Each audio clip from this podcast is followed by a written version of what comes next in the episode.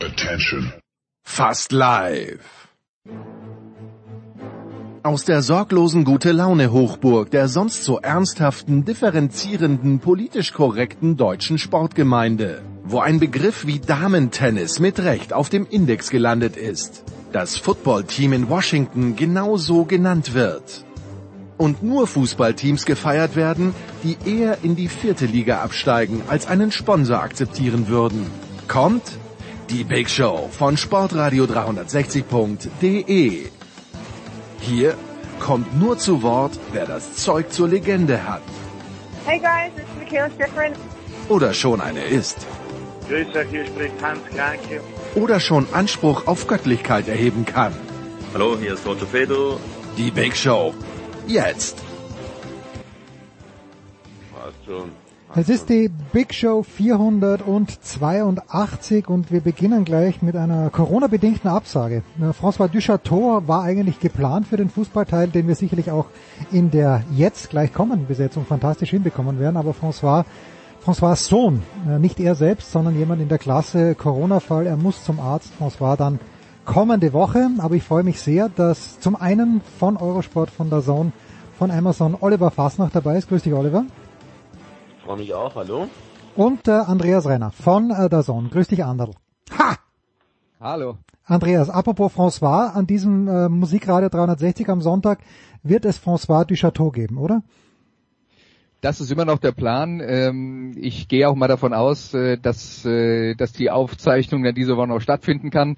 Äh, François, wir erinnern uns, war ja tatsächlich der äh, einer der Unglücksraben, der ganz am Anfang Ja. der Corona-Zeit, ich glaube im März oder im April schon mal zwei Wochen in Quarantäne verbringen musste.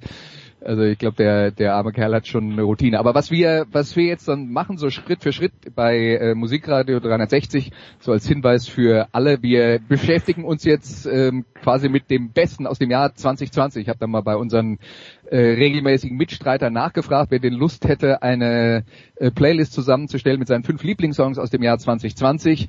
Und da haben äh, sehr viele mitgemacht und mit äh, wenigen Unterbrechungen wird das dann so die nächsten, äh, ähm, naja, sagen wir mal anderthalb bis zwei Monate füllen bei uns. Äh, es wird eine Unterbrechung dann in der nächsten Woche geben. Äh, Gibt es ein kleines äh, Special zur neuen ACDC-Platte, die morgen erscheinen wird.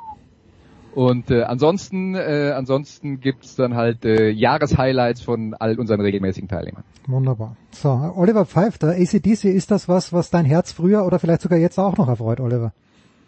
Musik generell und äh, ACDC sowieso total. Ach was. Na, ich kann, na gut, naja, ich, über meinen Musikgeschmack, da, da lässt sich nicht mal streiten, das ist einfach ein komplettes Welchen Debakel. Ja eben, ich sage, das ist ein komplettes Debakel, da, das müssen wir, Erzähl, warum? müssen wir einfach mal so lassen. Na, ich bin ja irgendwann in den 80er Jahren Du, stehen äh, geblieben. Also, Oliver, wir haben, wir haben äh, ähm, zu, zu Beginn unserer äh, der Corona-Zeit haben wir äh, mit äh, ähm, mit Jens eine Sendung gemacht über über seine äh, Top 5 Songs. Also die ist noch anhörbar. Mhm, Äh, okay. insofern würde ich dir würde ich dir empfehlen, äh, äh, guck mal nach, müß, müsste man noch äh, müsste man noch finden. Aber du musst bereit sein für viel Austropop. Naja, Moment, Moment. Das, das, die Idee war ja nicht, das, das sind ja nicht meine Top 5 All-Time-Songs, aber Andreas hat das Thema dann richtigerweise eingegrenzt auf, äh, lass uns doch was über Austropop machen. Oder es war dann mein Vorschlag, dieses Thema einzugrenzen.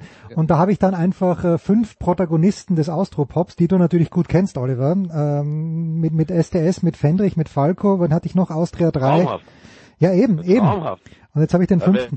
ich ja sofort, also das ist super. Ja, eben. Sensationell, hör ich mir an. Ja.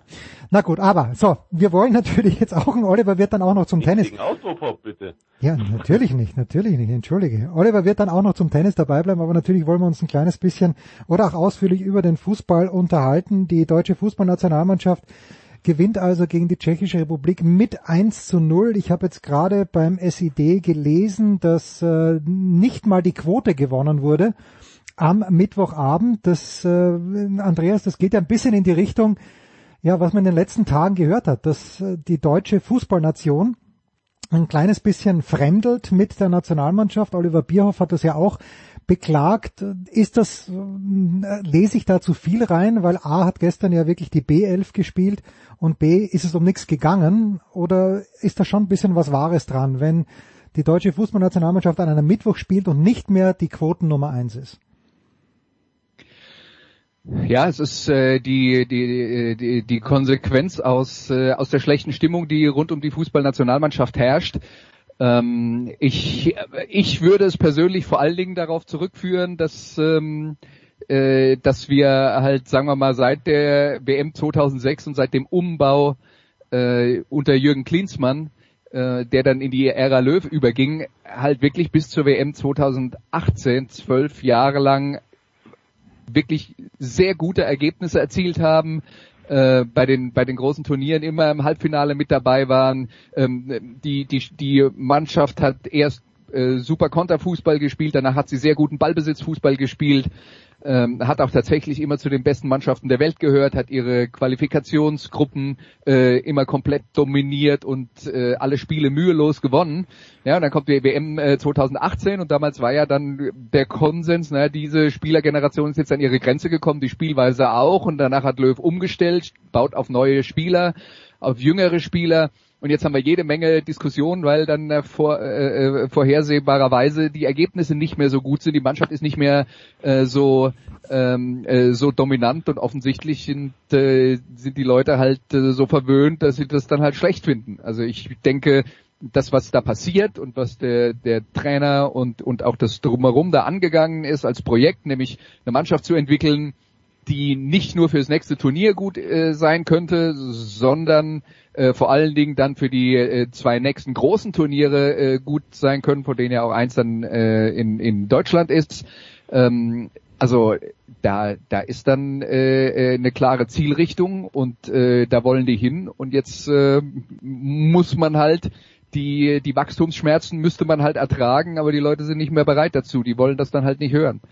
Und äh, ja, da, das ist dann halt so. Oliver, stimmst du mit dieser Prognose überein? Weil mir macht ein potenzieller Sturm Nabri, selbst mir als Österreicher macht ein potenzieller Sturm Nabri, Werner, Sané unheimlich viel Spaß beim Zuschauen.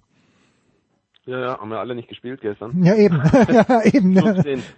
Äh, na, ich stimme, ich stimme, ja natürlich, das, ich glaube, es gibt da mehrere, mehrere äh, Themen, die man anschneiden muss. Wenn man es versucht kurz zu machen, ist es das eine, was, was Andreas gerade gesagt hat, da ist was dran. Aber ich glaube, im Moment ist es eher so, das Gesamtbild, das die Nationalmannschaft in diesem Umbruch macht, und zwar in, insbesondere die Dünnhäutigkeit der Verantwortlichen. Dazu kommt ähm, einfach, dass der Ton nicht getroffen wird. Es ist wahnsinnig viel kaputt gemacht worden, schon vor der WM mit äh, auch mit der Thematik äh, Gündogan, Özil etc. Ähm, ich denke, das Grundproblem ist, Nationalmannschaft sollten die Besten spielen. Das ist etwas, was lange Zeit akzeptiert wurde, dass nicht die Besten spielen, sondern die, die eben eine gute Mannschaft bilden, mhm. wo auch aber auch schon zu den Zeiten, muss man sagen, immer wieder ein Grummeln da war, wenn bestimmte durchaus beliebte, weil etwas eckigere, schroffere Typen nicht eingesetzt wurden oder nicht, nicht eingeladen wurden oder ausgebotet worden sind. Die Nationalmannschaft war auch immer so ein bisschen ähm, so, so, so ein, ja, ich würde sagen, äh, eine, eine, eine auf der, auf nach außen hin die große Familie, aber was in dieser Familie passiert ist, ist auch nicht immer gutiert worden von den Fans. Ich sage eben Thema äh, Ausbotung von Leuten, die vielleicht nicht so sich auch äh, integriert haben, möglicherweise auch nicht eingeordnet haben unter dem großen Dach der der herrschenden Personen. Ähm, es ist eine zu große Technisierung durch die Marketingaktionen, die versucht worden sind von Oliver Bierhoff. Das war zwar eine Modernisierung, aber auch damit trifft man nicht immer den, den Geist und schon gar nicht, wenn der Geist nicht verkörpert wird auf dem Platz. Das nächste ist, dass es gestern wirklich um 0,000 ging und das ist eigentlich schade, weil würde man das Ganze als eine Auswahl, äh, als, als ein, ein Spiel, jetzt sagen wir mal ganz modern, ein Casting äh, verkaufen und sagen, heute zeigen sich die und die und die und die Besten kommen eine Runde weiter. Wirklich mhm. blöd gesagt, aber im Sinne des heutigen Zeitgeistes sozusagen, äh, auch Medienzeitgeistes, bin ich sicher, würde das nochmal eine etwas andere Art von Interesse vielleicht hervorrufen, weil man sagen würde, okay, ich habe hier meine zwei, drei neuen Lieblinge, die schaue ich mir an und wenn, ich hoffe, dass sie sich gut präsentieren. Und wäre das dann auch so intern, dass es auch so ein, ein Auswahlspiel wäre, dann ist es, glaube ich, nochmal eine andere Sache. Nur die meisten wissen, dass von den, denen, die gestern gespielt haben, die wenigsten wieder eine Rolle spielen werden erstmal. Dann kommt das Thema Müller dazu. Boateng Hummels, insbesondere Müller Hummels und vor allen Dingen Müller. auch da gibt es inzwischen, glaube ich, zu viele, die sagen, weißt du was, auf da habe ich einfach keinen Bock drauf. Wir haben so einen Top-Mann, wir haben solche wirklich guten Leute. Das, was die, die jetzt spielen, eben nicht bringen können an Qualität. Und da soll ich mir eine Nationalmannschaft anschauen.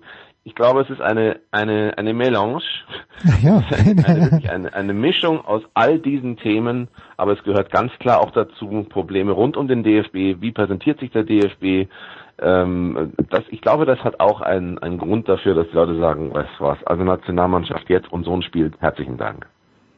Das wäre meine, meine Anschlussfrage gewesen, Andreas. Ist es wirklich, dass wenn beim DFB vieles im Argen liegt, wenn auch der wirklich hoch angepriesene neue Präsident des DFB, Fritz Keller, ab und zu auch eine unglückliche Figur macht, besteht aus deiner Sicht diese, diese unbedingte Korrelation zwischen DFB und Nationalteam? Weil das eine ist ja doch der Verband und das andere ist einfach Hashtag Teammannschaft. Ja, also ich, ich weiß nicht, wie viele Leute sagen, ich schaue mir nicht die Nationalmannschaft an, weil mich der DFB nervt. Also das, ja. äh, äh, wenn, wenn man mal ganz ehrlich ist, äh, Kritik am DFB, ich, ich kann mich nicht erinnern, wann es mal keine gab und äh, ähm, äh, schwierig war das, äh, war das auch schon immer insofern, die, dass da, äh, dass da im Moment Probleme herrschen, finde ich, äh, ja, also es gab vielleicht, es gab vielleicht tatsächlich eine, eine Zeit von ungefähr zehn Jahren, äh, wo da äh, einigermaßen Ruhe war unter Chef Wolfgang Niersbach, wo man dann aber natürlich hinterher auch mitbekommt, dass einiges von der Ruhe halt auch nur ein paar Probleme äh, überdeckt hat, die tatsächlich da waren. Also, aber ich ich könnte das niemals irgendwie in, in, äh, in äh, Zahlen äh, äh, ähm, äh, niederschreiben nach dem Motto, jetzt 20 Prozent gucken nicht, weil weil es dem DFB nicht gut läuft nee, oder so. Man, kann man auch äh, deswegen äh, deswegen ja, das das passt dann halt dazu, dass alles irgendwie rund um DFB negativ äh, äh, negativ gesehen wird.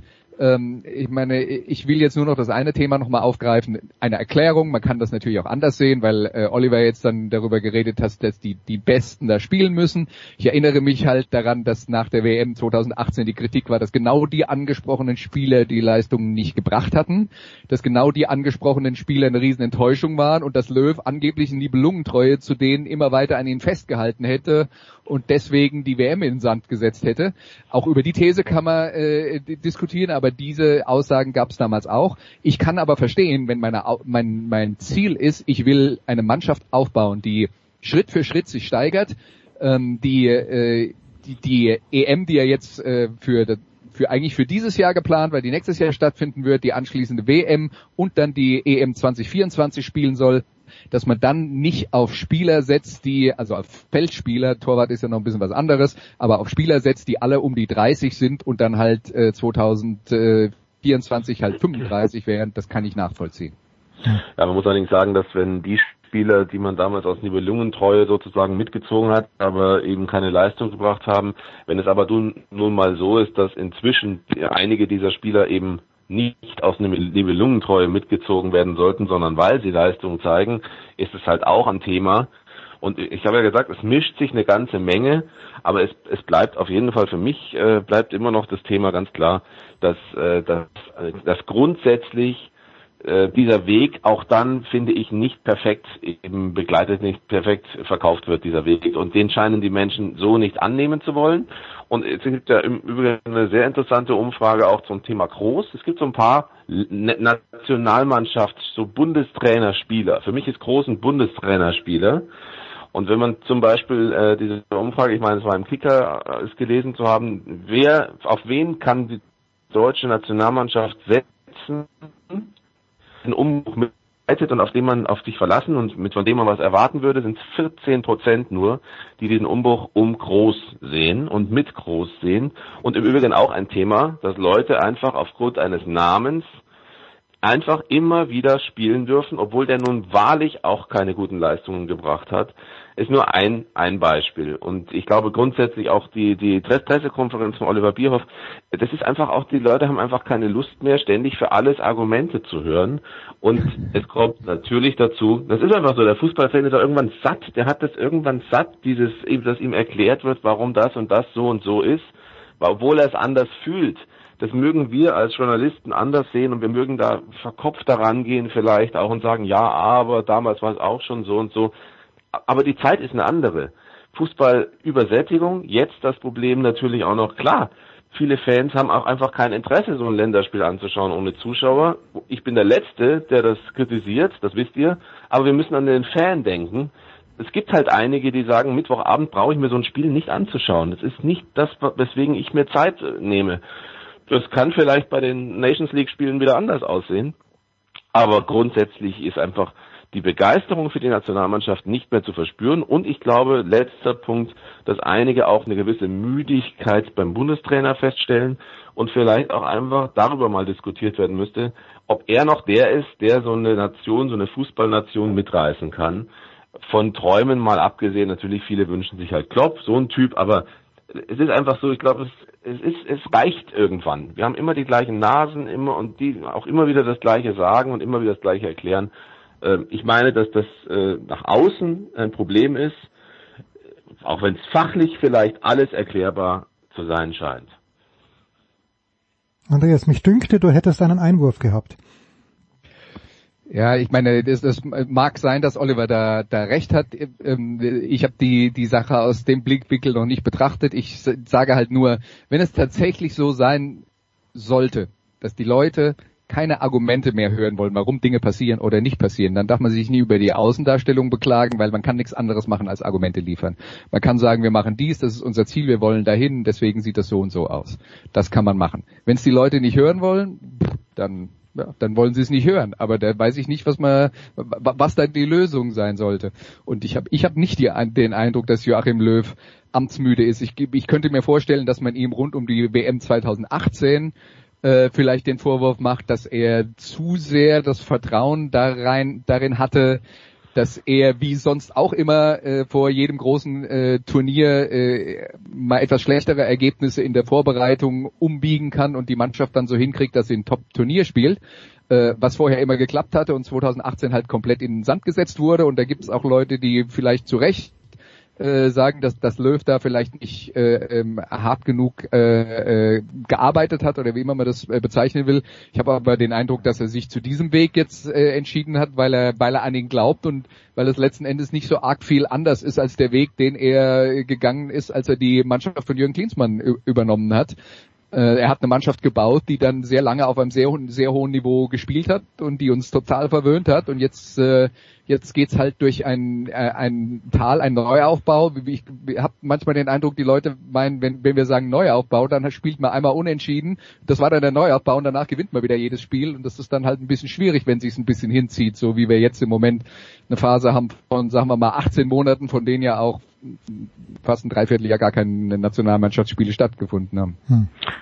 Ja, Außen, Außenwirkung würde ich jetzt mal ganz, ganz äh, speziell zum, äh, also was heißt Außenwirkung, aber nehmen wir mal das, das Thema äh, Pressekonferenz, Brandrede, Bierhoff. Hat ja nun irgendwie nicht verfangen. Aber, die, aber natürlich bekommt es der Fußballfan mit und natürlich liest er auch darüber, wenn er es nicht selber hört oder wenn er da keinen Ausschnitt irgendwie davon sieht. er bekommt es irgendwie mit und es ist natürlich auch durch die Bank jetzt nicht gerade so gewesen, dass jetzt äh, Medien gejubelt haben über diese über diesen Auftritt. Äh, dann kommen Experten, die die das anders sehen. Also das gesamte, das mag auch sein, dass das unfair ist, Andreas. Das kann schon sein. Äh, und es mag auch sein, dass das nicht, dass das einfach auch äh, fachlich, wenn man sagen, vieles nachvollziehbar, was er sagt, vielleicht. Aber auf dieses technokratische und dann aber mit dem Gefühl kommen, da haben die Leute keine Lust drauf. Äh, sie lassen sich einfach nicht für, für, für dumm verkaufen im Sinne von, ja, erst habt ihr keine Kritik hören wollen, jetzt bekommt ihr Kritik, jetzt seid ihr, sagt ihr, seid doch bitte sozusagen sinngemäß, seid doch lieb und nett, wir, wir machen doch was Gutes, wir wollen doch auch äh, junge Spieler integrieren, das braucht Zeit, seid nicht so negativ, das funktioniert nicht. Ich glaube, hier ist einfach eine Art von, wenn man so sagen darf, ein, ein, ein, eine Art virtuelles Tischtuch zwischen Fußballfans und dem DFB-Nationalmannschaft äh, einfach in gewisser Weise schon etwas zerrissen. Wir holen du, Nadel und Zwirn raus, Andreas. Lass, ja, ja, bitte, bitte. Darf ich noch, noch einen Satz ja, an, äh, anfügen? Und, und zwar geht es dann um die, die Kritik, die, die geäußert wurde und dass man keine Kritik hören wollte. Ich glaube, was Joachim Löw gesagt hat, ist, da ging es tatsächlich um Experten, die sich zu gewissen Themen äh, geäußert haben und das waren dann halt vor allen Dingen Joachim Löw sagt, was die erzählen, interessiert mich nicht ich kann diesen Standpunkt von Löw verstehen, einfach deswegen, weil die Experten sich ja auch nicht einig sind. Da erzählt ja der eine dies der andere das und der dritte hat noch mal eine Meinung. Äh, man, man kann nicht jede Kritik äh, ähm, äh, auf diesem Level äh, ernst nehmen. Da sind auch ein paar Leute dabei, sage ich dir ganz ehrlich, die sich als, die als Experten mir im, im, Fernsehen verkauft werden, wo ich sage, wer, wer, wer hat dich eigentlich zum Experten gemacht? Und was genau? Du hast möglicherweise 1990 mal äh, die, die Weltmeisterschaft äh, gewonnen, aber hast du seitdem schon mal ein Fußballspiel gesehen?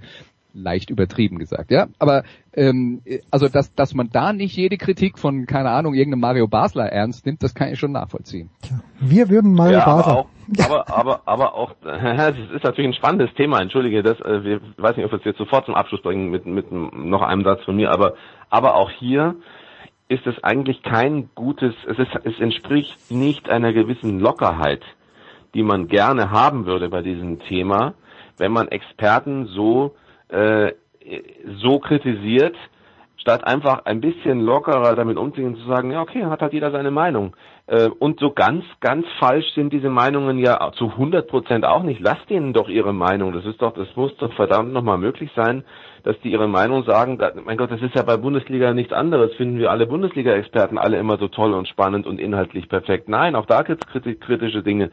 Und das ist auch eine zu persönliche Sache geworden, statt einfach das dann einfach so hinzunehmen. Ich meine, wenn man Ballack gestern äh, gehört hat, also das habe ich mir dann angehört, äh, seine, seine, seine, sein Expertenauftritt gestern bei RTL. Ich fand ihn gut. Ich fand ihn relativ trocken auf dem Punkt. Äh, er hat gar nicht alles gesagt, was er sagen wollte. Und da kann man auch sagen, wer Ballack.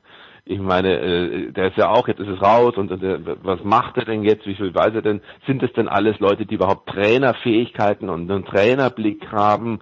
Okay, aber diese Experten gehören nun mal dazu und auch da ist eine gewisse Dünnhäutigkeit festzustellen gewesen und es ist einfach so, dass, dass damit kommt man einfach nicht weiter. Das geht nicht. Und, und der Bierhoff-Auftritt zum Beispiel, da kenne ich jetzt niemanden, der den positiv gesehen hat, auch wenn es vielleicht vom Ansatz der richtige Versuch war. Aber es ist auch so, dann werden die Jungen, die Jungen müssen dann auch, das ist ja, äh, ich sage jetzt mal, es stand in der Süddeutschen, glaube ich, irgendwie nicht bemuttern. Man soll die nicht bemuttern, man soll die nicht irgendwie immer die Hand über die halten, über die Jungen. Man muss einfach auch ein bisschen realistischer mit der Sache umgehen, auch nach außen. Und dann glaube ich einfach, dass, dass diese ganze Mischung und vielleicht äh, mit Dingen, mit denen ich nicht recht habe und so, das, das ist ja auch ein bisschen stochern natürlich, aber das sind meine Eindrücke und dann kam halt natürlich dazu, gestern, da ging es wirklich um rein gar nichts in dem Spiel. Das darf man auch nicht vergessen. Mhm. Müssen wir halt mal sehen, wie das aus, aussieht, wenn wenn es wieder um mehr geht, ja. Aber Klar. gut, da sind wir bei der, bei der Nations League und wenn der Oliver, zum Glück hat er gesagt, hat er nicht gesagt, aber deswegen ist er Profi, der Oliver, wenn es um alles geht, weil bei, bei der Nation League, Nations League geht es um gerade ein kleines bisschen mehr als um gar nichts. Kurze Pause.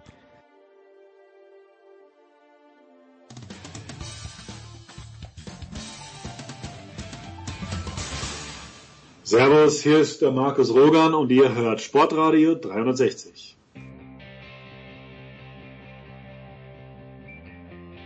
Es geht weiter in der Big Show 482 mit Oliver Fastnacht, mit Andreas Renn. Es geht weiter mit Fußball präsentiert von bet365.com. Heute noch ein Kontoöffnung bei bet365.com und einen Einzahlungsbonus von bis zu 100 Euro bekommen. Ja, schwieriges Thema. Was heißt schwieriges Thema? Die Nationalelf, wir reden wenigstens noch drüber, ist ja auch schön. Ähm, es wurde auch geredet in Frankfurt vor, wann war es denn? Vor zwei, drei Tagen, Oliver, und es durften aber nicht alle mitreden. Also Karl-Heinz Rummenigge war ein kleines bisschen beleidigt oder auch sehr beleidigt auf den FC Augsburg, auf Mainz 05, auf den VfB Stuttgart und Arminia Bielefeld. Die wurden nicht eingeladen zu diesem Gespräch, dafür der Hamburger Sportverein. Wie hilft das dem deutschen Fußball weiter, wenn überhaupt? Welches, welches hast du irgendwas Positives aus diesen Gesprächen? Ich habe jetzt noch nicht die, die, das detaillierte Protokoll gelesen, aber hast du irgendwas Positives aus diesen Gesprächen mitgenommen? Ich musste ehrlich sagen, dass ich äh, auch das Protokoll nicht gelesen habe, sondern einfach nur diese, äh, diese, ja, dieses, diese, diese Aussagen von Karl-Heinz Rummenigge. Ähm, ich glaube, dass, dass ich kann also weder beurteilen, wie viel Positives in solchen Gesprächen stattfinden kann. Also ich finde erstmal schon, dass wenn sich, wenn sich äh, sozusagen einige zusammentun, und zwar fast die komplette Bundesliga zusammentut, mit der Ausnahme dieser Bundesligisten, aber natürlich in der zweiten Liga die Sache ein bisschen anders aussieht, hm. fühlen sich vielleicht dann da oder fühlten sich da eventuell nicht vertreten oder haben andere andere Meinungen dazu oder arbeiten andere Papiere aus. Es ist ja immer schlecht, wenn es mehrere Papiere gibt, wenn man eigentlich äh, zusammen nicht spricht. Das wäre ja überhaupt kein Problem, glaube ich, wenn es unterschiedliche Ansätze gäbe und die aber alle an einem Tisch besprochen würden aber dass sich dann äh, einige gar nicht überhaupt, sagen wir mal, gar kein Interesse daran haben, an so einer Runde teilzunehmen und umgekehrt dann auch zum Teil eben dann nicht eingeladen werden, da muss ja vorher schon was passiert sein, also schon eine, eine Missstimmung da sein, um nicht zu sagen, okay, hier ist euer Papier, hier ist unser Papier, wir haben diesen, diesen Termin, kommt alle. Das ist ja nicht der Fall gewesen, simpel gesagt. Und dann ist natürlich klar, dass die, die da sich versammeln, sagen, das ist kontraproduktiv, was die anderen machen. Nicht, weil sie eine andere Idee haben, ein anderes Konzept oder andere Vorschläge, sondern weil sie sich einfach abgrenzen. Und das halte ich dann auch nicht für wahnsinnig clever, sich komplett abzugrenzen, weil wie immer, wenn man nicht redet, kann relativ wenig an, äh, an Gemeinsamkeit entstehen. Also muss man halt drüber sprechen. Aber dass das nicht passiert, ist ja auch schon gleich ein Punkt. Da kann es ja nicht groß weitergehen im Grunde genommen. Hm. Jetzt ähm, gab es auch in der Süddeutschen einen Kommentar, ich weiß gar nicht, wer ihn geschrieben hat, ob es der Hölzenbein war oder der Seldorf, einer von den beiden. Ähm, da wurde ja argumentiert, Andreas, äh, dass man die Bayern und den BVB ja durchaus auch verstehen kann. Die brauchen die Bundesliga eigentlich fast nicht mehr. Wurde so argumentiert. Die kamen immer dieses, dieses Drohgebäude einer, einer Super League in Europa, weil, ja, weil sie gefragte Vereine sind. Äh, auf der anderen Seite, wir kennen sie aus den amerikanischen Sportarten, so ein Salary Cap oder eine gerechte Aufteilung der, der TV-Einnahmen, die hat schon was. Wo stehst du denn in dieser Diskussion? Lass mich erstmal noch mit was ganz anderem anfangen. Oh ne? Gott, ich bitte, bitte, Andreas, ja, bitte. Ja, aber mit was ganz anderem anfangen. Wir haben darüber geredet, warum die Stimmung um die deutsche Fußballnationalmannschaft so schlecht ist. Im ersten Teil. Die haben jetzt gestern ein Spiel gemacht mit vielen jungen Spielern. Ja, es war ein Freundschaftsspiel. Oliver sagt, da, da, ging es um nichts. Ja, es gab schon ganz viele Freundschaftsspiele der deutschen Fußballnationalmannschaft, die hinterher trotzdem intensiv diskutiert werden. Ich will nur darauf hinweisen, dass auch wir unseren Beitrag dazu tun, dass die Leute sagen, interessiert keinen, weil wir haben nämlich 25 Minuten über alles Mögliche drumherum geredet und kein Wort übers Spiel. Das ist eins der Probleme. Und da sind wir alle auch selber dran ja. schuld. Das können wir ja also, machen. Ja, könnten wir machen. Das ist jetzt, ich will nur darauf hinweisen, dass das, äh, dass das in unserer Sendung passiert ist. Also wir, wir, wir tragen da selber zu dieser Müdigkeit bei, indem wir 25 Minuten darüber reden, was alles drumherum nicht stimmt und über, über das Fußballspiel haben wir kein Wort gesagt. Ist äh, auch kein Vorwurf an dich, Oliver. Wenn, dann reden nee, nee. wir mit dem Moderator. Ja, ja bitte. Wir, wir, wir, wir, wirf es ruhig mir vor. Passt schon. Nee, genau. Aber ähm, was jetzt, was jetzt die Geschichte mit, äh, mit, mit der Geldverteilung angeht. Ähm, ich sehe das ganz genauso, dass es, äh, ähm, äh, dass es tatsächlich für die zwei großen deutschen Clubs Argumente gibt, warum die sagen, wir kriegen zwar mehr als alle anderen, aber eigentlich reicht das immer noch nicht, es müsste noch mehr sein, weil wir konkurrieren ja nicht nur mit Mainz 05, sondern auch mit Real Madrid und Barcelona ist jetzt vielleicht nicht das gute Beispiel, wenn die demnächst pleite sein sollten, aber äh, Premier League und so weiter und so fort. Mit denen konkurrieren wir ja. Und das stimmt ja dann auch. Und aber mein Ansatz dazu ist, und es ist mir nochmal vor Augen geführt worden, als ich neulich zur Vorbereitung von, von irgendeinem Job habe ich mir das Spiel Bayern gegen Bielefeld angeguckt.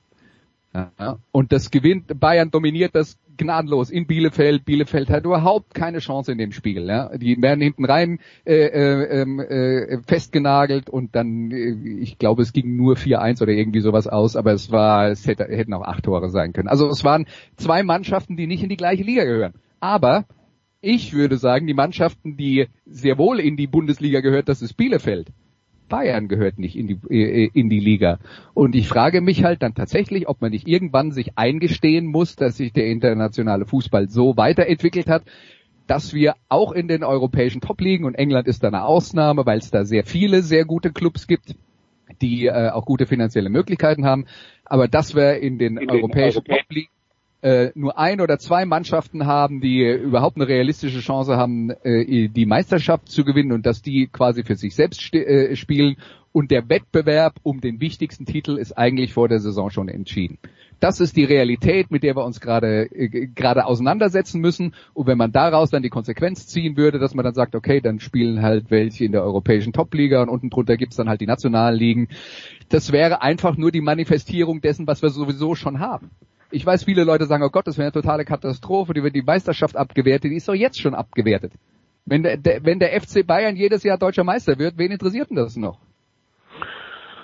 Ja, das ist eine, auch wieder eine sehr große Thematik und da, da muss ich sagen, das, das trifft äh, jetzt ganz gut meinen Nerv, weil ich nämlich finde, weil du, wenn du die Thematik Nationalmannschaft, man darf sie auch nicht komplett kaputt reden, aber mir wird momentan auch viel zu sehr, es kann, es lässt sich nun mal nicht ändern, wie es ist. Äh, äh, wir haben in anderen großen äh, großen Ligen oder europäischen Top-Ligen, vermeintlichen Top-Ligen, also größeren Ligen auch relativ selten ständig wechselnde Meister.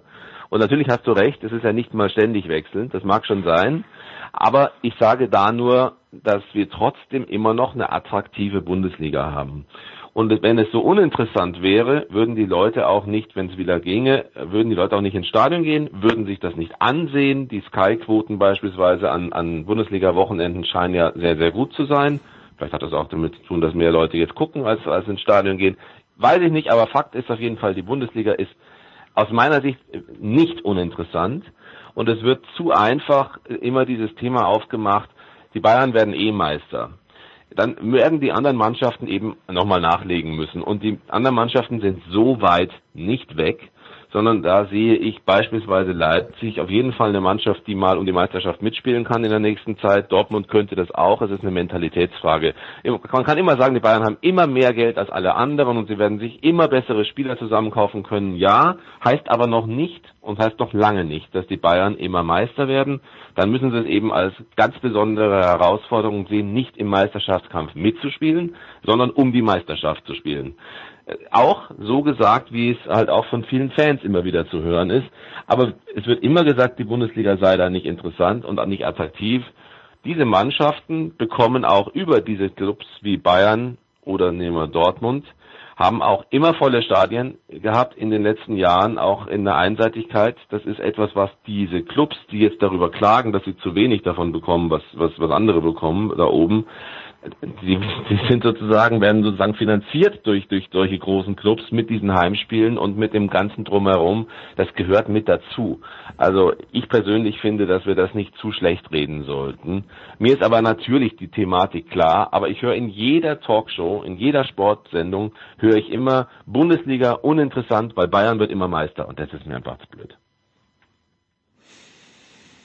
Bayern wird leider immer Meister. Aber ob die Bundesliga deshalb, ich schaue es mir trotzdem an. Also ich bin einer von denjenigen. Es ist, äh, weil ich ja dann, ich bin ja ein bisschen komisch gestrickt, Andreas, aber wenn die Bayern so dominant sind, dann finde ich das schon wieder interessant zuzusehen, dass sie eben so dominant sind, weil es mir mittlerweile, ich, ich hasse es einzugestehen, äh, mir macht es mittlerweile sogar Spaß, den Bayern zuzuschauen, wenn sie nämlich wirklich wirklich gut spielen, weil ich da stelle die These in den Raum. Entschuldige. Ja, bitte, bitte. Nee, nee, stell die These ruhig in den Raum, bitte. Nee, stell sie in den Raum, bitte. Stell die These in den Raum. Ohne diese Teams wird die Bundesliga an Attraktivität so stark verlieren, dass überhaupt keine große Begeisterung mehr aufkommen wird. Weil es wäre immer ein Meistertitel oder eine Art von, von Titel oder von Erfolg ohne jeglichen Wert für jede andere Mannschaft, weil die Besten fehlen. Deswegen aus meiner Sicht äh, überhaupt nicht schlecht zu reden, klein zu reden. Bundesliga braucht diese Vereine und ich sage auch, dass diese Vereine letztlich auch die Bundesliga brauchen, weil nur Internationalisierung funktioniert nicht, weil die Emotion komplett auf der Strecke bleibt. Es sind diese Spiele, in denen man denkt, kann da der Kleine den Großen schlagen, und zwar in der Bundesliga. Es ist diese, diese Reibung, es ist immer noch diese, diese Hassliebe zu Bayern von den, von den Fans. Es ist immer noch diese Polarisierung, und die ist komplett weg, wenn die Bayern raus sind und Dortmund raus ist.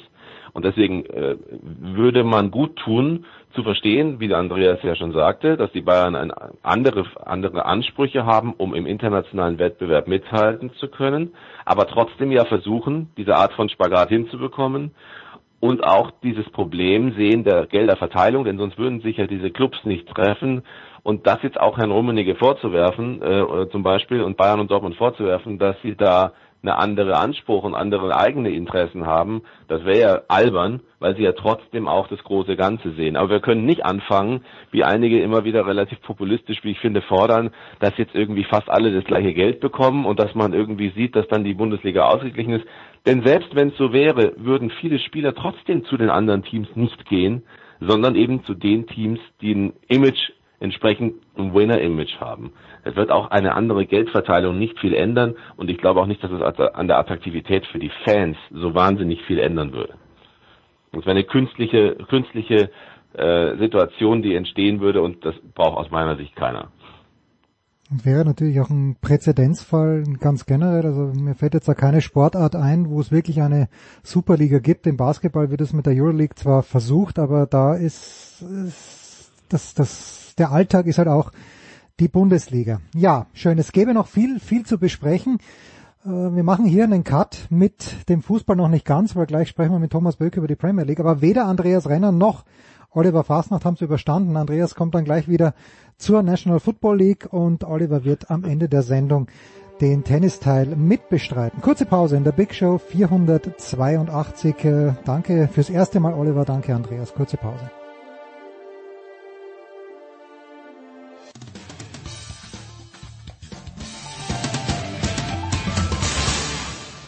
Hier ist Roger Kluge vom Radsportteam Rotterdam und ihr hört das Sportradio 360.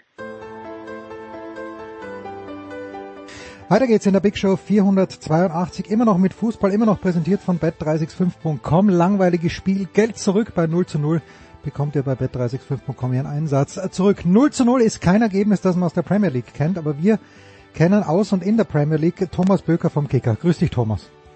Jo, hallo.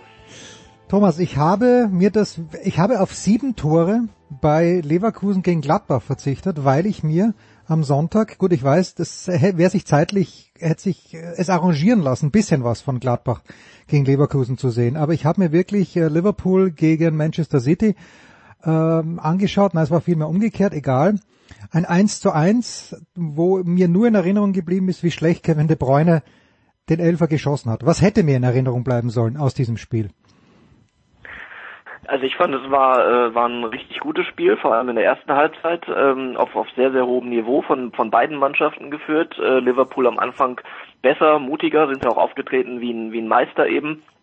Ähm, Man City fast schon ängstlich, kannte man so nicht in der Form. Ähm, und ähm, ja, dementsprechend ging Liverpool auch, auch verdient in Führung. Man City ist dann äh, aber zurückgekommen, hat ausgeglichen, hätte, wie du sagst, äh, durch De Bruyne auch den Elfmeter verwandeln äh, können und dann in Führung gehen können, dann wäre es sicher noch interessanter geworden. Und ähm, naja, irgendwann so Mitte zweiter Halbzeit hat man schon gemerkt, das Niveau ließ nach. Ähm, mhm. War zum einen natürlich der, der Intensität des ersten Durchgangs geschuldet, zum anderen aber auch, ähm, dass wir gerade mal äh, am achten Spieltag waren oder sind und dementsprechend äh, ja, da musste keiner mehr ins Risiko gehen und da waren beide dann mit dem 1 zu 1 äh, nicht, nicht unglücklich und dementsprechend ähm, ja, es war, war nicht so ein Spektakel wie Leverkusen-Gladbach, ähm, aber ähm, es war äh, vom Niveau her deswegen sicherlich nicht schlechter, denke ich. Jetzt äh, überhaupt nicht happy waren im Anschluss beide Trainer, Pep Guardiola und Jürgen Klopp, und zwar zunächst mal mit der Geschichte, dass man in der Premier League nach wie vor nur drei Leute einwechseln darf. Und äh, da gibt's Argumente dafür und dagegen. Ähm, bist du, auf welcher Seite stehst du denn da in diesen äh, in dieser Debatte? Ich bin eindeutig für fünf Wechsel. Ähm, also natürlich jetzt den, diesen aktuellen Umständen geschuldet. Ohne, ohne Corona und die Folgen wäre wahrscheinlich niemand auf die Idee gekommen, auf einmal fünf Wechsel vorzuschlagen. Aber äh, das gehört jetzt nun mal. Corona gehört zu unserem Leben mittlerweile dazu und all die Folgen. Und diese Folgen gibt es dann natürlich eben, eben auch im Fußball. Und eine Folge ist dieser dicht gedrängte Terminplan. Und da ist es gerade für die Spitzenvereine natürlich ein Wahnsinn, äh, das Pensum, äh, was sie abliefern müssen mit, mit Champions League, mit Länderspielabstellungen, wo die, die Vereine natürlich dann auch irgendwo betroffen sind.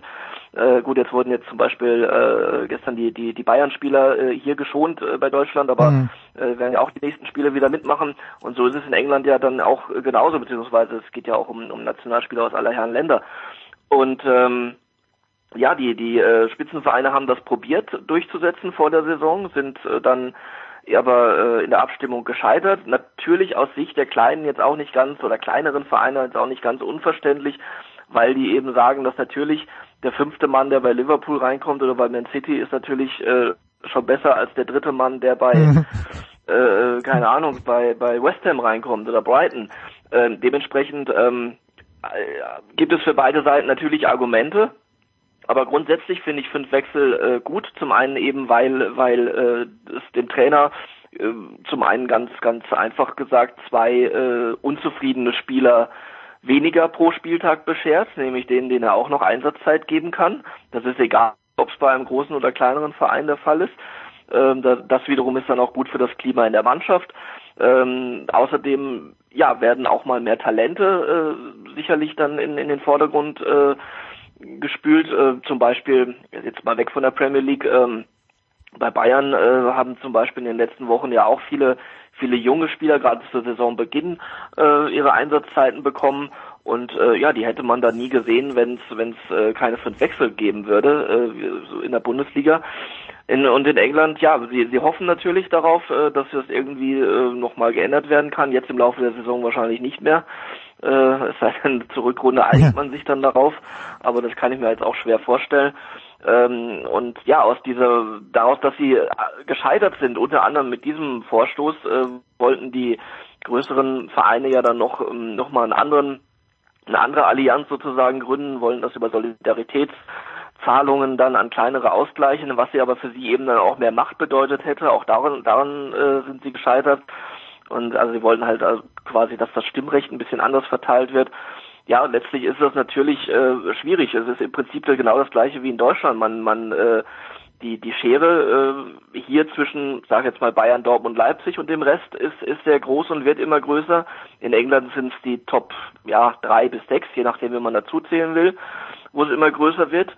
Was national in, in beiden Ländern äh, sicher zu Recht irgendwo auch äh, bejammert wird. Aber wenn man dann international sieht, ja, dann ist halt diese diese äh, äh, sind diese Top-Kader nötig, um international mhm. irgendwas zu reißen und dementsprechend dann auch wiederum die eigene Liga repräsentieren zu können. Äh, und von daher äh, muss man sich dann irgendwann fragen, was, was will man, welchen Weg will man gehen. Und solange die Solidarität noch so ist, wie, wie die in der Bundesliga zum Beispiel ist, wo jetzt in dem, im ersten Lockdown ähm, die vier Champions League Clubs da die anderen unterstützt haben, ähm, denke ich, ja, ist es äh, ist dieser Unterschied da, aber er wird dann eben noch bemüht, es wird sich bemüht, die kleineren Vereine mitzunehmen und das ist das ist auch gut so. Das wollten sie in England auch, ähm, aber das haben die kleineren dann eben abgelehnt, weil sie weil sie dann doch sozusagen äh, gleichwertig bleiben wollen, was das Stimmrecht angeht. Hatten wir nicht auch im letzten Jahr, wo die Diskussion überhaupt war, die Meisterschaft, die Premier League Saison zu Ende zu bringen, da gab es ja auch Uneinigkeit und da war natürlich jedem das eigene Hemd am nächsten. Die Leute, die auf keinem oder die Vereine, die auf keinem Abstiegsplatz gestanden haben, wenn ich mich richtig erinnere, Thomas, die haben dann gesagt, nee, komm, lass uns die Saison abbrechen und so werten, wie sie jetzt steht. Oder habe ich das falsch in Erinnerung?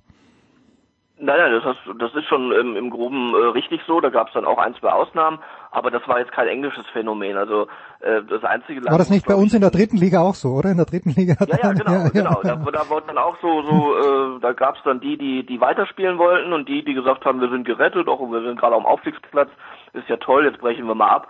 Also das ist natürlich äh, was, was dann zum Glück auch nicht funktioniert hat. Aber ähm, letztlich ist da, äh, hat da jeder seine eigenen Interessen ziemlich vertreten. Das war aber jetzt kein englisches Phänomen. Hm. Und ja, ähm, ja was Englisch, auch interessant ist ja. in, in, in, England ist. Äh, Bitte, englisches, bitte? englisches Phänomen, wenn du das schon sagst, ist, dass man nicht mehr ja. weiß, wann wer spielt.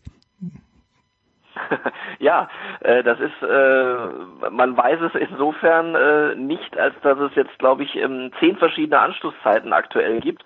Ähm, das natürlich den einfachen Hintergrund hat, äh, weil äh, das, die, die Fernseh, äh, die, die TV-Anstalten da ihre Exklusivität halbwegs wahren wollen, äh, wenn schon wenn schon das Interesse insgesamt natürlich nachlässt, weil weil keiner mehr ins Stadion darf, ähm, dann wollen sie das zumindest dann natürlich vom Fernseher äh, so weit wie möglich dann ausschlachten, diese Exklusivität. Und diese Anstoßzeiten, die führen dann zu, äh, zu großem Unmut da erstreckt sich der Spieltag dann teilweise, ist ja bei uns auch so, aber ähm, dort von Freitag bis Montag mit der Besonderheit eben, dass äh, mittags äh, um um äh, ja zur, zur Lunchtime, Lunchtime Match dann am, am Samstagmittag war jetzt zuletzt Everton gegen Manchester United. Äh, Manchester United war aber Mittwochabend vorher in der Türkei unterwegs in der Champions League und ähm, ja, dementsprechend kann man sich ausrechnen, wie die Vorbereitung auf dieses Spiel laufen musste. Und ähm, das interessiert aber die Premier League oder die Verantwortlichen dort nicht. Die, die sagen, wir müssen dieses Spiel mit irgendeiner Top-Mannschaft besetzen, äh, um eben auch vor allem dem, dem äh, ausländischen Markt gerecht zu werden, dem asiatischen in dem Fall auch. Und äh, dann wird da eben die Anschlusszeit dann so gesetzt, wie es die äh, Fernsehsender diktieren und ohne Rücksicht auf die Vereine. Und äh, da ist ja sogar äh, Jürgen Klopp äh, dann Manchester zur Seite gesprungen, weil er sagt, äh, Liverpool äh, hat es auch schon getroffen, äh, Pep Guardiola hat da auch zugestimmt. Also auch da die Top-Vereine, äh, was ich gerade sagte, international sollen sie die, die Liga äh, am besten repräsentieren, äh, was ihnen übrigens auch gelingt. Es sind ähm, gibt aktuell sieben englische Tabellenführer in, in, in den sieben Gruppen in der Champions League und in der Europa League, also das machen mhm. sie gut. So, aber ähm, gleichzeitig heißt so, aber Samstagmittag äh, spielt ihr jetzt mal, obwohl das eigentlich ein klassischer Termin, wenn man für eigentlich Sonntag gewesen wäre, allerfrühestens vielleicht noch Samstagabend. Auch das wäre schon grenzwertig gewesen, aber Samstagmittag, äh, das, das geht gar nicht. Äh, und ja, wie gesagt, das interessiert aber die Premier League nicht. Jürgen Klopp hat gesagt, da müssen jetzt einige mal anfangen, ihren Kopf einzuschalten. Ähm, ja, aber um, Thomas, um dem, Thomas. Um dem Abhilfe zu schaffen. Ja, aber Klopp ist ja, ist ja auch schlau und Guardiola natürlich auch. Am Ende des Tages werden die alle vom Fernsehgeld bezahlt. Gerade in diesen Zeiten. Und äh, das ist halt bisschen, äh, der Engländer sagt, glaube ich, Hypocrisy. Wenn man, man, man darf und soll es natürlich anprangern, aber auf der anderen Seite, wenn es diese Spiele, wenn es diese Zerstückelung nicht gäbe, dann käme auch weniger Kohle rein. Das ist richtig, aber weniger Kohle und dafür aber auch zum Beispiel andere Anschlusszeiten oder oder ja mehr Rücksicht generell auf die Vereine. Ähm, ich glaube, das würde würden die Vereine unterschreiben. Also äh, weniger Kohle ist ja auch relativ. Ich meine, wenn man sieht, so äh, Pi mal Daumen bekommt der äh, bekommt ein Abstiegskandidat in England ungefähr so viel äh, so viel Fernsehgeld hm. wie ein wie ein Spitzenverein in Deutschland. Und damit ist über die Liga alles gesagt. Und ähm, Dementsprechend, ja, natürlich nehmen sie es gerne mit, aber sie sagen halt auch, irgendwann sind eben Grenzen erreicht und wenn das eine Konsequenz ist, äh, dann kriegen wir weniger TV-Geld, ja, dann glaube ich schon, dass das äh, die Mehrheit der Vereine angesichts dieses Programms unterschreiben würde. Okay. Ja, Thomas, was soll ich dir sagen? Freitagabend und nicht dieser Freitagabend, sondern der letzte Freitagabend. Ich glaube, ganz Österreich ist gebannt, mindestens vorm Live-Ticker gesessen, wahrscheinlich aber auch vor Sky und hat mitgezittert mit Southampton, ob sie es denn schaffen, das erste Mal überhaupt in der Vereinsgeschichte die Tabellenführung und sei es auch nur für ein paar Stunden zu erlangen. Das haben sie geschafft und das Ganze, pardon, das Ganze, Thomas, nach einem sehr, sehr schwachen Saisonstart von Southampton. Was ist da? Die haben ja 2-5, glaube ich, verloren am zweiten Spieltag äh, zu Hause gegen Tottenham. Was ist anders geworden bei Southampton? Ist der Spielplan einfacher geworden? Spielt die Mannschaft besser? Hat Ralf Hasenhüttel seinen Magic Wand irgendwie gefunden?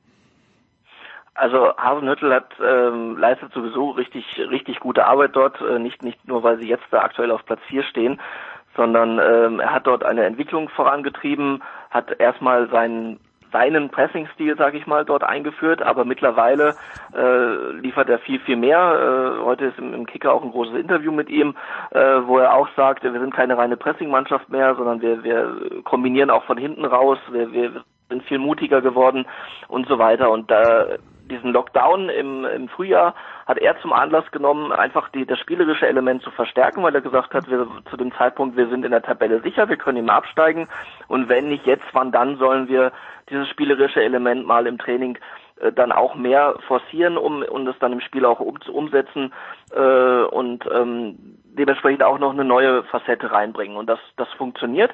Der Saisonstart war, war dann richtig schlecht. Äh, da hat er gesagt, äh, Tottenham, das 2 zu 5, da haben wir was ausprobiert, äh, was wir danach wieder sein lassen haben, nämlich, hm. nämlich viel zu stehen mit der, mit der letzten Ab das liegt uns noch nicht, dementsprechend da wieder ein bisschen mehr Risiko weggenommen aber eben äh, das, das mannschaftlich kompensiert. Und dann, äh, ja, danach lief es dann tatsächlich.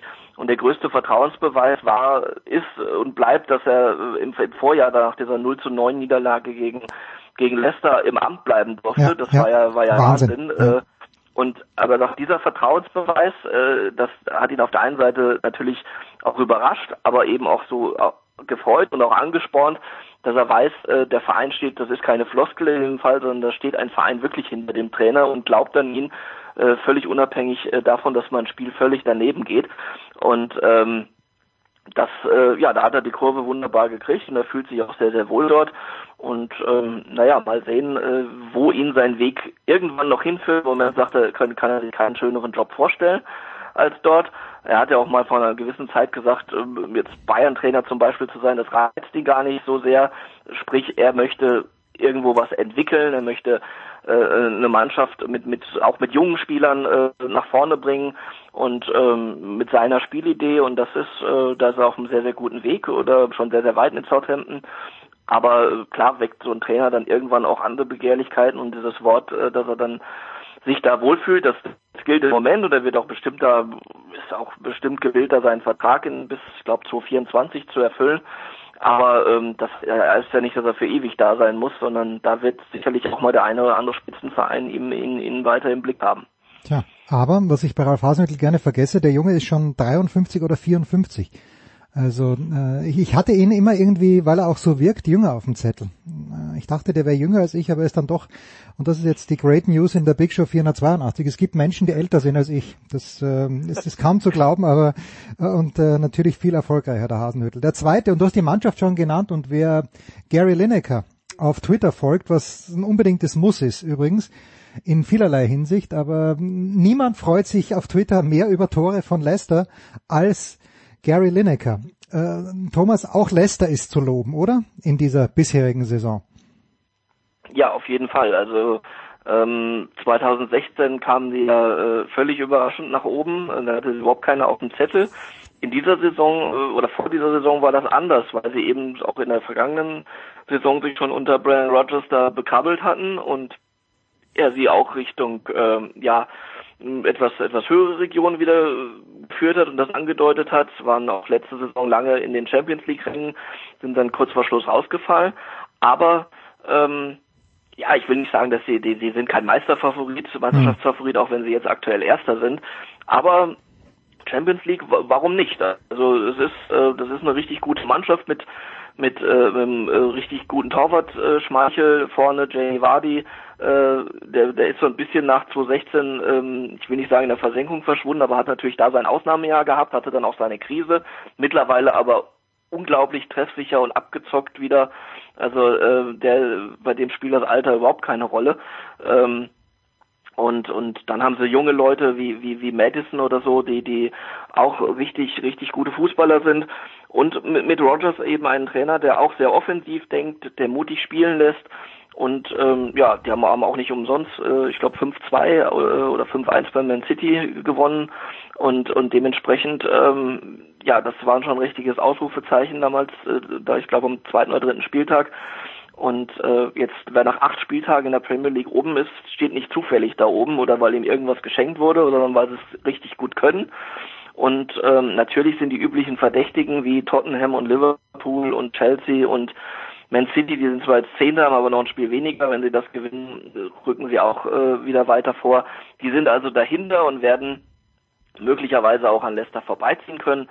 Aber ähm, ich denke, dass sie, dass sie äh, bis zum Schluss da eine gute Rolle spielen können.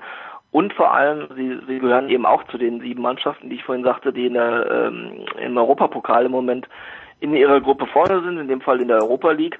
Und äh, die wissen, so wie die anderen auch, das ist der kürzere Weg in die Champions League und vielleicht auch im Vergleich zur Premier League teilweise der einfachere. Hm. Und ähm, dementsprechend könnte Leicester sich da ähm, vielleicht auch äh, über diese Hintertür, äh, sprich durch den Europa League Sieg, ist natürlich ein langer Weg, aber äh, dann dafür für die Königsklasse qualifizieren. Abschließend, weil ich hätte nicht gedacht, dass es passt. Aber es scheint doch irgendwie zu passen, dass die Mannschaft erwähnt, aber als äh, José Mourinho zu Tottenham gegangen ist, äh, nach Pochettino, ich mir gedacht, okay, das, vielleicht haben sie das gebraucht, dass jetzt ein komplett anderer Typ kommt, aber das scheint doch einigermaßen gut zu funktionieren, oder hm, interpretiere ich da was falsch, Thomas? Ja, ehrlich gesagt weiß ich noch nicht so richtig, wie ich das interpretieren soll, weil es zum einen auch ein ziemliches Auf und Ab war, hm. auch seit er da ist, ähm, mit den üblichen Spielchen von ihm, äh, ja teilweise dann eben auch Spieler äh, ja mehr oder weniger aussortiert, äh, andere oder sich mit mit welchen angelegt. Das war jetzt nicht so die Dimension wie mit Pogba bei United, aber auch schon, wo es dann halt nicht so nette Ansagen von ihm gab. Ähm, aber wenn ich gerade sagte, Leicester steht nicht zufällig auf Platz 1, dann steht Tottenham auch nicht zufällig auf Platz 2, weil da ist natürlich dann auch äh, Arbeit dahinter. Sie haben auch die, das Einzige, was sie eben unglücklich verspielt haben, waren zu Hause zwei Führungen gegen Newcastle und und äh, West Ham, das war äh, kurz äh, vor Schluss immer jeweils der Ausgleich. Also wenn man die vier Punkte draufrechnet, dann wären sie sogar äh, ja fast schon deutlich Erster in den jetzigen äh, Dimensionen gerechnet. Und ähm, naja, Mourinho lebt eben, das muss man auch sagen, sehr von der Qualität von Kane und Son. Ähm, ja, das ist also ein überragendes äh, Sturmduo, die sich da gegenseitig die, die Tore am Fließband auflegen und, und, und, und vollstrecken. Und das ist natürlich eine, eine Sache, aber nur die beiden alleine sind es natürlich auch nicht, sondern ähm, ja, bei Mourinho ist es halt so, entweder es läuft richtig gut, äh, so wie bei wie bei Chelsea, äh, als er auch schon Meister geworden ist, als er aber auch mal auf Platz 10 gelandet ist, äh, so ungefähr, und dann auch entlassen wurde irgendwann. Ähm, diese, diese Bandbreite ist bei ihm immer drin, von daher ist das tatsächlich schwierig einzustufen. Äh, er hat seine Qualitäten noch, er hat nicht mehr dieses äh, Special-Dings, äh, mit dem er lange kokettiert hat. Das sehe ich nicht mehr so. Das war schon bei Man United verschwunden. Aber er nutzt Tottenham insgesamt, um seinen doch etwas angeknacksten Ruf da wieder aufzupolieren. Und äh, es ist und bleibt so, dass Mourinhos Mannschaften äh, schwierig zu besiegen sind.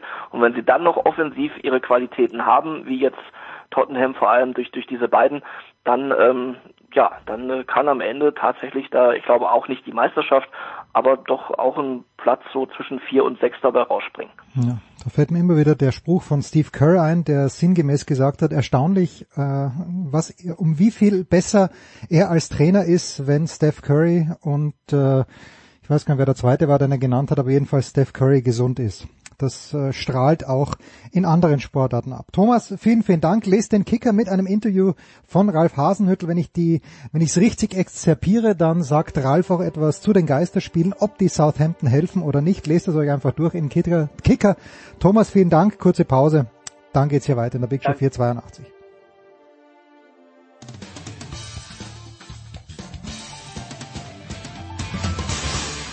Hallo, hier ist Herr Roskopf, Tischtennis-Bundestrainer. Ihr hört Sportradio 360.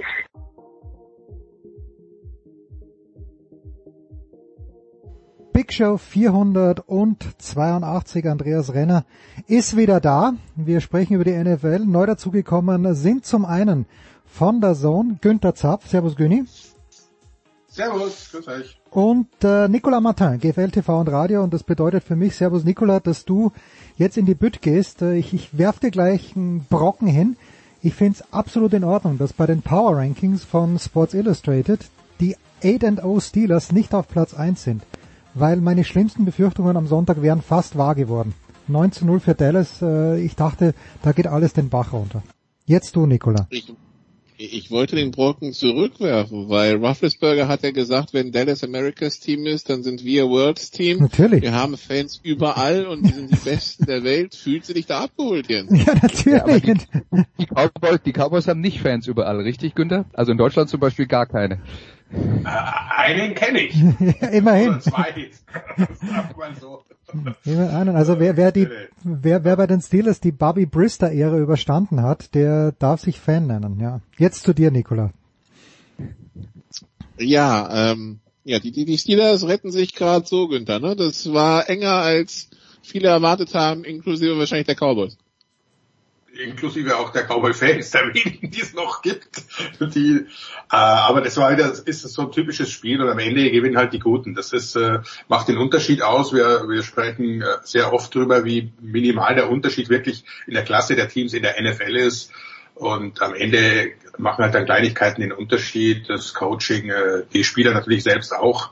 Und äh, wenn wir uns das, das Giants-Spiel gegen Tampa anschauen, das war eine ähnliche Konstellation, äh, die Jets jetzt gegen äh, New England. Das sind alles überraschende Zwischenergebnisse, lang, lang, lang im Spiel. Am Ende setzt sich dann aber doch die favorisierte oder im Steelers-Fall natürlich äh, deutlich favorisierte Mannschaft durch. Nicht so klar, wie es der Buchmacher sieht, aber das ist, auch das gehört dazu. Du baust ein bisschen ab, du hast 16 Spiele Minimum, da, da gibst du nicht immer 100% Vollgas, auch nicht bewusst, aber das passiert so. Von daher spielen die Steelers sind eh so ein Team, das gerne mal äh, auf das Niveau des Gegners sich begibt. Die spielen extrem gut, wenn sie gegen äh, ganz starke Mannschaften spielen, können aber auch durchaus äh, ihr Niveau ein bisschen senken, wenn der Gegner nicht so gut ist. Wichtig ist, was am Ende dabei rauskommt und da setzt sich halt dann doch äh, das bessere Team durch und das ist das Entscheidende am Ende. Und äh, von daher war es wieder bitter zuzusehen als Cowboy-Fan, klar. Dann, dann hofft man, dann denkt man und am Schluss ja wieder die Chance, wenn jetzt nochmal ein ordentlicher Drive herkommt, dann können wir das Ding mit einem Field Goal sogar gewinnen. Äh, war halt wieder mal nichts. Und woran es liegt, haben wir auch, glaube ich, schon oft genug diskutiert. Das sind, das sind viele, viele kleine Dinge, die von oben äh, beginnen. Und das ist ja bei den anderen Teams auch so, wenn man zu, zu den Jets schaut. Äh, die Giants sind auch so ein Team, das eben, eben kaum gewinnen kann. Äh, das Team aus Washington. Also da, da sind ein paar Mannschaften unterwegs, die momentan äh, Probleme haben, Siege einzufahren. Ich wollte noch ergänzend äh, hinzufügen, weil Günther darüber geredet hat, dass äh, ja in den, bei den Buchmachern und bei den Prognosen äh, dann die, die Unterschiede zwischen den Teams vielleicht ein bisschen äh, zu hoch eingeschätzt werden. Äh, ich glaube, ein Faktor, der manchmal auch so ein bisschen unter den Tisch fällt, ich kann mich erinnern, ist auch schon eine ganze Weile her. Damals war Paul Breitner noch Mittelfeldregisseur beim FC Bayern, also ist schon wirklich lange her. Oha. Aber ich kann mich erinnern, dass er damals irgendwann mal ein Interview gegeben hat und hat dann gesagt, na, wenn ich mal ganz ehrlich bin, wie viele an wie vielen Spieltagen ich im Lauf einer Saison wirklich in absoluter Topform bin und gar keine Probleme habe, sagt er, das sind vielleicht zwei oder drei im Jahr. Also auch das muss man halt bei der Qualität der Mannschaften mit einberechnen. Beim Football wird es wahrscheinlich sogar noch extremer sein, weil wir kennen ja das alte Motto, nach den ersten vier Wochen hat jeder irgendwas und am Ende der Saison können die alle nicht mehr geradeaus laufen.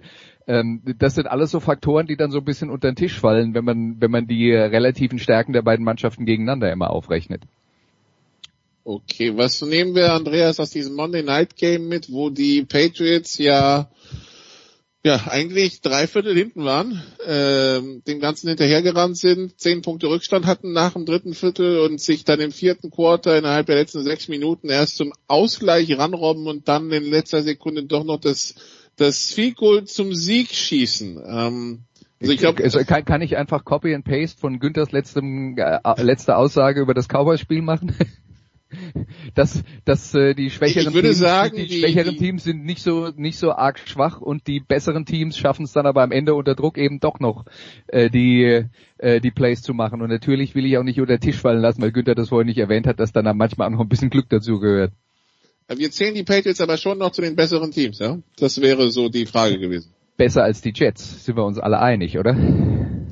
ja, gut. Aber Günther, nein, heißt, es ist, setzt jetzt auch nicht so wirklich die Messlatte. Ne, ne es ist, es ist einfach, äh, sagt, aber schaut euch um, auch in anderen Sportarten, du musst auch siegen lernen. Das ist, wenn du, wenn du gewohnt bist zu verlieren, dann verlierst du halt einfach auch. Das ist dein Köpfen drin und so, und, und äh, das, diese Mentalität äh, ist dann auch in einigen Spielern, wenn du da nicht die Führungspersönlichkeiten hast, nicht die Trainer, äh, die das ändern, die das äh, um, umschalten. Was haben wir in den letzten Jahren für Beispiele von, von schlechten Teams, die Trainerwechsel vollzogen haben und im nächsten Jahr plötzlich durchstarten? Also es, es, es liegt eben nicht an den Spielern und es liegt nicht nur am System, sondern es liegt eben äh, sehr, sehr viel auch an der Mentalität, wie du reingehst in so ein Spiel. Und die Chats, äh, ich habe das Spiel mir auch äh, in voller Länge gegeben, haben sich, so war eben auch wieder mein Eindruck, am Ende nicht getraut zu gewinnen. Die kriegen bei fünf Minuten irgendwas, glaube ich, einen Ball mit, mit äh, immer noch sieben Punkten vorne. Genau, da haben sie äh, Patriots ja nur auf den Field Goal gehalten. Trotz des dämlichen Fehlers auch wieder so typisch. Field Goal Team schon auf dem, auf dem Feld und dann zwölf Mann bei den Jets. Äh, dachte schon, naja, super, so, so spielen eben schlechte Teams.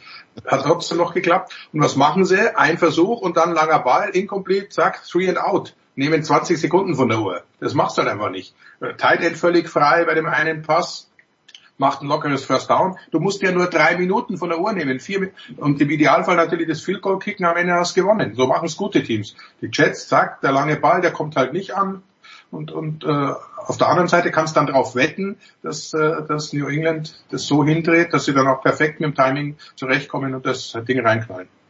Man kann natürlich jetzt ähm, äh, umgekehrt dann sagen, für die Jets, wenn es darum geht, äh, siegen zu lernen, dann ist ein Schritt auf dem Weg, siegen zu lernen, zunächst mal so nah dran sein, dass man am Ende noch eine Chance hat. Das war ja zuletzt eher selten der Fall Ja, also das ist der erste Schritt und die nächste Hürde ist dann die, über die Günther geredet hat. Und deswegen würde ich jetzt auch bei dem Spiel dann sagen, ist es jetzt für die Jets ähm, zumindest mal ein gutes Zeichen, dass sie da nicht absolut chancenlos äh, vom Platz geschickt wurden. Und äh, ja, aber äh, da, da fehlen noch ganz viele Schritte. Und ich denke, der wird sich eine ganze Menge tun. Und äh, wir wissen ja auch, dass die Leute, die jetzt auf dem Platz stehen äh, oder dann teilweise da auch gespielt haben, auf Quarterback zum Beispiel, nicht die langfristigen Lösungen sind. Vielleicht hat der Owner doch schnell runter telefoniert und gesagt, äh, hallo, Trevor Lawrence will ich haben, mach mal was. Äh, ach so, das kann, kann, kann natürlich sein. Aber da kommt natürlich noch was anderes dazu. Der, der echte Owner, äh, nämlich der, dem die Team, äh, dem das Team wichtig äh, wirklich gehört, der ist ja ähm, äh, US-Botschafter in, in, in Großbritannien oder nur in Irland, weiß gar nicht genau, Woody Johnson. Und äh, also eins von beiden. Ist Irland nicht der von den Steelers? Hm? Ist Irland nicht der von den Steelers? Das kann auch sein, ja. Äh, aber auf jeden Fall ist Woody Johnson äh, äh irgendwo in, äh, in Großbritannien oder in der um, direkten äh, Umgebung von Großbritannien.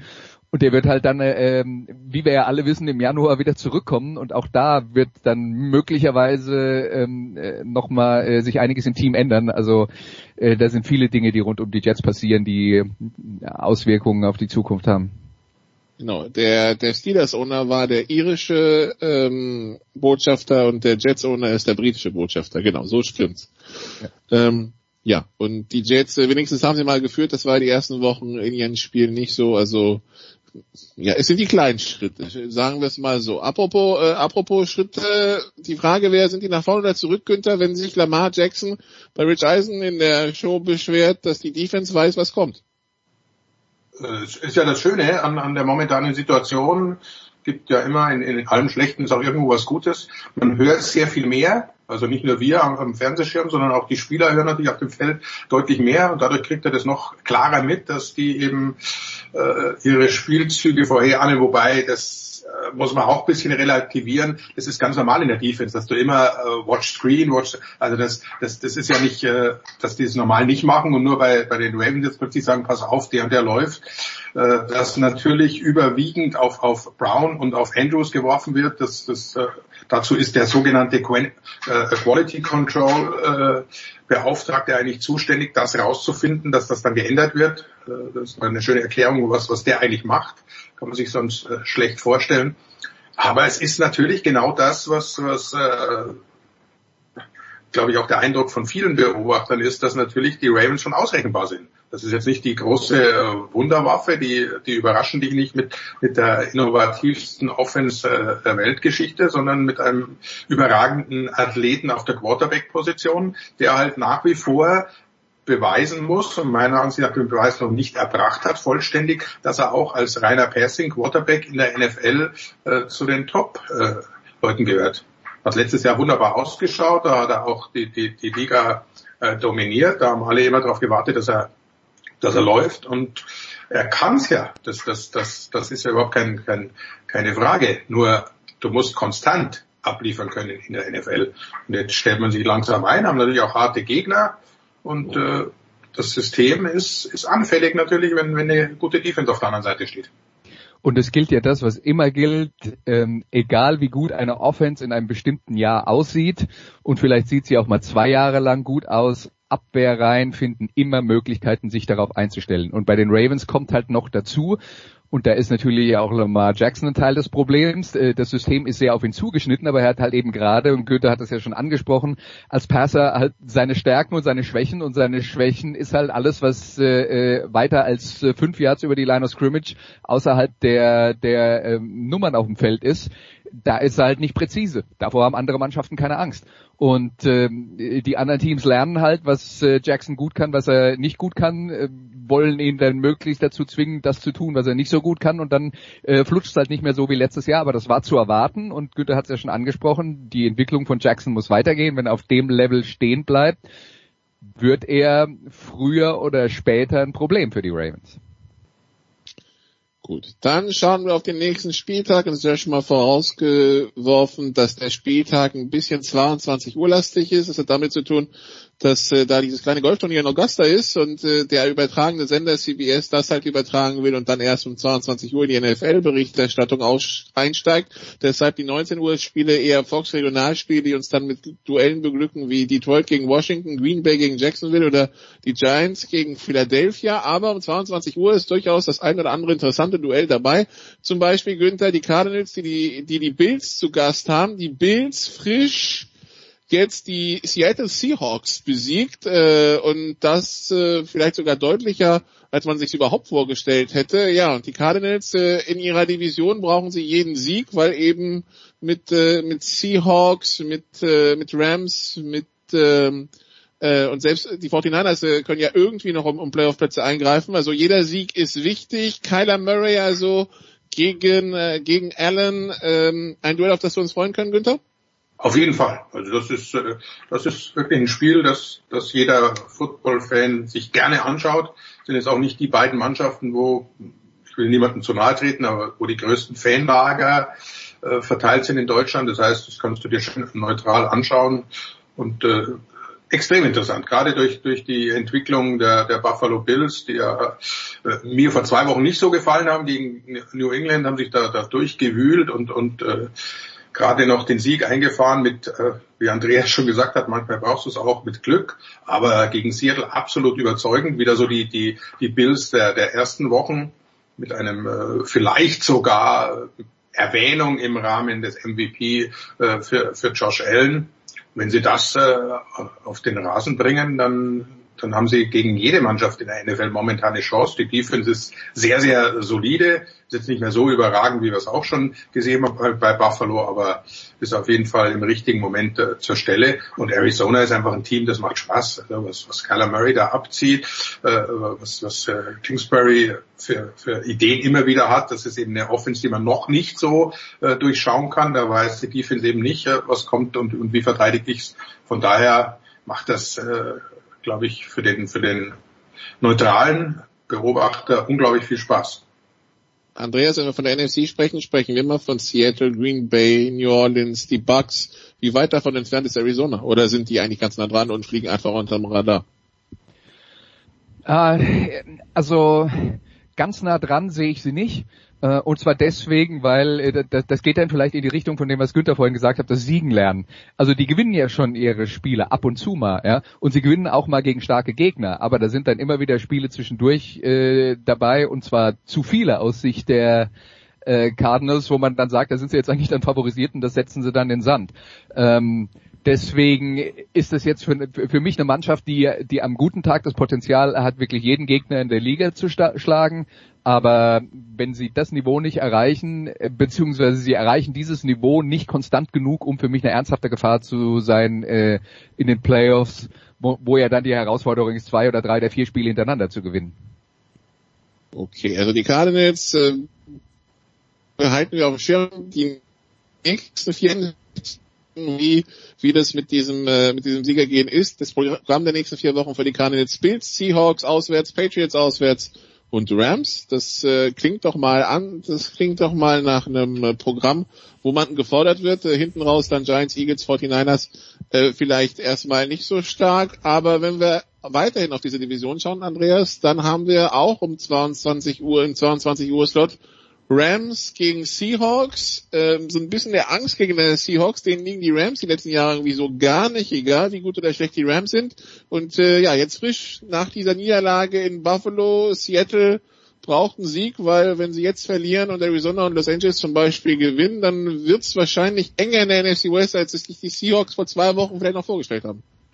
Ja, und das sind die, äh, das sind die Spiele, wo man halt wirklich äh, nur schwer äh, vorhersagen kann, was da passiert. Das hat natürlich auch was, also die, die Probleme, die die Seahawks mit den Rams über die letzten, ich glaube, man kann fast von zehn Jahren reden, äh, ähm, äh, hatten, äh, die haben immer, also sehr häufig mit dem gleichen Problem zu tun, nämlich die Seahawks Offensive Line, die über sehr viele Jahre der Schwachpunkt im Team war und die Rams Defensive Line, die über sehr viele Jahre die Stärke im Team war die jetzt vielleicht nicht mehr in der Breite so gut besetzt ist, aber da ist halt immer noch Aaron Donald. Und wenn du mit dem nicht umgehen kannst, kann der dir halt das komplette Spiel ruinieren. Äh, und äh, ja, ich, ich finde auch dieses Spiel sehr schwer, ähm, äh, sehr schwer vorherzusagen, weil äh, da schauen wir dann einfach nur mal auf die äh, auf die Seahawks Defense, die vor zwei Wochen San Francisco zu Tode geblitzt hat. Die 49ers hatten keine Chance in dem Spiel. Auch stark ersatzgeschwächt, aber trotzdem, die Seahawks haben es wirklich herausragend gemacht. Ja, und letzte Woche gegen Buffalo spielen sie äh, passiv und äh, ähm, äh, äh, spielen äh, spielen äh, ziemlich ne, passiv ist nicht das richtige Wort, aber die die Mannschaften, die vorher gegen Buffalo Erfolg hatten, haben sehr viel Zone gespielt und die Seahawks haben auf äh, Manndeckung um, umgestellt und äh, und Josh Allen konnte schalten und walten, wie sie wollen, wie, wie er wollte. Und dann, das das macht's halt wirklich schwer äh, vorherzusagen, was in diesem Spiel passiert. Und ich würde mal sagen zwischen zwischen 30 Punkte Vorsprung für Seattle bis 30 Punkte Vorsprung für LA kann ich mir in dem Spiel so ziemlich alles vorstellen. Günther, es ist ja so, dass die Seahawks Defense jetzt nicht unbedingt das, das Prunkstück ist. Also die meisten Passyards abgegeben in, in den ersten acht Spielen, wie, wie noch kein anderes Team in der NFL-Geschichte. Wenn man sich anschaut, sie haben zwar die beste Offense mit 34,3 Punkten pro Spiel, sie geben aber auch die drittmeisten Punkte ab, 30,4 pro Spiel. So sehen die Ergebnisse übrigens auch aus, ne? 38, genau. 25, 35, 30, 44, 34. Ähm, das heißt, das Gute ist für den neutralen Zuschauer, sofern es noch neutrale Zuschauer bei Seahawks-Spielen gibt, äh, er kann sich eigentlich auf ein Punktefestival einstellen, ne? Äh, würde ich normalerweise äh, auch unterschreiben. Klar, das ist gerade äh, richtig äh, aufgelistet. Äh, beide Mannschaften allerdings äh, gar nicht so schlecht, also in der Laufverteidigung gut, also deutlich besser als zumindest gegen den Pass, spricht auch dafür, dass Ball, der Ball fliegen wird und äh, dann sollte es viele Punkte geben. Äh, da kommt jetzt eben am Ende wieder dieses die, zuvor schon besprochene äh, Siegen lernen und die, die äh, Seahawks sind ja mal wieder meisterlich darin, die knappen Dinge für sich äh, zu entscheiden gegen Minnesota mit, mit, mit einem Punkt. San Francisco, gut, war, war, war eine klare Sache. Äh, was rausfällt, ist der, der, die uh, Overtime gegen Arizona. Das ist normal so ein Spiel, das, das eben Seattle gewinnt. Also Arizona holt da auf, äh, um das auch nochmal aufzufangen. Das ist natürlich gerade in der NFC West enorm wichtiges und ein sehr, sehr spannendes Spiel, aber da bin ich wirklich absolut äh, auch bei Andreas. Von 30 vor für Seattle bis 30 äh, vor für, für die Rams ist alles drin. Wer hat den besseren Gameplan? Wer kommt besser rein? Äh, wenn du dann dein Spiel nicht mehr durchziehen kannst, weil, weil es der Spielstand nicht hergibt, dann kann es ganz, ganz schnell in die andere Richtung gehen. Und aber ich erwarte eher ein knappes Ding, also weniger als ein Touchdown Unterschied und äh, beide in den 30ern. Also ich, was ich halt dann auch noch sagen würde, weil wir werden ja dann immer am, am besten schon äh, im, im Mai gefragt, wer gewinnt nächstes Jahr den Super Bowl. Das ist ja dann, äh, ich, wenn wir dabei äh, bei der Zone über Twitter dann Fragen äh, bekommen, das ist ja jede Woche ist irgendeiner dabei, der will wissen, wer den Super Bowl gewinnt. Na gut, aber äh, es ist ja ohnehin äh, schwer genug zu sagen. Aber ich würde halt sagen, mit den Schwächen, die Seattle hat, ähm, glaube ich halt auch nicht, dass die ungeschoren durch die Playoffs kommen. Das heißt, äh, die werden jetzt, also ich weiß, die werden sehr hoch eingeschätzt, aber auf meiner Liste werden sie nicht ganz oben, weil ein, ein so krassen Schwachpunkt wie die Seattle Defense, das wird normalerweise in den Playoffs von irgendeinem Gegner ausgenutzt und irgendjemand wird die zerlegen. Ja, sie sind, sie sind eben nicht schwach, sondern sie sind wirklich mit Abstand die schlechteste Defense äh, gegen den Pass. Insgesamt punktemäßig Rang 3 und äh, Defense Wins Championships ist sicher in der heutigen modernen NFL nicht mehr ganz aussagekräftig, aber ohne ordentliche Defense hat man ja auch an Kansas City letztes Jahr gesehen, wie sich da die Defense verbessert hat zum Jahresende hin. Ohne gute Defense äh, bin ich völlig bei Andreas, hast du in den Playoffs keine Chancen, weil dann kommen so Teams wie, wie, wie Tennessee, mit denen keiner rechnet, die dich einfach überlaufen und du gar nicht weißt, was passiert. Plötzlich bist zwei, drei Touchdowns hinten und dann ist das Ding durch.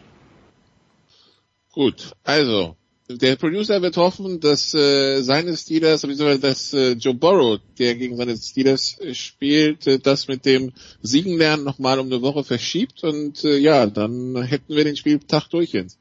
Ich bin immer noch komplett irritiert, dass die Steelers noch keinen, keine Off-Week gehabt haben, aber irgendwann kommt auch die. Aber doch, hatten sie doch schon. Hatten die sie schon? Die Ach, die hatten sie schon. Ah, okay, na Ganz gut. Dann. früh, Woche drei oder so. Ach so, na gut. Jede Woche auf die Steelers freuen. Ja, ist das schön. Durchgehend bis zum ersten Januarwochenende. Jede Woche für Woche hast du Steelers Ah, Spieler. ist das schön. Big Na Ben gut. kann sich leider nicht ausruhen.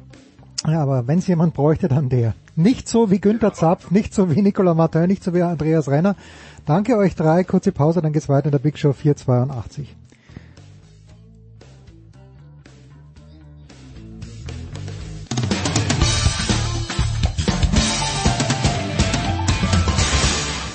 Hallo, hier ist Verena Seiler und ihr hört Sportradio 360. Es ist die Big Show 482 auf Sportradio 360 und nach sehr langer Zeit, was natürlich nur meine Schuld ist, weil ich ihn nicht gefragt habe, aber nach sehr langer Zeit freue ich mich sehr, dass Elmar Paulke mal wieder bei uns am Start ist. Grüß dich, Elmar. Ich grüße Jens. Ich war überrascht und irgendwie auch gleichzeitig entsetzt, dass wir so lange nicht gesprochen haben. Ja, aber auch, weil natürlich diese, diese kleinen Highlights des Jahres, wo wir uns ab und zu sehen, wie zum Beispiel die BMW Open 2020, nicht stattgefunden ja. haben. Das ist natürlich ein Drama. Das ist richtig. Das ist ein Drama. Ja. ja. El Elmar, ich, ich, ich, ich, ich bezeichne es immer so und sage das auch einfach, wie es ist. Es ist einfach das Scheißjahr. Ja. Es ist dieses Scheißjahr 2020, das uns alle irgendwie ausgebremst hat, äh, auch alle, die wir da in dieser Veranstaltungsbranche sind. Und äh, ja, da haben auch keine BMW Open stattgefunden. Du hast genau recht. Ja, das ist äh, alles ein bisschen Banane. Aber Elmar, ich habe uns, mein, mein Leben ist ja noch trauriger, als du dir vorstellen kannst. Ich habe nämlich am Samstagabend um 20.15 Uhr nichts Besseres zu tun gehabt, als Johannes B. Kerner zuzuschauen, der das natürlich professionell großartig gemacht hat. Das hieß, glaube ich, das große Wissensquiz oder ja, ich habe kein oder Quiz Champion, irgendwie sowas. Und da kommt ein junger Mann äh, und ja, es ist ein, es ist ganz schlimm, es ist ganz schlimm. und es kommt ein junger Mann hier, der der sehr sehr intelligent äh, nicht nur gewirkt hat, sondern auch war und tritt gegen Katrin Müller-Hodenstein an und in der Kategorie ja. Sport. So und die erste Frage ist oder was die zweite Frage? Wer wurde im Sportjahr 2020 als erster Weltmeister gekürt? Und es waren drei Antwortmöglichkeiten. Eine davon war selbstredend Peter Wright und das hat er auch gewusst. Und dann sagt dieser junge Mann, der wirklich einen sehr vernünftigen Eindruck macht, dass es sein großer Traum wäre, einmal im Alley Pally dabei zu sein. Und jetzt frage ich dich, Elmar Paulke, wann kann er, ich meine, er kann jetzt natürlich zum Alexandra Palace fahren, nur wird er dort alleine drin hocken. Hast du Hoffnung, dass es äh, nicht in diesem Jahr, dass im nächsten Jahr, äh, wie, wird in der Dartszene darüber gesprochen? Du, zunächst mal sieht so aus, als wenn man auch in diesem Jahr in den Eddie Paddy geht und hm. ich glaube, wir rechnen alle nicht mehr mit Zuschauern, auch wenn das immer noch nicht äh, offiziell jetzt bekannt gegeben worden ist. Sie, sie basteln und versuchen noch alles, dass es irgendwie vielleicht sogar auch mit Zuschauern stattfindet. Ähm, dieses Jahr äh, war natürlich auch für die Dart-Szene und für die PDC, also für den Verband, natürlich ein sehr, sehr schwieriges Jahr. Und sie haben es trotzdem, wie ich finde, wirklich gut bewältigt. Sie haben es sch relativ schnell hinbekommen, auch im Vergleich zu anderen Sportverbänden, dass sie zumindest ihre, ihre Tour-Events stattfinden lassen. Mhm. Man muss irgendwie so im Hinterkopf haben, Darts gibt es noch nicht so lange als Profisport. Die Tour ist eigentlich erst in den letzten 10, 15 Jahren so wirklich dabei, sich aufzubauen. Seitdem ist Darts auch erst ein Toursport. Das war ja vorher, sonst waren es irgendwie acht, neun große TV-Veranstaltungen. Man hat sich als Profi auf Exhibitions und, und Showmatches irgendwie die, die Kohle verdient oder durch Sponsorenverträge. Seit 15 Jahren gibt es also jetzt wirklich so ein Tour-Dasein, auch der Grund, warum viele junge Spieler jetzt mehr und mehr nachkommen. Und wenn du dann so außerhalb der Top 50 bist, dann wird es finanziell natürlich auch sehr, sehr eng. Ja. Ganz schnell eng. Und äh, die PDC hat, hat äh, anfangs auch sofort äh, mal so einen Bonus ausgeschüttet. Sie haben dann vor allem es geschafft, Turniere stattfinden zu lassen. Sie haben also diese Hygieneregeln und, und Hygienekonzepte umgesetzt, und äh, man hat das dann zusammen mit, mit Sky Sport England, die es echt verstanden haben, Darts auch im Fernsehen zu präsentieren, dass du, dass du nicht denkst, Mann, das war doch früher anders. Sie haben das echt cool gemacht mit einer großen Video-Wall im Hintergrund, also wo ansonsten der Schwenk durch die Halle kommt in die verrückte, zu den verrückten Fans. Hast du jetzt immer noch Fanvideos da, die 180er hochhalten, die also dem Verband diese, diese Videos geschickt haben. Und dadurch fangen die das gut auf. Und auch atmotechnisch ist das irgendwie, es da hat sich so nicht so kompliziert, äh, das, das äh, so zu handhaben, wie man es irgendwie auch gewohnt ist. Von daher schaust du auch die Darts-Events gerade, die großen TV-Events, und denkst nicht permanent, verdammt, mit, mit Fans war es doch viel, viel schöner. Mhm. Es ist schöner mit Fans, keine Frage, aber das funktioniert so. Und das war natürlich auch dann für den für die Spieler ein ganz wichtiges Signal. Du kannst dir vorstellen, wenn da einer, äh, was weiß ich, 50.000 Pfund in zwei Jahren verdient und dann gibt es drei Monate lang kein Turnier, der, der waren viele auch sofort wieder ja. auf der Suche nach ihrem alten Job und zurückgehen. Das können wir, das geht nicht, ne? Also da, da das ist eine schwierige Situation, aber die PDC hat das, hat das wunderbar äh, hinbekommen. Jetzt ist einfach die Frage, wie lange dauert das Ganze noch? Jetzt haben wir offenbar einen Impfstoff, aber ne, das ist natürlich auch klar, das, das ist ja nichts für eine Ewigkeit. Also gerade auch die Veranstaltungen in Deutschland, äh, der Veranstalter ist auf die Ticketeinnahmen angewiesen. Das wäre meine nächste Frage gewesen. Davon gab es ja, nicht viele. Ja, weil, weil man immer ja. hört, dass die Handball-Bundesliga und die Eishockey- und Basketball-Bundesliga, die können sich's nicht leisten, so wie die Fußball-Bundesliga, weil die TV-Gelder nicht so groß sind. Also mit anderen Worten, das, ja. die, die TV-Gelder können nicht alles auffangen im Darts. Ähm, es ist schon so, dass wir gerade in England die großen Turniere haben große Sponsoren, die auch jetzt in diesem Jahr, das, das wollte man auch natürlich als hat noch als ein Zeichen verkauft, äh, in diesem Jahr Verträge verlängert haben. Das mhm. sind ja häufig Wettanbieter im Darts. Ähm, also die PTC hat dadurch ihre Einnahmen. Natürlich fehlen denen auch die Ticketverkäufe logischerweise, aber in Deutschland äh, gibt es nicht den großen Hauptsponsor bei den großen Turnieren. Also die, die brauchen diese Ticketverkäufe noch viel, viel dringender. Und das ist natürlich jetzt ein brutales Jahr. Ne? Also ja. man hat dann irgendwie vier Turniere noch stattfinden lassen, aber da waren irgendwie äh, 500 Zuschauer pro Session dabei. Also das ist nicht das. Normalerweise hat man irgendwie 15.000 am Wochenende. Ja. Also das ist überhaupt nicht vergleichbar gewesen und eine ganz, eine ganz schwierige Situation. Man hofft dann so, Darts, das ist ja irgendwie ganz cool. Äh, Darts war ja nie ein Mainstream-Sport. Ne? Dadurch hast du eine, dadurch hast du eine Klientel, hast du einen ganz harten Kern, die mhm. Darts immer geil fanden obwohl alle anderen gesagt haben, das ist doch kein Sport, das ist doch Schrott. Ich bin auch einer von allen anderen. Und die halten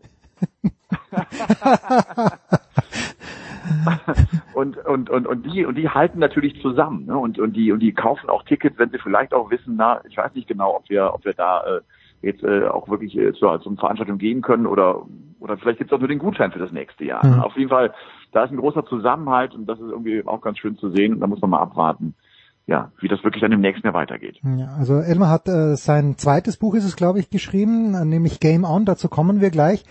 Äh, wenn du das jetzt hier so beschreibst, gerade auch die Szenen, die sich in Deutschland in, in diesem Jahr für jeden Veranstaltung, für jeden Veranstalter abspielen, was bedeutet das für den Darts Nachwuchs?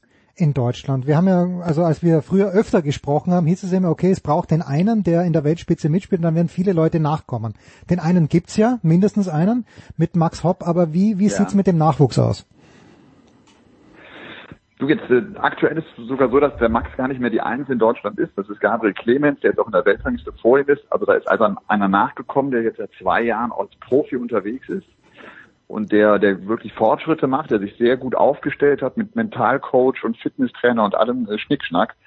Es gibt schon, äh, es, wir erkennen, dass, dass der Nachwuchs kommt und das, man darf ja eines nicht vergessen. Das ist ja vielleicht eine der ganz wenigen Sportarten, die wir alle von zu Hause aus ausüben können. Hm. Die Spieler spielen online. Die Spieler spielen jetzt online gegeneinander. Und das ist zumindest noch eine Möglichkeit, auch im Wettkampf zu sein. Also auch Online-Turniere gibt es. Ja. Und das macht es natürlich im Darts irgendwie ganz, äh, ganz spannend und dadurch äh, schläft auch jetzt nicht irgendwie der, der, der Breitensport komplett ein. Ne? Es gibt nicht mehr die Kneipenturniere, nicht mehr die, die, die Vereinsturniere, aber das andere funktioniert dann schon. Okay, na gut. Also, äh, und ich sehe es ja auch im, ich sehe es auf deinem Instagram-Account, also gut, ich muss euch nicht sagen, dass ihr Elmar folgen sollt, aber Elmar ist dauernd irgendwo im Studio. Es gibt Darts und wer Elmar hören möchte, der kann Elmar auch hören, fast jede Woche. Game on, Elmar. Was, äh, was, was ist das Herausragende aus deiner Sicht oder was ist das Besondere aus deiner Sicht an, aus, ja. aus deinem zweiten Buch ist es, glaube ich, das erste war doch die Erde seine Scheibe, oder? Genau, Erde eine Scheibe, dann kam Game On, das war 2017 und jetzt kommt ein neues, das heißt Perfect Game. Ah, um Gottes Willen, ich bringe alles durcheinander. Ich bringe alles durcheinander. Das macht gar nichts, das macht gar nichts. Du, das Buch äh, habe ich deshalb, die Idee entstand zu dem Buch, weil nach dem äh, Abgang von Raymond von Barnefeld irgendwie klar war, jetzt ist Taylor weg, jetzt ist von Barnefeld hm. weg, die beiden großen Legenden, die diesen Sport irgendwie 20, 30 Jahre geprägt haben. Es kommt eine neue Generation ran. Und ich habe das, äh, das Buch genutzt, um zum einen die neuen Gesichter vorzustellen, die inzwischen noch ganz vorne in der Weltspitze sind und habe dann jetzt auch mal da versucht darzustellen, wie, wie hat sich Darts in den letzten 20, 30, 40 Jahren eigentlich entwickelt im Profi-Dasein? Der, der, der, der Profi ist ein ganz anderer Typ, äh, als das 1970 war, wie gesagt, weil er, weil der 1970 einfach nur irgendwelche äh, Brauerei-Deals hatte und er hat irgendwie 30 Exhibitions an 30 Abenden nacheinander gegeben und bekam dafür relativ viel Geld. Das hat sich komplett verändert. Der Profi-Dartspieler heute ist ein klassischer Tourspieler Mhm. Und äh, das, das habe ich äh, natürlich auch mal so darzustellen. Und dann ist es einfach jetzt auch gerade eine Zeit, und das sehen wir immer wieder, weil so viele junge nachkommen, gibt es auch viele verschiedene Wege noch zum, zum Profi zu werden. Und man hat diesen Sport noch nicht so richtig ausgereizt, weil es einfach noch nicht so lange professionell ist. Das ist natürlich auch total spannend, ne, zu sehen, wer geht jetzt welchen Weg. Und sie gehen ganz verschiedene Wege. Und wir haben einen Gervin Price, der aus dem Rugby kommt, der ein, ein semi-professioneller Rugby-Spieler war, der zurzeit extrem gut unterwegs ist, der, wo du auch erkennst, der nimmt so die, die Eigenschaften vom Profisport, den er eigentlich so gelebt hat, Rugby mit rüber ans Dartboard, so unterschiedlich die ja sind, die beiden Sportarten. Er kann viel davon mit rübernehmen. Und äh, sie haben ganz unterschiedliche Wege, in die Weltspitze vorzukommen. Und das, äh, das beschreibe ich in dem Buch. Und natürlich natürlich auch der Fokus auf Deutschland und Gabriel Clemens, der sich in den letzten zwei Jahren echt äh, enorm entwickelt hat, der, der jetzt auch bei allen großen Turnieren mit dabei war. Und Max Hopp, äh, wollen wir gar nicht vergessen. Es wird auch bei der WM mit dabei sein. Wir werden drei Deutsche bei der WM haben. Also da ist Musik drin und äh, die Tour ist wirklich, sie ist so spannend, weil jetzt, weil es so viele Überraschungen auch gibt. So spannend wie vielleicht noch nie. Also wirklich die jungen Spieler sind sind neue, selbstbewusste Typen, die hinkommen, die auch nicht den großen Respekt vor all den Legends haben. Das war oft so im Darts, dass du gegen Hm. Taylor konntest ja gar nicht gewinnen, weil das einfach die große Legende war. Heute kommen die rotzfrech dahin und, und, und, und, und haben, trauen sich auch zu, alle zu schlagen. Und das, das merkst du. Das ist so ein neuer Spirit auf der Tour. Und der ist äh, sehr spannend zu verfolgen.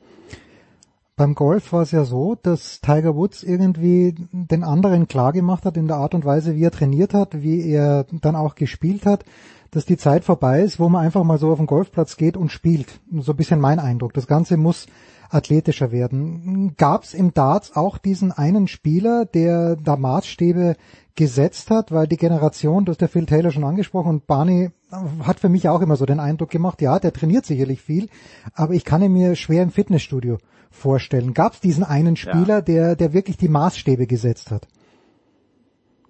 Also klar, früher war das Taylor.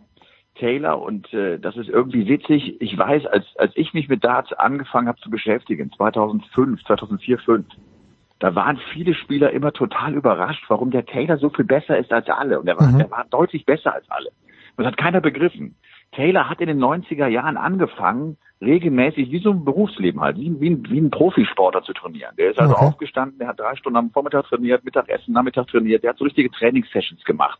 Und dadurch hat er viel, viel mehr gespielt, weil die anderen alle nur abends in der Kneipe gegeneinander angetreten sind, so ungefähr. Ne?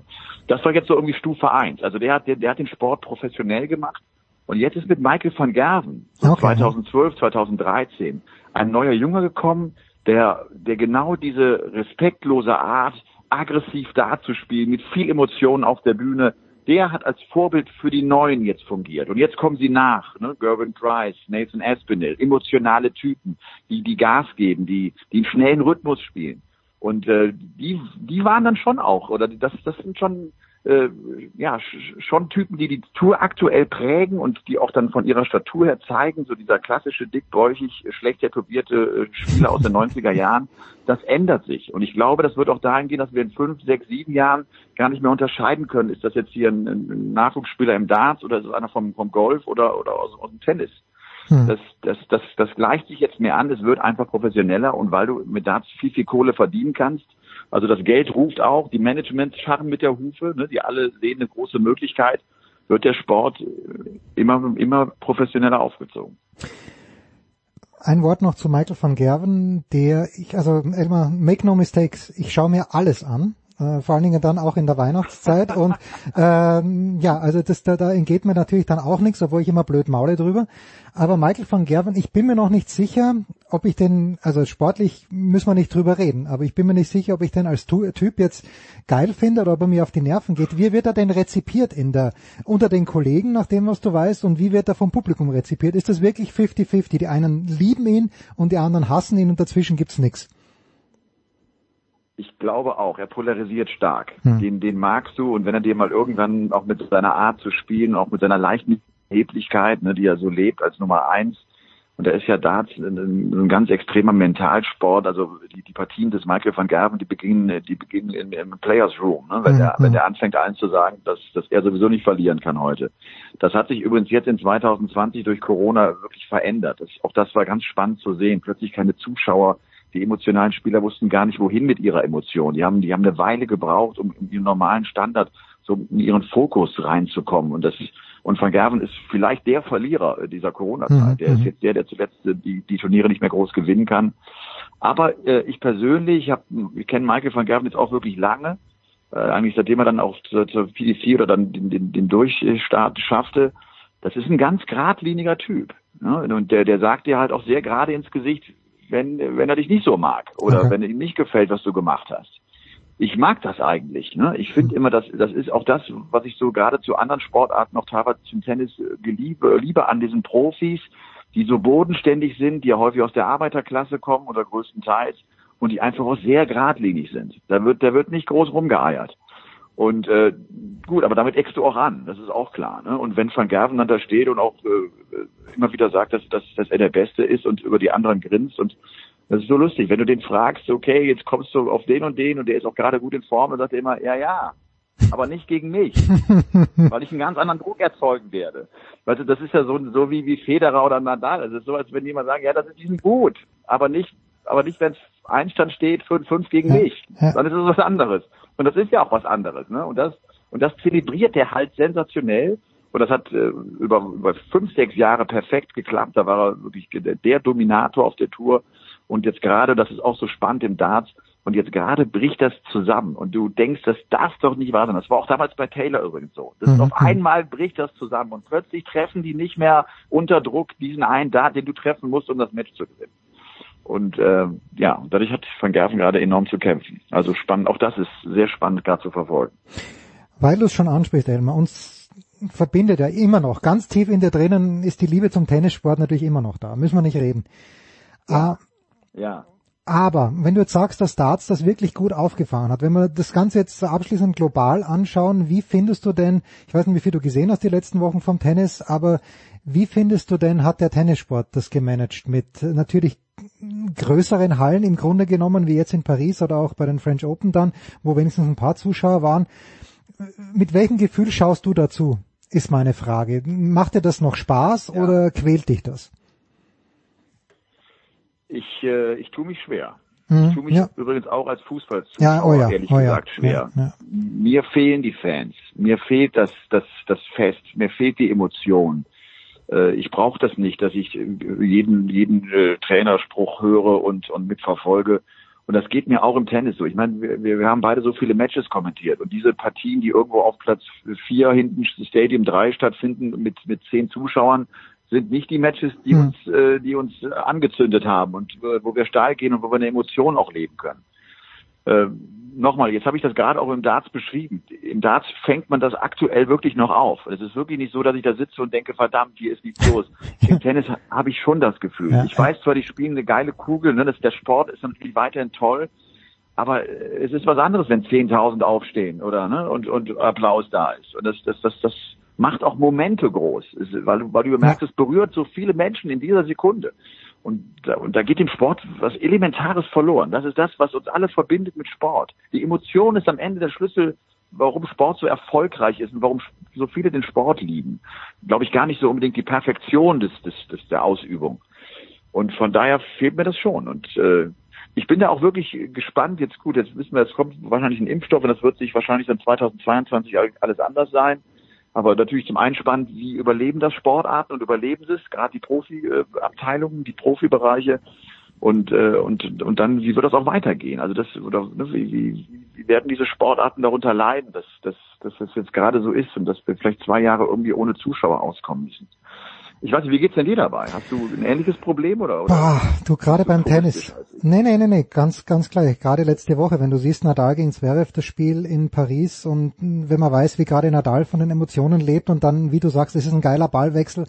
Äh, und wenn da das Publikum wäre, kommt er noch dazu, dann wird der Schiedsrichter vielleicht länger Pause geben. So ist es gleich wieder wirklich jetzt in diesem 25 Sekunden Takt, was ich ja grundsätzlich nicht schlecht finde, aber ich tue mich extrem schwer mittlerweile damit, weil ähm, ja. es, es gibt halt auch, die, ich, ich habe auch den Eindruck, die Spieler, der Team hat das auch gesagt bei den US Open, im vierten Satz bei 2-2, wo du eigentlich nicht mehr kannst, aber dann ist die Hütte voll, dann kannst du eben doch noch ein bisschen und da, da geht so viel verloren durch. Ich tue mich auch extrem schwer und äh, ich, ich hoffe, dass es, dass es halt bald, es ist natürlich jetzt nicht, es ist ein komplettes First World Problem, aber weil du es schon ansprichst, ich glaube, dass sich die weiblichen Tennisspieler anschauen werden, Elmar. Nach den French Open hat es zwei Turniere gegeben nur. Und wenn, das ist halt leider so, oder vielleicht ist es zu Recht so, wenn Geld investiert wird, dann hauptsächlich in die Männer beim Tennis und das, das, die werden ein ganz großes Problem ja. bekommen, die Frauen, glaube ich. Ja. Also. Ja, und das, ich glaube jetzt wir sind jetzt so von der, von der Strecke der Zeit auch ja so, dass, dass, dass jetzt wirtschaftlich jetzt, also man hat das noch überstanden bis jetzt. Ne? Mhm. Mal gucken, wie lange es jetzt noch weitergeht. Ich glaube, es, es wird natürlich immer brutaler, nicht nur im Sport, sondern für viele Wirtschaftsunternehmen. Ja. Äh, Jetzt, jetzt kommt die harte Zeit und jeder Monat mehr tut extrem weh. Also ja. Keine Frage. Frag nach bei unseren lieben Freunden ja. vom Stadion an der Schleißheimer Straße, die jetzt wieder die Hütte zumachen mussten. Ja. Die du ja auch gut kennst, Holle. Und Michi. Ja, ja, absolut, absolut. Elmar Paulke, wann äh, The Perfect Game, ab wann ist Na es gut. auf dem Markt, mein Lieber? Elmar. Am 4.12. kommt es auf den Markt. Perfect Game. Ausgezeichnet. Jetzt? Perfect Game natürlich deshalb, weil es ja das perfekte Spiel natürlich ist, weil es jeder machen kann. Ne? Ob dick, ob dünn, ob, ob arm, ob reich, jeder hat Geld für, für ein Dartboard und ein Set Darts. Und weil das perfekte Spiel der neuen Data, weil man daran ganz gut erkennen kann, wie sich die Profi-Tour entwickelt hat. Man hat irgendwie die ersten acht Jahre auf einen neuen Data gewartet im TV bei der PDC und äh, 2019 werfen die 47 neuen Data. Mhm. Also auf diesem ganzen Jahr. Also auch da so die Qualität ist enorm zurückgegangen. Aber ich, ich, äh, ich, du, du weißt aber, ich bin schwer zu stoppen, ne, wenn es um Darts geht. Ist gut, ja. Ich red, ich red, ich red immer weiter. Das ist es völlig, völlig in Ordnung. Also, Perfect Game und äh, das gibt's im Tennis ja auch, da heißt es Golden Set und nach allem, was ich weiß, äh, so wie Elmar Paulke Tennis spielt, wenn du jemals einen Golden Set spielen möchtest, Elmar, spiel gegen mich bitte, weil du, du bist sicherlich zwei Klassen besser als ich und dann, dann hast du diese 24 Punkte in, in no time haben wir die hinter uns gebracht. Fantastisch. Wir freuen uns. Elmar, ich werde mich wieder öfter melden, wenn ich darf. Big Show 482, wir machen eine kurze Pause.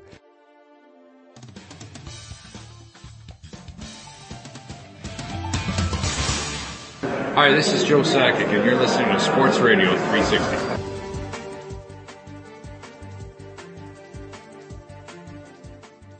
Herrschaften, es geht weiter in der Big Show 482. Wir wenden uns ja zu dieser Zeit des Jahres dem Golf zu und ganz speziell dem Masters und freuen uns sehr, dass Gregor Biernat von Sky ein paar Minuten Zeit für uns hat. Servus, Gregor. Grüß dich jetzt. Ja, wir müssen mit John Rahm anfangen. Erstaunlicherweise wird ja schon einiges übertragen, auch von den Trainingsrunden und John Rahm hat, äh, glaube ich, ein Hole in One geschlagen, Gregor, und der Ball ist zweimal davor auf dem Wasser aufgekommen. Bin ich Ja, da richtig wir informiert? Ja, genau, richtig. Habe ich gestern Abend auch gesehen. Ähm, Also mal davon abgesehen, muss man eigentlich anfangen ähm, mit seinem Ast, das er am Montag schon auf einer Proberunde geschlagen hat. Also ich meine, es gibt einfach auch Profis, die irgendwie 20 Jahre ohne Ast Golf spielen und der haut in der Proberunde am Montag beim Masters schon mal sein erstes Ast. Und gestern auf der 16, das ist ja eigentlich so das, äh, das berühmteste Paar 3 Loch oder ja, mit, mit, äh, mit noch der, der 12 zusammen mit dem Augusta National. Und da stellen die sich vorne an das Wasserhindernis, äh, das zwischen Abschlag, sich zwischen Abschlag und Grün befindet, ähm, so ein bisschen hangabwärts und hauen dann mit einem mit einem langen Eisen bewusst den Ball aufs Wasser, lassen den ein paar Mal auftitschen und der hinten ist die, die Böschung nicht besonders hoch, das heißt, da springen die Bälle aus dem Wasser dann wieder aufs Festland quasi, rollen aufs Grün und sein Ball ist nicht nur aufs Grün gerollt, der hat auch irgendwie noch so 90 Grad Haken geschlagen ähm, und ist tatsächlich ins Loch gegangen. Also kann man sich auf YouTube anschauen. Ich würde sagen, das ist auch ziemlich spektakulär für jeden ähm, absoluten Nicht-Golfer. Das äh, war einfach schon mal echt das Highlight dieser Trainingswoche bislang von John Rahm. Und obendrein war es gestern auch noch sein 26. Geburtstag. Äh, aber Gregor, so wie du das beschreibst, äh, hat das absichtlich gemacht. Ja, das ist, äh, das, das machen sie in Proberunden. Gerade auf der 16, äh, Okay. die hauen zwar auch einen normalen Abschlag von von der T-Box hinten, also so wie sie es im Turnier auch machen. Ähm, aber auf dem Loch ähm, machen fast alle auch diesen diesen Skipping-Schlag. Also die hauen den absichtlich aufs Wasser und der kommt dann irgendwie drei, vier Mal auf, bevor wie gesagt hinten aus dem Wasser wieder rauskommt, weil das ganz lustig aussieht, auch wenn wenn so ein Ball einfach übers Wasser titscht. Da sieht man immer mit was für einer Geschwindigkeit äh, die Bälle unterwegs sind und äh, weit davon entfernt sind, irgendwie im, ins Wasser einzutauchen, sondern wie auf einer wie auf einem Knüppelhart, wie auf einer knüppelharten Oberfläche darüber titschen. Und das machen sie tatsächlich in den Proberunden dann absichtlich. Also auch Schön, Spaß. schön. Bei unserem lieben Freund Gerhard Kleffmann habe ich gelesen, ich habe mir das Teilnehmerfeld noch nicht angeschaut, aber dass genau ein deutscher Teilnehmer am Start ist, nämlich der unverwüstliche, fantastische, großartige Bernhard Langer. War äh, erstens mal großartig, dass, dass Bernhard da dabei ist. Herr Langer für mich selbstverständlich, bin ja nicht per Du mit ihm. Aber wo, wo, wo ist Martin Keimer? Ja, Martin Keimer ist, äh, ist in keiner Kategorie vertreten, die ihn äh, äh, berechtigt, beim Masters zu starten. Sein letzter Major-Sieg, die US Open, ist sechs Jahre her. Und ähm, wenn man die Open oder die US Open oder die PGA Championship gewinnt, kann man die nächsten fünf Jahre das Masters spielen. Und da ist er jetzt ein Jahr drüber. Er ist weder über die Weltrangliste drin, noch über einen Turniersieg, ähm, einen großen auf der PGA Tour. Äh, er hat ähm, Äh, er hat es nicht bis zur Tour Championship in der letzten Saison geschafft, das heißt unter die Top 30. Also kurzum, er ist einfach nicht qualifiziert, weil das in der jüngsten Vergangenheit dafür eben nicht gereicht hat. Du bist ja selbst Golfer, selbstverständlich. Also ich äh, war, wann war es am letzten Sonntag? Am, was war das, der 7. November oder was der 8. November war ich nochmal draußen mit meinem äh, Rad unterwegs und habe mir gedacht, na ist ja komisch. Im November Radfahren habe ich auch selten gemacht, aber macht man halt. Wie ändern sich denn die Bedingungen in Augusta deiner Einschätzung nach, wenn man es normalerweise wird im Frühjahr gespielt, wo es vielleicht auch noch nicht brülle warm ist, aber es ist halt es ist halt frühjahrsmäßig und jetzt im November könnte schon eher winterlich werden oder sind die die Bedingungen wahrscheinlich gar nicht so unterschiedlich?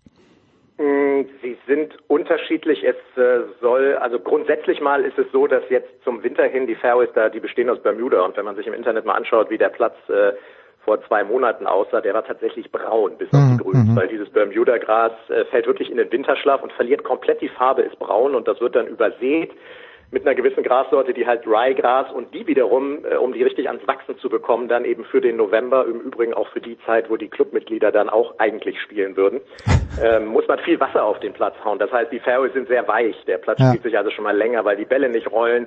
Die Grüns sind ähnlich wie sonst auch. Die haben so ein sogenanntes Sub-Air-System. Das heißt, sie können ganz genau dosieren, wie viel Wasser sie aus den Grüns raussaugen oder drin lassen. Die können sogar die Temperaturen an den Graswurzeln damit regulieren und damit auch äh, Auswirkungen ähm, oder auswirkend ähm, eingehen auf die auf das, was die Grüns brauchen. Ähm, also von daher wird sich da nicht so wahnsinnig viel ändern. Er wird ein bisschen weicher sein. Er wird sich ähm, die, die, die Grüns werden nicht ganz so schnell sein wie sonst. Ähm, aber ansonsten wird es einfach nicht so blühen. Äh, also so hm. die Azaleen ja, und diese okay, ganzen okay. Pflanzen, wir kennen da irgendwie die, die Bilder von den Rhododendren und was nicht alles auf dem Platz ist. Das äh, sieht natürlich dann jetzt schon eher nach Winter aus. Was die Vorhersage vom Wetter angeht, das, das sieht, ähm, das könnte auch April sein. Prinzipiell die Temperaturen sollen, wenn ich das richtig gesehen habe, bis auf 25 Grad ah, okay. hochgehen. Ja, es soll aber leider gerade äh, tatsächlich ab morgen richtig anfangen zu regnen, teilweise mit Gewittern. Und das hält genau bis Sonntag. Und ab Montag ähm, haben wir dann wechselhaftes Wetter mit Sonne, Wolken, Mix bei etwas über 20 Grad. Also Sie reden jetzt schon vorm Turnier und das will schon was heißen davon, dass es äh, bei der Wettervorhersage durchaus zu einem Monday-Finish kommen kann. Das, aber das wird sich zeigen. Das Erstaunliche an diesem wirklichen Drecksjahr 2020 ist ja, dass als Titelverteidiger Tiger Woods anreist. Wir, also die, die Bilder, das, das war schon irgendwie sehr bewegend, 2019 fand ich, als er gewonnen hat, äh, weil das vielleicht irgendwie selbst gar nicht glauben konnte.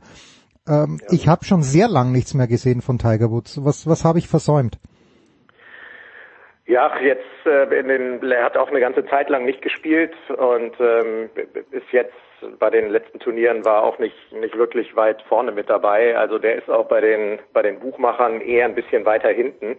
Also die sehen ihn, glaube ich, auch nicht unbedingt in diesem Jahr als den den Geheim äh, da. Ähm, das äh, hängt aber auch einfach damit zusammen, dass dass diese Long-Hitter von Bryson DeChambeau. Ja, den zu dem kommen wir gleich. Ja, zu dem kommen wir gleich. Genau, ja. Äh, dass der ganz oben ist. Also ja, keine Ahnung. Tiger hat jetzt im letzten Jahr sicherlich auch nicht zu den ähm, zu den Top-Titelanwärtern gezählt. Ähm, dem kommt immer entgegen, dass er der Augusta fünfmal gewonnen hat, dass er den Platz in- und auswendig kennt. Und wenn du auf einen Platz kommst, selbst wenn du gerade nicht vor Selbstbewusstsein strotzt, was eventuell dein Spiel oder deine vergangenen Ergebnisse angehen, dann kannst du dir das ganz schnell wiederholen auf einem Platz, der dir offensichtlich liegt, weil du da fünfmal eines der größten Golfturniere der Welt mhm. gewonnen hast und dann auch noch als Titelverteidiger da bist. Also wäre wär sicherlich eher eher ein kleiner Außenseiter von den von den Top 10, Top 15, ähm, aber ich sehe ihn in diesem Jahr auch nicht unbedingt vorne. Ja gut, du hast ihn schon selbst angesprochen, äh, US Open Champion Bryson DeChambeau, der, wir haben ja in aller epischer Breite schon besprochen, was er mit seinem Körper angestellt hat, aber ja. es muss ja auch andere Leute geben, die die Kugel extrem lang schlagen können. Dustin Johnson, oder ist der Unterschied auch in der Accuracy für, äh, weil, weil mir jetzt gerade nichts Deutsches dafür einfällt, dass der den Ball nicht nur ja, weit raushaut, sondern auch bei der Genauigkeit. Jetzt haben wir es, genau. sondern auch in der Genauigkeit. Ja, er hat, ähm, du hast eigentlich, ich bin gespannt. Ähm, der haut natürlich, wenn er irgendwie seine Abschläge 340 Meter schlägt manchmal oder 320 oder auf jeden Fall mal immer 300, ähm, dann streut er auch, ist keine mhm. Frage. Und da hast du eigentlich im Augusta National dann nicht so viel Platz. Also du bist rechts und links eigentlich dann fast immer irgendwie in den, in den Bäumen. Da gibt's Golfplätze, die sind offener, da liegst du dann irgendwie vielleicht mal, weiß nicht, auf der Nachbarbahn oder kannst irgendwie aus dem Rough zurückpitchen. Also da bin ich gespannt, wo so seine, seine Misshits landen.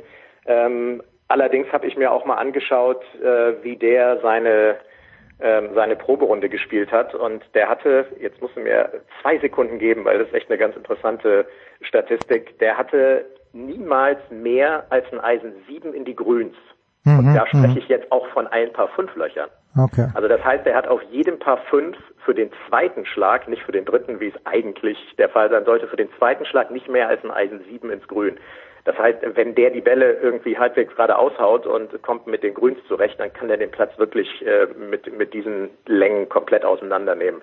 Der hat auf dem, das erste Loch zum Beispiel ist über 400 Meter lang. Das ist auch im Profibereich schon ganz ordentlich. Da haut der Driver und ein Sandwich rein. Ich meine, da sind Tourkollegen von ihm, die, die schlagen dann noch ein Eisen 7 oder ein Eisen 8 oder sowas. Ähm, es hängt echt alles davon ab, wie er irgendwie seine, seine Riesenhiebe auf die Bahn bringt, ähm, wie er den Golfplatz spielt, wo er wie abkürzt. Ähm, er hat den ja selber unter den aktuellen Bedingungen, also mit seiner Muskelmasse und seinen Längen auch noch nicht gespielt. Er hat ja im letzten Jahr erst so zugelegt. Also das, das wird spannend sein und da sind natürlich alle Augen auf Bryson DeChambeau, der auch bei den Buchmachern als ähm, Top-Favorit gilt. Ja, schade. Mir, mir, mir liegt da irgendwie so, so nicht. Wird sich irgendetwas, äh, Gregor, an den Tea Times ändern, weil es jetzt ja doch deutlich äh, früher dunkel wird? Oder ist man da sowieso immer schon am Anschlag, wenn man um sechs in der Früh beginnt? Oder fängt man jetzt früher an? Ja, man fängt früher an. ähm, und äh, ja, obwohl früher weiß ich gar nicht. Also normalerweise starten sie ja beim Masters von der, alle von der 1 äh, Mhm. und dann geht's glaube ich auch um 7 Uhr los. Äh, es geht morgen auch um 7 Uhr los, allerdings äh, in Dreiergruppen von der 1 und der 10. Das heißt, die letzten Gruppen auf der 1 oder die letzte Gruppe auf der 1 startet um 12.22 Uhr Ortszeit. Okay. Und um 17.30 Uhr Ortszeit ist auch offizieller Sonnenuntergang. Und das ist zweieinhalb Stunden früher als im April und deswegen mussten sie darauf auch eingehen ähm, und starten also ausnahmsweise mal von der 1 und der 10. Das ist früher immer mal hier und da passiert, aber ganz selten, ähm, wenn sie durch äh, irgendwelche Regen- oder Gewitterunterbrechungen so ein bisschen in Zeitverzug waren, dann haben sie auch mal an einem Sonntag von der 1 und der 10 begonnen. Aber dass sie das direkt ab der ersten Runde machen, ist auch äh, ganz neu fürs Masters. Wie so einiges Neues in diesem Jahr leider. Na gut, und wenn du eben sagst mit Gewittern, dann, dann ist man davon, ja, dann, dann sind wir vor Unterbrechungen nicht gefeit. Wird Sky von, vom ersten Abschlag an dabei sein? Wie sind die Übertragungszeiten, Gregor? Also unsere Live-Zeiten sind ähm, jetzt noch von, äh, von den Streaming-Zeiten, die ich jetzt aber nicht im Kopf habe, aber da bieten wir tagsüber äh, schon, schon die ersten Schläge an. Hm. Aber ganz normal abends im, was ist es, lineares TV heißt es. Ja, so, ich glaube schon, ich glaube schon. So ganz Laufenden. Äh, da fangen wir um äh, 19 Uhr an, an allen ersten drei Tagen. Geht dann immer bis 23.30 am Sonntag, am Samstag nur bis 23 Uhr. Das sind dann vier Stunden geballt. Also wir nehmen da alles mit, was äh, was auch angeboten wird. Das Masters war da immer etwas spezieller. Wenn die äh, British Open oder die Open Championship irgendwie elf Stunden live läuft, dann war das Masters da schon immer etwas exklusiver Ja. unterwegs mit nur viereinhalb Stunden. Aber das ist auch nichts Neues. Und die Finalrunde, das ist vielleicht ganz wichtig für die, die es dann nicht live verpassen wollen, die fängt schon um 16 Uhr an Mhm, mhm. und soll dann um, äh, um 21 Uhr bestenfalls ohne Playoff beendet sein, weil danach wartet die NFL in Amerika und darauf sind wir auch eingegangen in der Finalrunde beim Masters. Ja, normalerweise auch kein Problem, das sie haben. Im April keine Probleme oder vielleicht doch kleine Probleme, aber niemand redet drüber. Das, die, die Frage muss schon noch kommen. Es ist so ruhig beim HSV, finde ich, selbst wenn sie gegen Kiel unentschieden spielen. Wie ruhig ist Gregor Biernat? Auch irgendwie ganz entspannt. Das war natürlich, das hat wieder, das Gegentor hat wieder sehr an die letzte Saison erinnert. Ich hatte es irgendwie, ich hatte es einfach auch leider immer noch, wahrscheinlich aufgrund der letzten Saison so ein bisschen im Gefühl. Okay, aber ich sehe es, äh, das ist eine Lerngeschichte und ich glaube, dass die Mannschaft da mehr draus macht als, als die Truppe im vergangenen Jahr, war jetzt tatsächlich ärgerlich. Aber Gott, sie haben noch nicht verloren. Selbst die, selbst die nicht so guten Spiele sehen für mich als, ja schon eher als Fußballleihe, einfach nur als Fan, anschaulicher an, als, als das in den letzten Jahren war. Ich habe das Gefühl, dass die irgendwie technisch auch viel besser sind. Im Mhm. letzten Jahr oder in den letzten sind so vielen Spielern die Bälle immer auch vom Fuß gesprungen und jetzt hauen die sich wirklich irgendwie die Pässe recht recht knackig in Fuß und die bleiben auch einfach am Fuß und ähm, das Spiel nach vorne sieht sieht irgendwie zügig aus und ähm, sie haben ein paar Ideen, erspielen sich allerdings auch immer noch nicht noch nicht so wahnsinnig viel Torchancen. Aber ich habe irgendwie, wie wahrscheinlich hat man als HSVer, als schön naiver Volltrottel immer wieder das Gefühl, dass sie auf einem guten Weg sind. Aber ähm, dieses Jahr und die diese Spiele, die, die haben einfach irgendwie auch Spaß gemacht. Für, für Zweitliganiveau fand ich das schon, schon richtig ordentlich.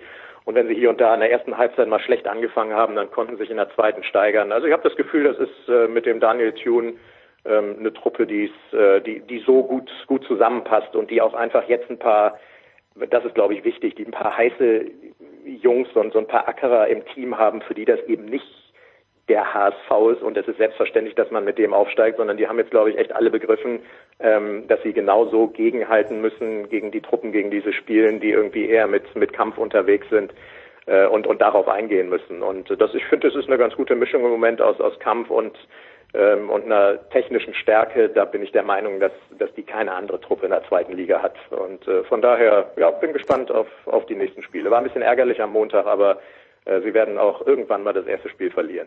Ja, aber Gregor, die, die Zeichen stehen ja gut, weil wenn Karl-Heinz Rummenigge und Hans-Joachim Watzke den HSV als einzigen noch Zweitligisten einladen zu diesem Treffen, wo es um die Verteilung genau, der Kohle ja. geht, das ist, ja. das ist ein gutes Zeichen.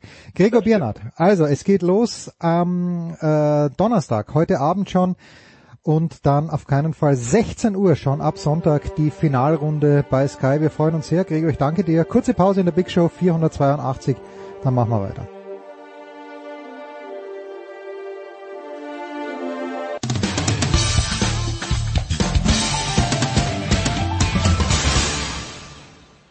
Hallo, hier ist Marcel Schäfer vom VfL Wolfsburg und ihr hört Sportrolle 360. So, Herrschaften, weiter geht's in der Big Show 482 mit unserer gewohnten Motorsportrunde. Ich freue mich sehr, dass auch in dieser Woche Stefan de Voice Heinrich am Start ist, die Legende. Grüß dich, Stefan. Ja, grüß und Berg. Äh, lebe alle hoch, hoch, hoch und ich hoffe, alle sind gesund, auch unsere Zuhörer. Das hoffen wir auch. Und äh, in Landshut Stefan Eden. Servus Stefan. Ahoi miteinander.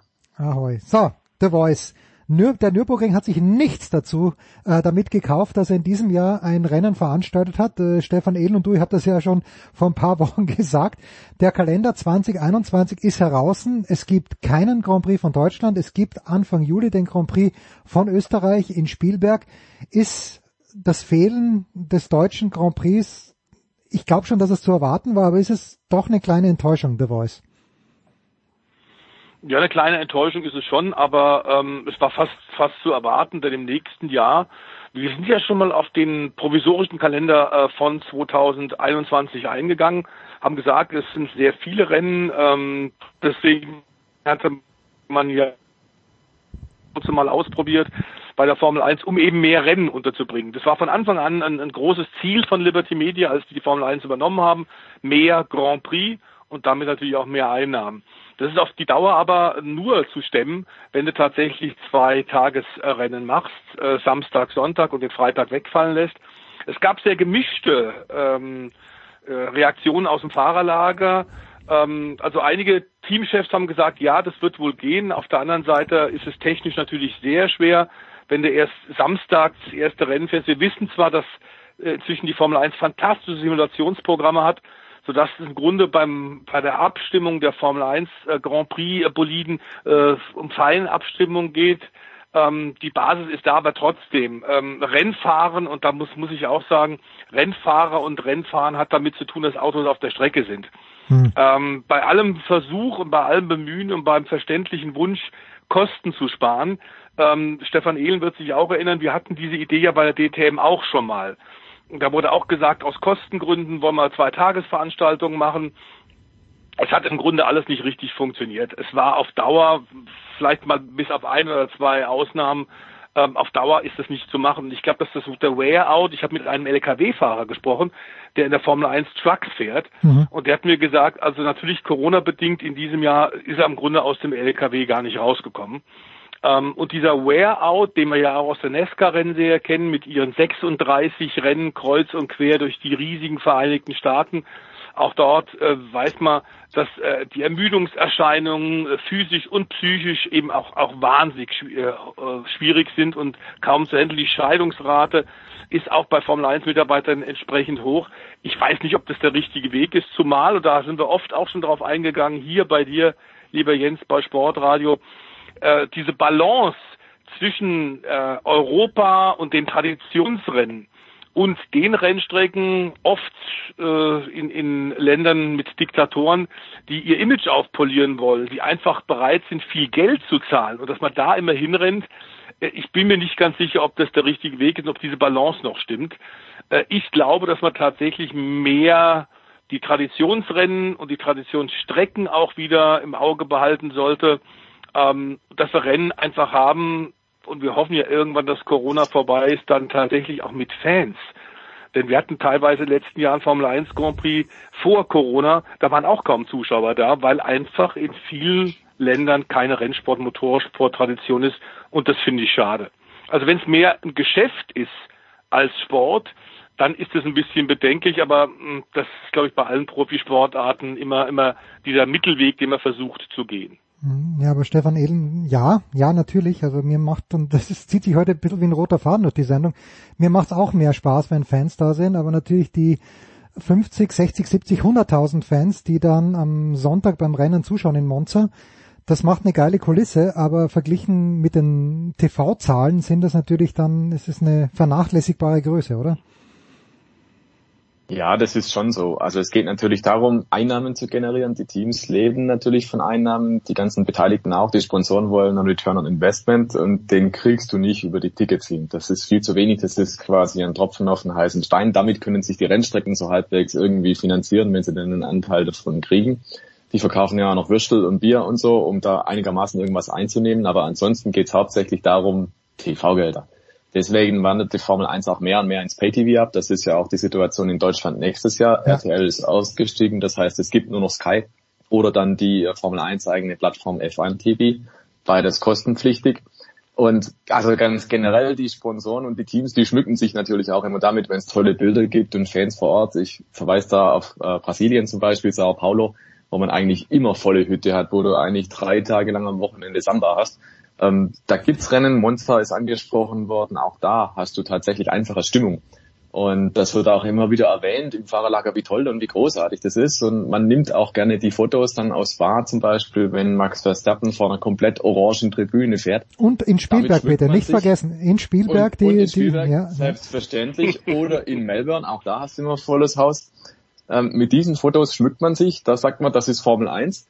Ähm, und bei den anderen, der Stefan hat es angesprochen, ja, diesen Bahrains, wo auf der Haupttribüne halt vielleicht wirklich nur 5000 Leute Platz haben, wenn die denn kommen, oder vielleicht sind es auch nur 500 und das völlig ohne Corona.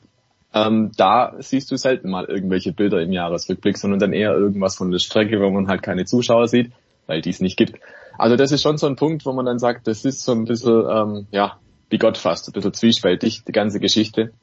Ähm, ja, aber unterm Strich, glaube ich, zählt in der Formel 1 das Unternehmerische der große Frank Williams hat mal gesagt, die Formel 1 ist alle zwei Wochen für zwei Stunden Sport und dazwischen knallhartes Business. Und ja, ich glaube, man muss sich auch von diesem Gedanken verabschieden, dass es einfach nur Sport ist.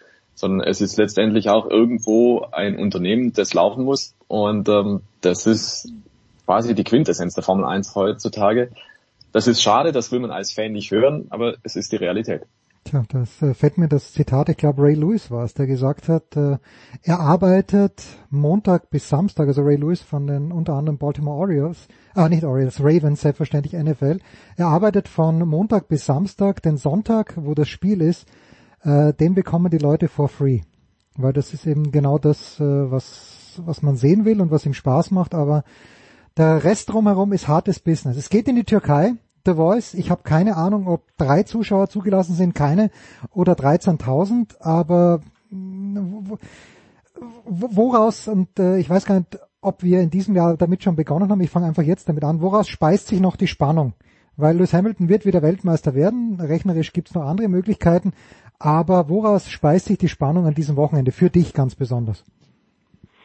Also die Rennstrecke ist sicherlich gut, aber die sportliche Spannung äh, geht eigentlich mehr dahin, wer wird Dritter, Vierter, Fünfter in der Weltmeisterschaft. Das ist noch ein sehr, sehr enger Kampf, aber ist natürlich nicht das, was das Gros der weltweiten Formel 1-Fans wirklich interessiert. Äh, Frage ist nur, wann macht Hamilton den Sack zu? Ähm, und darüber hinaus, wann verlängert er den Vertrag mit Mercedes, denn das ist noch nicht erfolgt. Ähm, bisschen muss man sagen, in den letzten Tagen habe ich noch ein bisschen Statistik auch gewälzt, äh, wird Bottas immer wieder äh, ein bisschen unter Wert geschlagen. Ähm, der ist äh, in vielen Bereichen und oft nah dran am super starken und sehr eindrucksvollen Lewis Hamilton, den wir hier an dieser Stelle oft genug schon gelobt haben, vor allem mit dem endlosen Biss. Aber das hängt natürlich auch mit der Entsta äh, Unterstützung ganz klar von Toto Wolf und Mercedes zusammen ähm, dass er weiter an, an, an seiner Perfektion feilen kann, hängt damit zusammen, dass er ein fantastisches Team, ein fantastisches Auto hat, die eben auch nicht nachlassen. Es ist die Kombination und Lewis Hamilton wird genau wissen, dass in Corona-Zeiten, in Zeiten, in denen die Automobilindustrie vor einem großen Wandel ist in Richtung auch Elektro oder alternative äh, Antriebsformen, äh, ist ihm klar, dass er diese großen Summen, die er in den letzten Jahren verdient hat, jetzt nicht mehr abrufen kann. Er scheint tatsächlich ein bisschen noch zu pokern, aber ähm, er wäre vom wilden Affen gebissen, wenn er nicht bei Mercedes weiter unterschreibt. Gehen wir also davon aus, dass das nur noch eine Frage der Zeit ist, wann das funktioniert. Ähm, dann ist die Frage, die wir ja auch schon mal angeschnitten haben, äh, warum ist eigentlich äh, tatsächlich immer noch der zweite Red Bull-Wagen mit dem Fahrer besetzt, der ihn augenblicklich hat, mit Alex Albon. Denn das war das letzte Mal wieder überhaupt nichts. Ähm, der ist nun zwar äh, ein Mann mit zwei Pässen, Briten und Thailand. Und klar wissen wir auch, dass äh, Red Bull ähm, großer Teilhaber, stiller Teilhaber Red Bull sind, ist eine thailändische Familie. Deswegen hockt er da drin, aber eigentlich hätte man da schon wechseln müssen, denn eigentlich, tatsächlich ist Red Bull eigentlich ein Ein-Wagen-Team. Das muss man so hart sagen. Hm. Ähm, spannend wird auch ganz sicherlich noch sein, tatsächlich, wie die jetzt nach neun Jahren Pause, und das finde ich eigentlich sehr interessant. Ich bin sicher, der Stefan, der ja nun auch äh, immer wieder sehr viel Zahlen wälzt und sich ins, ins Formel 1 Thema wirklich einbuddelt, wird dazu auch viel sagen können. Wie sehr hat sich die Formel 1 innerhalb von neun Jahren verändert? Denn vor neun Jahren waren wir zum letzten Mal auf dem äh, Istanbul Race Park und ähm, also Berechnungen von Mercedes gehen davon aus, sie werden zwischen drei und vier Sekunden schneller sein. Es sind völlig andere Autos, völlig andere Motoren, denn die Hybrid-Ära begann ja 2014, also keine Saugmotoren, sondern Turbo-Hybrid-Motoren. Die Reifen sind völlig andere, andere Dimensionen, andere Mischungen. Die Autos sind viel breiter, haben viel mehr Abtrieb, sind dafür aber auch ein bisschen schwerer. Also diese Vergleiche werden die, die Insider, die Formel 1 Experten sicherlich sehr interessieren. Ähm, und tatsächlich gehen wir davon aus, dass nachdem wir jetzt statt im Mai wie bisher, wie vor neun Jahren, im November fahren, trotz momentan relativ milder Temperaturen von 14, 15 Grad Celsius, soll wohl eine Schlechtwetterfront kommen das ist für mich, glaube ich, wenn eine Schlechtwetterfront kommt, die einzige Chance, äh, ja. die man haben kann, warum die Silberpfeile, respektive die schwarz lackierten Silberpfeile, nicht auch in, in äh, Istanbul wieder das absolute Maß der Dinge sein werden. Ja, nur da, da ist auch Vorsicht geboten, weil hat man in diesem Jahr nicht irgendwo schon mal Regen und äh, dann ist Hamilton wieder gefahren wie, wie ein Gott auf vier Rädern. Ähm, Stefan Ehlen, kurzer Exkurs. Ich möchte noch nicht zu viel verraten, aber du hast ja mit Matthias Ekström über die äh, Extreme E gesprochen. Und wenn ich es richtig mitbekommen habe, also Lewis Hamilton wird der Formel 1, da sind wir uns ja alle sicher erhalten bleiben, aber Lewis Hamilton wird auch bei der Extreme E dabei sein, richtig oder falsch. Und zweitens, ich glaube, die ganze Geschichte ist verschoben worden. Was, was, was kannst du uns, wenn du uns was darüber erzählen kannst, aber was kannst du uns darüber erzählen, über das Engagement von Hamilton und über die Extreme E? Also ganz grundsätzlich ist die Extreme E eine neue elektrische Rennserie. Es geht darum, dass elektrische Geländefahrzeuge fahren und das an Orten, die als besonders bedroht ausgewählt wurden. Also das Konzept ist ein bisschen kurios, muss man sagen. Man will zum Beispiel in der Arktis fahren, man fährt in Brasilien beim Regenwald, beim Abgeholzten und äh, in Wüsten zum Beispiel, da kann man sich natürlich gleich von vornherein die Frage stellen, ähm, ist es jetzt sinnvoll, wenn man in bedrohten Gegenden auch noch Rennveranstaltungen fährt? Das lasse ich mal so dahingestellt. ähm, ansonsten ist es äh, eine Serie, die natürlich Nachhaltigkeit betonen will. Lewis Hamilton hat da ein eigenes Team. Nico Rosberg übrigens auch und Matthias Ekström wird für Cupra dabei sein. Es sind einige Hersteller also da dabei, die sagen, das machen wir mit. Ähm, das besondere Konzept an der Serie ist, das ist keine klassische Rennserie, wie man es so kennt, so nach dem Motto, am Sonntag ist Rennen, wir schauen zu, sondern nein, diese Rennen werden gefahren und diese Rennen werden dann dargestellt in Form so einer Art ja, Dokumentationsserie. Das heißt, du erfährst zeitversetzt, es war das Rennen X und das hat Y gewonnen. Und das ist also im Prinzip eine völlig neue Art und Weise, wie man Motorsport erlebbar machen will. Nämlich in Form, ja, man, kennt es vielleicht von Netflix. Es gibt einfach eine Staffel Mhm. Und dann kommt jede Woche eine andere Folge raus. Aber die Staffel ist natürlich schon längst abgedreht. Und so wird es bei dieser Extreme auch sein. Extreme E. Und insofern, ich bin mal gespannt, wie das funktioniert, wie es angenommen wird, ob das tatsächlich ein Modell sein kann, dass Motorsport, der nicht live stattfindet, auch geschaut wird. Auch da habe ich gewisse Zweifel, aber okay, man, man kann es ja mal probieren. Es ist ja tatsächlich ein völlig anderes Konzept. Im Prinzip muss man sich so ein bisschen vorstellen wie ja eine Rallye-Veranstaltung. Es ist natürlich Offroad. Ähm, das ist jetzt per se nicht so, dass man da live zuschauen kann ähm, zumindest nicht ausdauernd, weil das geht natürlich über mehrere Stunden, Etappen und so weiter und so fort, große Landschaft, das heißt, du bräuchtest auch die entsprechende Technologie, um das dann live zu übertragen. Das spart man sich, man äh, macht es also für die Dose zunächst einmal. Und ja, da muss man gucken, was bei rauskommt. Aber es sind tatsächlich große Namen dabei, was jetzt nicht weiter überraschend ist, wenn man bedenkt, dass die Elektrifizierung im Motorsport auch eine sehr große Rolle spielt, weil da sind mittlerweile die großen Dollarscheinchen drin. Jeder Hersteller ähm, braucht das momentan, jeder Hersteller gibt da Millionenbeträge dafür aus. Die Formel E boomt nur deshalb, mhm. weil die Hersteller da Geld reinsprühen.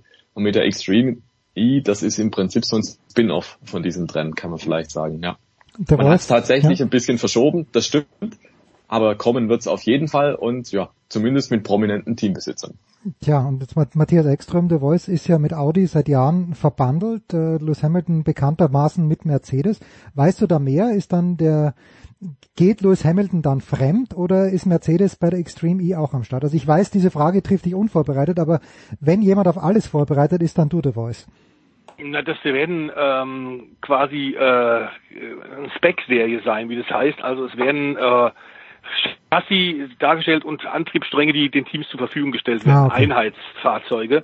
Wobei das nicht auszuschließen ist, so begann ja die Formel E auch ursprünglich, dass man gesagt hat, es gibt Einsatz äh, Einheitselektroantriebe, um auch die Kosten im Griff zu behalten. Ähm, und die Hersteller sind dann nach und nach gekommen und wollten dann mehr Entwicklungsspielraum, was natürlich andererseits die Kosten wieder nach oben, extrem nach oben geschraubt hat. Ich glaube tatsächlich, dass die Formel E ihren Peak erreicht hat und deswegen mhm. suchen jetzt die Formel E-Macher tatsächlich nach was Neuem, um da eben äh, für den Fall der Fälle, dass ein, zwei, drei Hersteller aus der Formel E aussteigen, weil sie einfach für das bisher äh, oder eingesetzte Geld einfach nicht gewinnen können durch äh, diese acht, neun Hersteller, die da sind und durch die Kostenspirale, die nach oben geht, und zwar dramatisch nach oben geht, ähm, innerhalb von zwei Jahren haben sich die notwendigen Budgets in der Formel E verdoppelt und das wird weitergehen.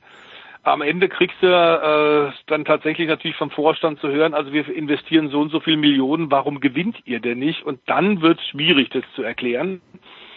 Äh, so ist es im Grunde aber im Profi-Motorsport immer schon gewesen. Äh, Hersteller sind gekommen und sind gegangen. Wenn sie nach kürzerer Zeit keinen Erfolg haben, suchen sich eine neue Spielwiese. Und das ist so eine neue Spielwiese, von der man sich einiges verspricht.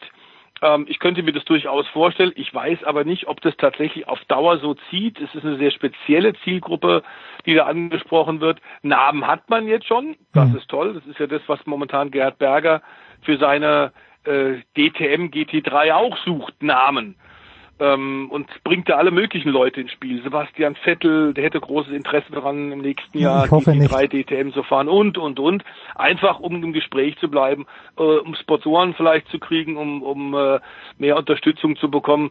Wir werden einfach mal abwarten. Das ist schon mal verschoben worden, ähm, aber ich glaube, dass, dass diese Grundidee der Formel E-Team keine schlechte ist.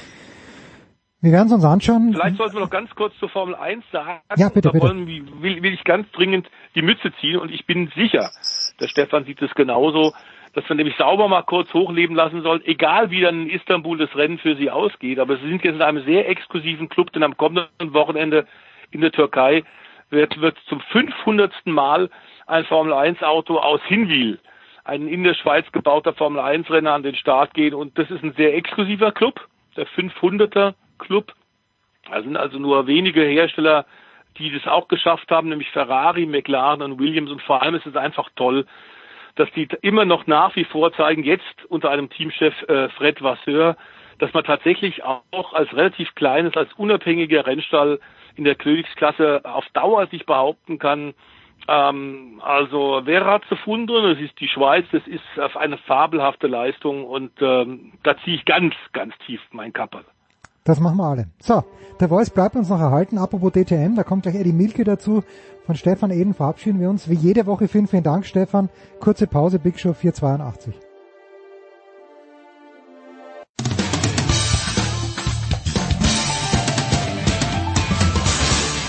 Grüß euch, hier ist der Werner Schlager und ihr hört Sportradio 360. Sportradio 360, Big Show 482. The Voice ist wie gesagt dabei geblieben. Wir freuen uns wieder. Auch in dieser Woche. Wir quälen in diesem Jahr, glaube ich, zum letzten Mal. Eddie Milke von RAN. Grüß dich, Eddie. Ja, es sind ja noch zwei MotoGP-Rennen, die ich zum Glück auch beide kommentiere für die Saisonkollegen. Also von daher könnte er mich ruhig noch mal ein bisschen stören, wenn es denn spannend bleibt. Aber so an mir kann er schon am kommenden Wochenende den Sack zumachen. Hat 37 Punkte Vorsprung. Die Chancen stehen gut für den jungen Mallorquiner. So, da kommen wir gleich dazu. Aber The Voice, was hast du mir gerade in der Pause zugerufen? Der, der, der Dottore hat schon wieder nicht aufgepasst, der Lümmel. Ähm, ja, bei Yamaha sieht's eh etwas schwierig aus. Es ist in den letzten Wochen und Monaten zäh in Corona-Zeiten tatsächlich bei, die, bei denen es gab ja zuerst die, die Crew von äh, Maverick Vinales, bei denen es einen Corona-Fall gab. Dann hat unter anderem auch Massimo Meregalli, der, der Yamaha-Teamdirektor seit Jahren, musste sich in Quarantäne begeben. Ähm, Im Frankreich Grand Prix waren es fünf oder sechs Yamaha-Teammitglieder, die tatsächlich dann aufgefordert sind, äh, äh, sich zurückzuziehen, in Quarantäne zu bleiben. Und leider jetzt Valentino Rossi. Das kam gerade ein weiterer Rückschlag für ihn. Es läuft ja in der zweiten Saisonhälfte überhaupt nicht für ihn. Drei Stürze in Folge. Dann musste beim letzten Wochenende eh schon zuschauen äh, wegen dem Test. Äh, beim letzten Wochenende war er dabei, aber die Wochenende vorher musste er zuschauen. Also er wissen jetzt nicht ganz genau, ob es tatsächlich eine Neuinfektion ist oder ob äh, er fehlerhaft getestet worden ist. Aber Fakt ist, er darf nicht fahren. Hm. Und damit muss er jetzt leider am kommenden Wochenende beim Valencia äh, Rennen 2 zuschauen. Und wie Eddie sagt, vielleicht entscheidet sich da die Weltmeisterschaft. Also für die 46 läuft es gerade selbst nicht sehr gut. Bleiben wir, bevor wir zu Jean Mir kommen, äh, bei, bei läuft gerade nicht gut. Eddie Andrea Janone hat Einspruch eingelegt und äh, das Urteil wurde tatsächlich revidiert, aber nicht zu seinen Gunsten vier Jahre Sperre, das würde ich mir manchmal in der Leichtathletik wünschen, dass man so konsequent ist. Warum, Eddie, warum? Ja, also er sagt ja weiterhin, dass er ein Stück Fleisch gegessen hat äh, hm. auf der Überseereise letztes Jahr in Malaysia.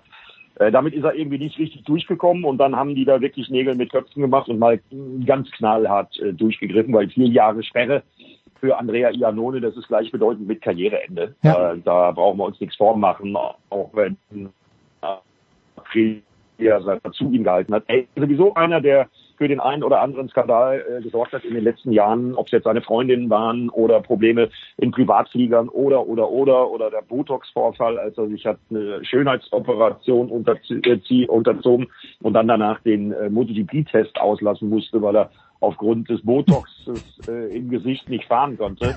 Äh, also das ist kein Kind von Traurigkeit, will ich damit sagen. Andrea Iannone äh, nichtsdestotrotz äh, finde ich das jetzt ein bisschen komisch. Ich finde es mindestens genauso komisch wie die Meldungen, die da gerade aus Valencia kommen.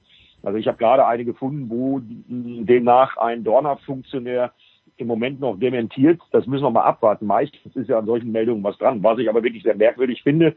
Und deswegen halte ich durchaus eine Falschtestung für möglich, weil äh, der ganze Verlauf von äh, der Geschichte um Valentino Rossi ist schon sehr komisch. Also er hat sich auf dem Rückflug vom Le Mans Grand Prix äh, angesteckt, ähm, ist dann in häuslicher Quarantäne gewesen, war dann letzte Woche Dienstag wieder positiv, hat dann aber mit zwei negativen Tests dafür sorgen können, dass er dann erst am Samstag äh, eingestiegen ist. Der Amerikaner Gareth Gerloff ist sein Motorrad am Freitag gefahren. Der fährt sonst für Yamaha in der Superbike WM.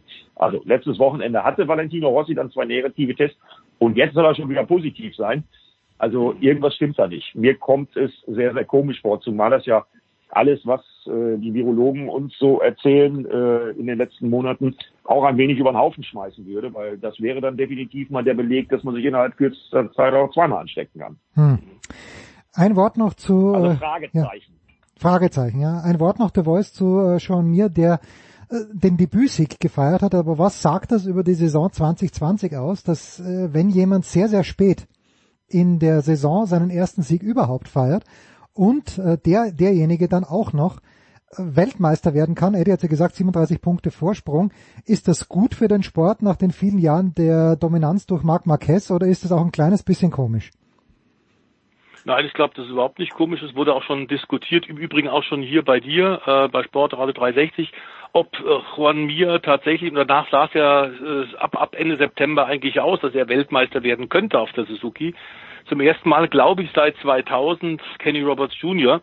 Aber Suzuki scheint fantastisch gearbeitet zu haben, was laut Valentino Rossi auch ein bisschen mit Davide Brivio zusammenhängt, der da Teammanager ist. Und da könnte wirklich auch was dran sein, denn der hat bei Yamaha, also bei Yamaha gewirkt hat, auch schon für enorme Erfolge gesorgt. Aber ganz offenbar, der Juan Mir ist auch ein fantastischer Fahrer, der innerhalb kürzester Zeit sowohl in der Moto 3 im ersten Jahr Debütjahr gleich Rennen gewonnen hat, in der Moto 2 durchmarschiert ist und jetzt sehr jung äh, in seinem zweiten MotoGP-Jahr Weltmeister werden kann. Also ob ohne Erfolg oder nicht, ist völlig wurscht. Da sind sich auch alle im Fahrerlager einig. Ähm, wenn er Champion wird, hat er es absolut verdient. Das ist gut für den Sport. Und wir haben am Grunde die, äh, aufgrund der Verletzung von Marc Marquez, beste und spannendste MotoGP-WM-Saison seit vielen, vielen, vielen Jahren. Äh, ohne die Leistung von äh, Serienmeister, äh, Serienchampion Marc Marquez in irgendeiner Form in Frage zu stellen. Der ist einfach auf diesem unglaublich hohen Niveau. Aber bisher neun verschiedene MotoGP-Sieger in der Saison 2020 spricht Bände, äh, dass jeder wirklich Chancen hat. Es ist ausgeglichen, es ist eng. Sollte es aber John Mir am kommenden Wochenende äh, wirklich den Sack zumachen, wäre er völlig verdient und da gibt's keine Zweifel, der MotoGP-Champion in diesem Jahr. Was mir so ein bisschen Gedanken macht, da würde ich ganz gern tatsächlich auch auch äh, den Eddie mal zuhören. Es gibt so Gerüchte aus Spanien, die einfach nicht nicht nicht, nicht nachlassen, dass die Verletzung von Marc Marquez tatsächlich das Comeback ja wieder verschoben wird in diesem Jahr nicht mehr fahren, ähm, dass die Verletzung äh, durch einen Trümmerbruch doch sehr viel stärker ist als Honda, als Repsol und Honda das immer wieder ähm, öffentlich äh, verkündet haben und das sogar in Frage steht, ob im nächsten Jahr die ersten Rennen wird fahren können. Das ist im Grunde so ein Thema, was glaube ich die Zweiradfans jetzt gerade sehr bewegt. Harry. Ja, das ist natürlich das Thema dieser Tage. Da hast du völlig recht, wenn man äh, die sozialen Medien sich anguckt und in Spanien so ein bisschen die Klatschzeitungen äh, durchblättert, äh, dann findet man da ganz viel zu. Ich glaube allerdings, dass da keiner was Genaues sagen kann äh, im Moment. Äh, was äh, wirklich skeptisch macht, ist die Tatsache, dass Marc Marquez noch nicht wieder auf dem Motorrad äh, gesessen hat äh, bisher. Also das ist tatsächlich schlimmer als man ursprünglich angenommen hat. Äh, von daher müssen wir da einfach mal abwarten. Auf der anderen Seite hat er auch die besten Ärzte der Welt, äh, die es für solche Verletzungen gibt.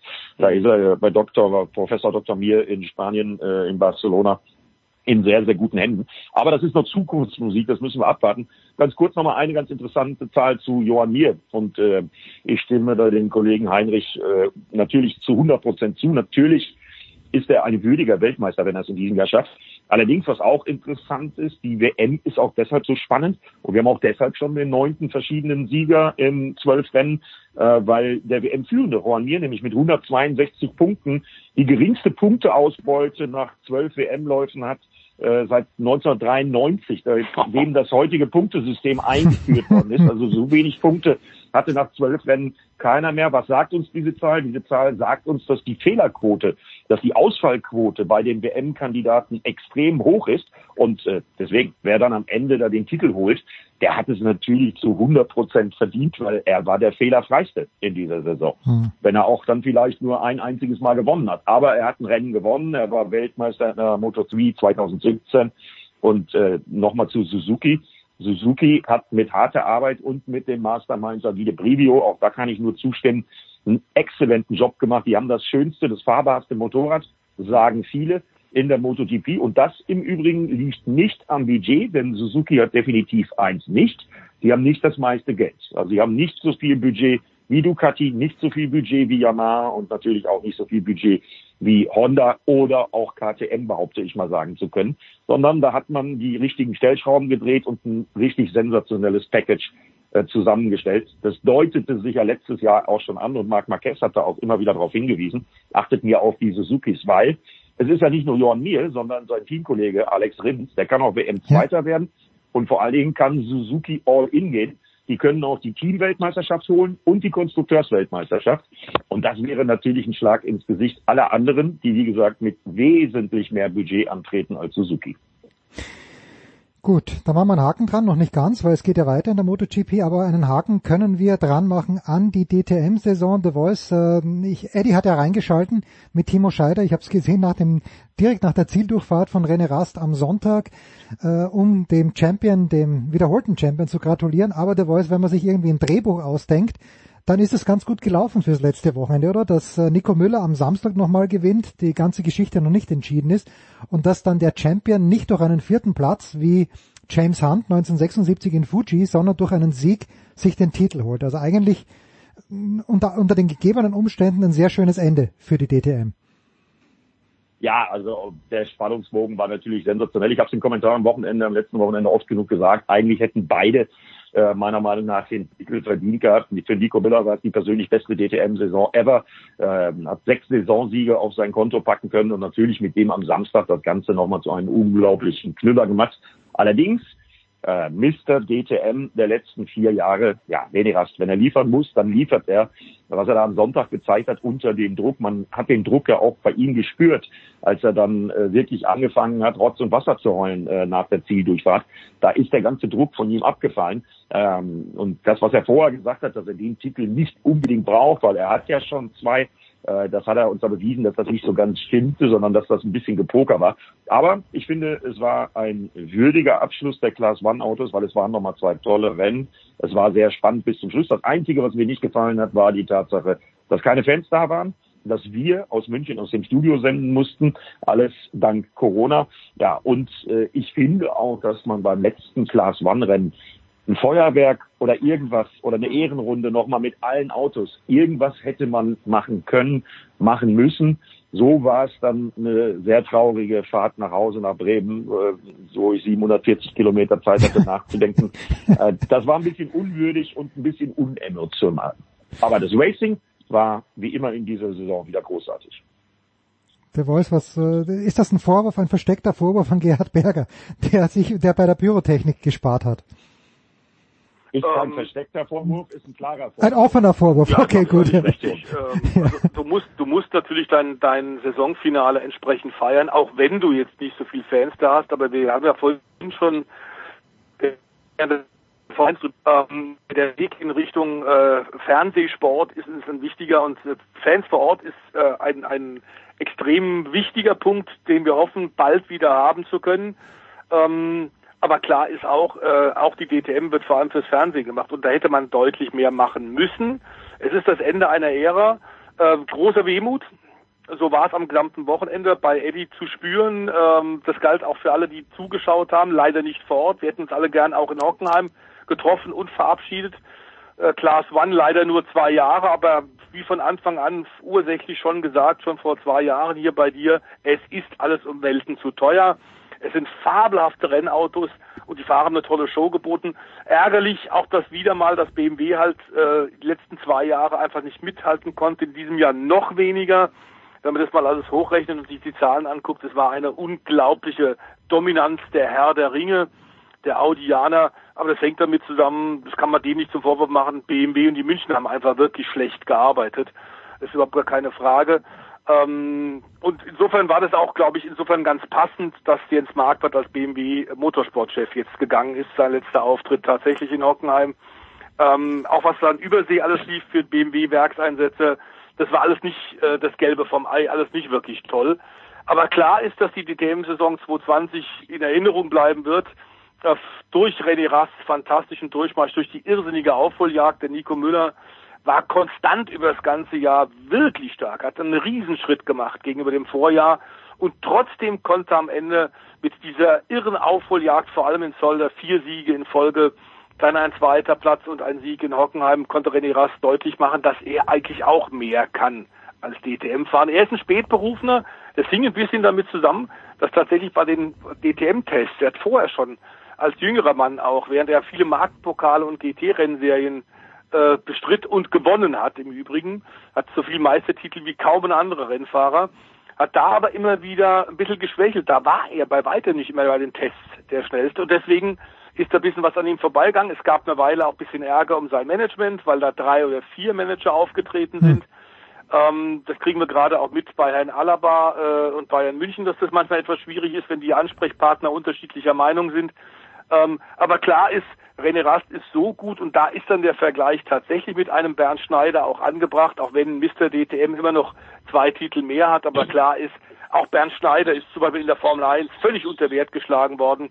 Die Besten aus der DTM könnten ganzselig bei entsprechendem Material auch ganz andere Rennserien bestreiten, zum Beispiel in der Formel 1. Bei René wird es jetzt in Zukunft die Formel E sein. Er ist Audi-Werksfahrer im nächsten Jahr und da ist dann äh, die, die kleine Anmerkung zu machen mit dem Augenzwinkern. Er hat die Äbte tatsächlich jetzt geschlagen, und zwar beide Nico Müller und äh, Robin Freins, also die äh, Vorzeigemannschaft eigentlich von Audi in den letzten Jahrzehnten und wird aber jetzt für die Äbte, die er geschlagen hat im DTM-Auto, im nächsten Jahr die Formel E bestreiten. Ähm, bin mal gespannt, wie er das machen wird. Er braucht ein bisschen länger. Er ist nicht ein Riesentalent, der in ein Auto einsteigt und sofort in der dritten, vierten Runde eine Bestzeit fährt. Er ist ein akribischer Arbeiter, der oft sich die Nächte um die Ohren schlägt, tatsächlich mit Computer, mit Datenstudium, um den letzten Bremspunkt noch zu bekommen, um noch zu gucken, wo schalten die anderen, wo kann ich noch einen Vorteil rausarbeiten. Sehr, sehr fleißig und hat sich diese drei DTM-Titel absolut verdient. Er ist ein Champion und zählt jetzt zu den drei besten DTM-Fahrern aller Zeiten, was die Titel angeht. Nach Siegen ist er auch an Ekström schon vorbeigegangen. Also spricht für sich vor allem innerhalb dieser kurzen Zeit von nur vier Jahren. Ja, Eddie, dann bleibt zum Abschluss die Frage, den Formel 1 Kalender für das kommende Jahr haben wir gerade vorhin ein kleines bisschen besprochen im Formel 1 Teil. Was weiß man schon über die DTM? Gibt es da auch schon einen neuen Kalender oder ja. wird, wird da gearbeitet? Bitte, wann, wann geht's wieder los?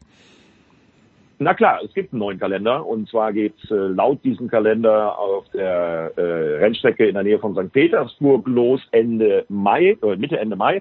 Äh, also es gibt einen Kalender mit neun Terminen und das war nicht das einzig Positive, was in Richtung Zukunft vermeldet wurde, sondern man präsentierte auch GT3-Autos, die dann in Zukunft in der DTM fahren werden. Äh, das war das eine. Und man hat noch weiter in die Zukunft geblickt, nämlich ins Jahr 2023, auch wenn 2022 auf dem von Scheffler vorbereiteten Auto stand. Äh, Timo Scheider durfte es fahren, 1200 PS äh, hat dieses Gerät. Äh, also endlich mal genug Leistung. Da wird sich dann auch kein DTM-Fahrer mehr beschweren, dass er gerne mehr Power hätte. Äh, zeigt, dass man da bei der ITR rund um Gerhard Berger äh, hart gearbeitet hat. Man äh, hat da auch sich ein Kompliment verdient, auch wenn ich es ein bisschen emotionaler mir gewünscht hätte, die Class One Autos zu verabschieden, dass überhaupt die Saison so zu Ende geführt werden konnte.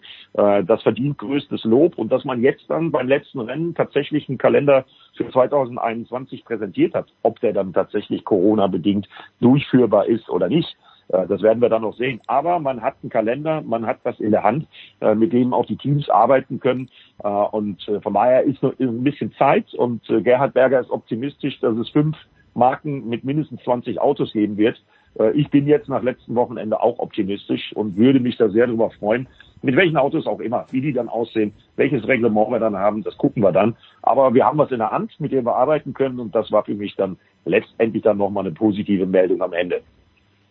Da wollen wir jetzt nichts mehr hinzufügen, denn auf einer positiven Note wollen wir diesen Motorsportteil noch nicht ganz beenden. Gleich kommt Pete Fink zur Nesca-Serie, aber ich bedanke mich schon mal ganz, ganz herzlich bei Stefan de Vois Heinrich und bei Eddie Milke. Also schaut euch an, auf der Zone kommt die MotoGP in Deutschland auch. Äh, kurze Pause, Big Show 482, dann geht's weiter.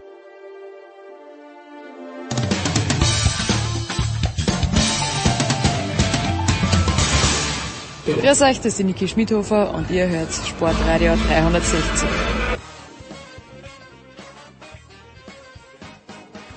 Sportradio 360, die Big Show 482. Ja, wir bleiben beim Motorsport, aber wenn der große Pink Fink, äh, Pete Fink schon von sich aus sagt, er möchte über 60 reden, dann kann ich nur sagen, grüß dich Pete, grüß dich, grüß dich. Wie hast du gerade gesagt? Pink Fink? Pink Fink klingt noch besser als Pete Fink irgendwie, oder? Ja, klingt super. Hallo, hallo, herzlich willkommen, liebe Zuschauer zur Sportradio 360 mit einem Teil von 60 München. Passt doch zum Namen. Das, genau. Das ist, das ist richtig. Jetzt pass mal auf, ich, bin, ich werde ja immer älter und meine Augen werden immer schwächer und ich schaue mir also auf meiner Ergebnis-App das Ergebnis der 60er vom vergangenen Wochenende an und denke mir, das gibt's ja nicht. Jetzt haben sie schon wieder 0-1 verloren und habe aber nicht gesehen, dass dieser Nuller ein Sechser ist. Ich brauche zwingend eine Brille. 6 zu 1 der TSV 1860 München. Ich habe mir die Torschützen nicht angeschaut, Pete. Ab wann beginnst du zu träumen? Du bist so oft enttäuscht worden in den letzten Jahren, aber ab wann beginnst du wirklich zu träumen? Also dadurch, dass wir ja als 60er-Fans extrem leidensfähig sind, von Geburt an, also das muss von Geburt so sein, ja. ähm, träumen wir natürlich schon seit äh, vielen äh, Wochen. Denn ich sag dir eins, wir werden ungeschlagen aufsteigen. Oh. Wir werden wir werden dann durch die zweite Liga hindurch marschieren, sofort in die Bundesliga aufsteigen, dann kaufen wir unseren Brasilianer und dann geht's ab in die Champions League. Ihr habt, hatte doch mal den Pelé, der gedacht hat, er kommt zu den Bayern und dann ist er bei 60 gelandet. Genau, kennst du da auch, was die Kurve gesungen hat? Nee. Wir singen, wir singen A, wir singen B, wir singen Abe die Pelé. Schön, schön. Ja. genau. Da habe ich noch mitgesungen damals. Nein, ja. nein, aber den Witz mit dem Brasilianer kennst du nicht, oder? Nee, kenne ich nicht. Ist das Hannes, ist... Hannes Ringelstetter. Aha. Kabarettprogramm von Hannes Ringelstetter beim, äh, bei der Hauptversammlung von 60 München hat er es gebracht, äh, dass äh, die äh, Leid und äh, Freude und Leid des 60er-Fans, ähm, ich, ich habe dir das, glaube ich, aber schon mal erzählt, weil äh, das war ein Spiel, das war äh, gegen entweder SV, FSV Frankfurt oder den SVW in Wiesbaden. Da saßen wir damals noch in der Allianz Arena und der Hannes Ringelstetter war zwei Reihen hinter uns und ich mit meinen Kumpels, wir haben da so rumgeblödelt und die, und die Sequenz, die er da erzählt, das waren, ich bin mir zu 99,9 Prozent sicher, das waren wir. ja, hat er euch zu ernst genommen. Das darf nicht passieren. äh, Allianz Arena, wenn du das mal vorstellst, Pete, oder? Die, die 60er in der Allianz Arena. Es ist, ich war auch bei zwei, drei Spielen mal dort. Das ist so weit weg im Moment. Der Gedanke allein, dass die in der Allianz Arena spielen könnten. Aber okay. Ja, ja, mal schade, weil wenn die vorne mitspielen, auch in der dritten Liga, stelle vor, Derby gegen Haching, dritte Liga, äh, 20.000 ja. Ach, 50, 60.000 Leute, ja. locker. Ja, wäre wär, wär schön. Ja, ähm, aber das Thema, das wir mit Pete selbstverständlich immer wieder gerne besprechen, immer wieder ist übertrieben, weil ich, natürlich meine Schuld, dass wir so lange uns nicht gemeldet haben beim Pete, äh, ist Nesca ist am Wochenende vorbeigegangen. Äh, wer mit Pete Fink auf auf äh, Facebook befreundet ist, ist ganz klar im Vorteil. Denke ich mir. Oder Twitter. Oder Twitter, weil, aber ich, ich habe mir nicht ganz ausgekannt, Peter, äh, was heißt nicht ganz ausgekannt, aber du hast äh, ja auf Facebook schon gesagt, Wahnsinnsfinale, aber der beste Fahrer im Grunde genommen des Jahres ist nicht dabei. Oder? Der beste Fahrer des äh, Jahres oder das erfolgreichste Team hat es nicht geschafft in die äh, in die Final Four ja. hinein. Das ist richtig. Kevin Harvick, neun Saisonsiege und dann fliegt er quasi durch zwei schlechte Rennen, ich nenne es mal im Halbfinale raus. Hm. Ja, das ist halt Playoff. Kennen wir, oder? Naja, das ist, es ist in jeder Sportart so. dass äh, die unbesiegte Saison der New England Patriots ist gegen die New York Giants auch zu Ende gegangen. Ist, genau. ist, ist unschön, aber das passiert halt manchmal. Genau. Oder Brasilien 82, beste Mannschaft und dann fliegen sie gegen die Italiener raus. Danke, schön, dass du das sagst, weil das ist immer mein, das ist mein, mein roter Faden, wenn ich mich Thomas Wagner spreche. Zum Beispiel. Also es sind vier Leute, ähm, sind ähm, angetreten, dann im ganz großen Finale, aber ein ganz großer Pete ist auch abgetreten. Endgültig, Jimmy Johnson. War es das für ihn im Motorsport oder wird er Teamowner? Geht er in eine andere Klasse? Was bringt die Zukunft? Die Zukunft für Jimmy Johnson bringt ein äh, Teilzeitengagement bei den Indycars. Mhm. Da wird er für Chip Ganassi fahren, aber nur die Rundstrecken natürlich in seiner Startnummer 48. Ja, er lässt halt mit 45 äh, Jahren jetzt seine Karriere so ein bisschen ausklingen. Ich kann mir gut vorstellen, er hat zum Beispiel noch mal tierisch Bock drauf, ähm, das Indy 500 zu bestreiten. Dazu braucht er aber noch ein bisschen Ovalerfahrung. Gut, Ovalerfahrung hat er natürlich, Indianapolis kennt er auch, aber eben nur mit einem Stockcar und so ein Formelauto, so ein Indycar, so ein High Downforce Auto, das ist normal eine andere Baustelle. Da muss er ein bisschen üben. Ja, das heißt, aber im Alter von 45 Jahren nicht so einfach, oder? Wenn, wenn du dich da umstellst auf was komplett Neues. Ja, aber wenn du siebenfacher NASCAR-Champion bist, ähm, er ist ja auch schon ein paar Mal bei den äh, Daytona 24 mitgefahren im Langstreckensport. Ja, okay. Er kommt ja eigentlich aus der aus der Motocross-Szene, also er ist auch schon Zweiräder gefahren. Also das sind so Jungs, die haben Benzin im da kann alles. können eigentlich alles. Okay. Ja. Ein Mann, äh, es könnte eigentlich nicht besser passen, oder? Dass jemand, der mit Vornamen Chase heißt, das, das Jahr dann auch gewinnt. Chase Elliott ist, äh, hat die Playoffs gewonnen am vergangenen Sonntag. Ich, ich habe den Namen immer wieder gehört. Äh, ich wusste schon, dass der um den Sieg mitfährt. Ist das jetzt ein Champion, mit dem die NASCAR super gut leben kann? Ja, ja, klar. Es ist der most popular driver der NASCAR. Wirklich? Das, was, ja, ja, das was, ich, ich erkläre dir gleich warum. der most popular driver, also das, was äh, Dale Earnhardt Jr. jahrzehntelang war, mhm. ähm, aber Dale Earnhardt Jr., das weißt du ja, war nur der zweiterfolgreichste Most Popular Driver. Da gab's nämlich einen, der hieß Bill Elliott. Mhm. Und jetzt müsste es eigentlich klingen. Denn Chase Elliott ist der Sohn von Bill Ah, okay. Elliott. Okay. Also, der Million Dollar Bill Elliott, Awesome Bill from Dawsonville, der hat, der hat 16 Mal den Most Popular Driver gewonnen. Okay. Earn- Earnhardt, glaube ich, steht bei 14 und Chase Elliott seit dem Rücktritt von Dale Earnhardt, glaube ich, jetzt das zweite oder das dritte Mal. Äh, da, da müsste ich jetzt nachschauen. Übrigens aber nochmal eine ganz wichtige Geschichte. Äh, Chase Elliott. Chase ist natürlich nur ein Spitzname. In seinem Pass steht drin William Clyde Elliott II. Er heißt also genauso wie der Papa. Okay, ja dann. Und du kennst ja, du kennst ja die Geschichte, äh, die Williams in Amerika, die werden dann gerne als Bill Ja. abgekürzt. Also Bill Clinton, Bill Murray und wie sie alle heißen, eben auch Bill Elliott. Nur, da gibt's die wunderbare Geschichte, also als der Chase Elliott ein kleiner Knirps war, ein Baby war, hat man ihm äh, einem Freund der Familie vorgestellt, der hat ihm ins Gesicht geguckt und hat gesagt, der Typ sieht aber nicht so aus wie ein Bill. Das ist, das ist eher ein Chase, weil der auf den, auf, auf allen Vieren quasi immer der Mama hinterher gekrabbelt ist, schon damals. Na So kommt der, so kommt der Spitzname Chase, also der Jäger sozusagen, und der ist ihm eigentlich von Beginn an geblieben. Ja, Liegt übrigens, liegt übrigens daran, liegt übrigens daran, dass die Mama extrem hübsch ist, weil wenn du ein Foto von Bill Elliott siehst, Chase Elliott ist auch ein hübscher Kerl, aber Bill Elliott ist jetzt nicht ganz so der, der Model-Typ und äh, da muss man natürlich sagen, Gott sei Dank hat er da viel von der Mama bekommen. Ja, also äh, was ich anbringen wollte, Baseball-Fans werden sich an Chipper Jones erinnern, der natürlich auch nicht Chipper hieß mit Vornamen, sondern das ist ein Spitzname gewesen. Der richtige Name von Chipper Jones fällt mir jetzt gerade nicht ein, aber bei dem hat man gesagt, a Chip of the Old Block. Der hat offenbar seinem Vater so ähnlich geschaut, dass, äh, dass er dann zum Chipper geworden ist. Ähnlich ist es ja auch bei Chip Ganassi. Ah ja, siehste, schön. Chip Ganassi übrigens auch keiner der, der Top 4. Brad Keselowski war noch dabei, Joey Logano und Danny Hamlin. Da kann man schon sagen, die erste Garde, oder? Da war kein Überraschungsfahrer dabei. äh, Mit Ausnahme eben, dass Kevin Harvick es nicht geschafft hat. Ja, Kevin Harvick war nicht dabei als neunfacher Saisonsieger. Der Titelverteidiger Kyle Busch Ah ja. ähm, ist, ist auch rausgeflogen, hat eine unterirdische Saison gefahren. Nur ein einziger Saisonsieg für den Champion, auch ein bisschen mager. Ich glaube, der ist froh, wenn 2020 zu ist und wenn es 2021 weitergeht. Wie wir alle, Pete, wie wir alle. So, jetzt ist es so, dass äh, ich habe gerade vorhin, vorhin mit Elmar auch drüber gesprochen, wenn wir die beim Darts ja, okay, da wird das noch irgendwie aufgefangen, aber wenn ich ein, ein leeres Tennisstadion sehe, eine leere Tennishalle in Paris und auch wenn der Sport gut ist, es ist halt schon schwierig. Wie ist die NASCAR-Serie aus deiner Sicht durch die Saison gekommen? Gibt's ab und zu, weil ich sehe ja beim Football sind ja ab und zu Zuschauer erlaubt, aber wie, wie ist die Gesamtstimmungslage in der NASCAR-Serie? Ja, äh, geht so, sage ich jetzt mal. Aber NASCAR waren ja die ersten der großen amerikanischen Sportarten, die im Mai wieder aufgemacht haben. Am Mhm. 17. Mai in Darlington ist schon wieder gefahren worden. Und man hat im Prinzip ein, ein, ein äh, sehr, sehr amtliches Hygienekonzept entwickelt. Das haben sich die ganzen anderen Sportarten ja alle abgeguckt. Also Football, Baseball, Basketball, das ganze, das, die Sache mit dieser Bubble, Mhm. mit dieser ganzen Trainerei. Ähm, das funktioniert in einer, in der einen Sportart in Amerika drüben besser, in der anderen weniger gut. Ich gehe mal davon aus, da hängt es immer so ein bisschen an der Disziplin der Protagonisten. Ähm, ist halt jetzt momentan nicht die Zeit, dass du dich auf irgendwelche Partys schleichst und so weiter und so fort.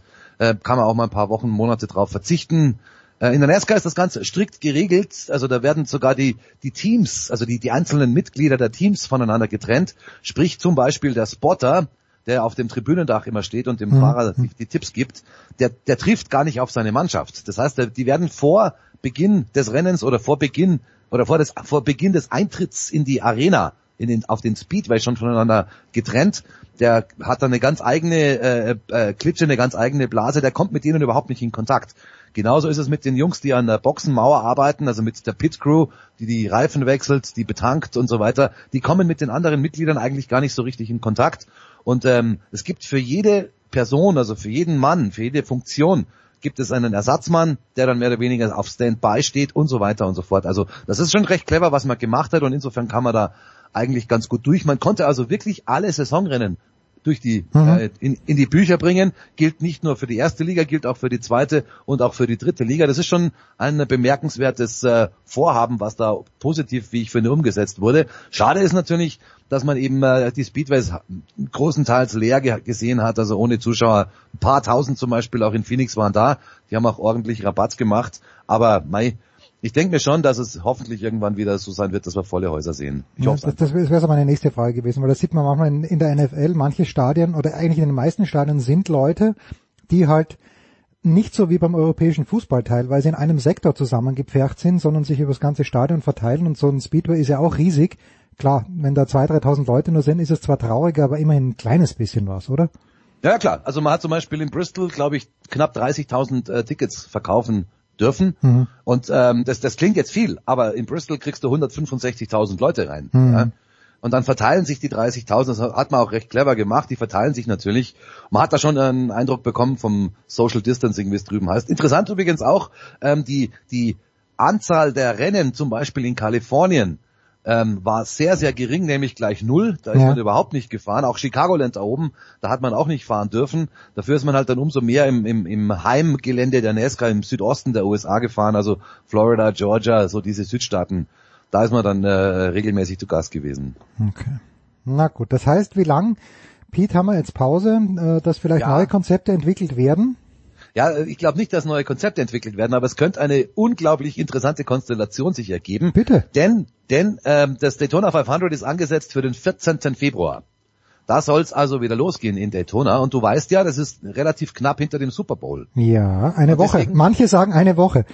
Genau, und deswegen gleich mal die Frage an deine NFL-Jungs, denn man hört ja immer wieder, man hört ja immer wieder so zwischen äh, Tür und Angel, dass da möglicherweise sogar der Super Bowl-Termin ein wenig wackelt.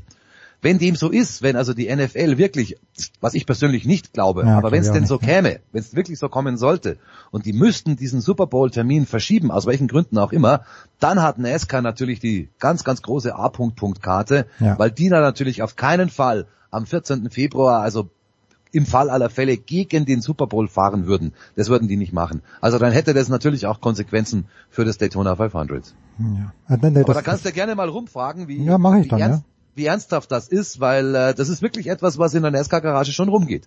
Was machen die Footballer?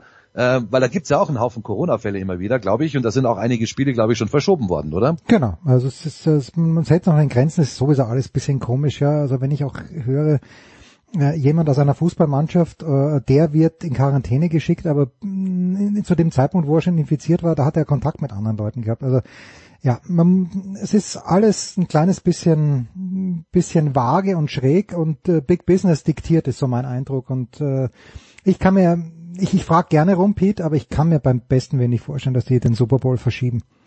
Also wenn da irgendwas auch von den Football-Experten schon mal aufgeschnappt sein könnte, gerne auch die Info an mich, das interessiert mich logischerweise auch. Jawohl. Pete Fink, oder wie ich ihn gerne nenne, Pink Fink. In der, in, bei Sportradio 360. Die Sesker dürfen weiterhin spielen. Ich habe, und das ich leiste Abbitte an Michael Körner, habe immer noch nicht Magenta Sport bestellt, aber irgendwann dieser Tage werde ich es machen. Pete, ich danke dir ganz, ganz herzlich. Kurze Darf ich Pause. Ja, Darf ich bitte, bitte, hau rein, komm. Der Spruch, den ich zu Beginn unserer, äh, unserer Sequenz losgelassen habe, mit dem wir steigen auf und Champions League und Brasilianer, das war natürlich nur ein Scherz. Nicht, dass da irgendeiner keinen Spaß versteht. Ja, um Gottes Willen, ja. ihr, ihr, ihr spielt nicht Champions League, ihr gewinnt die Champions League. Das ist die Wahrheit. so Irgendwann ist mal. Genau so ist es. Ja, Pause.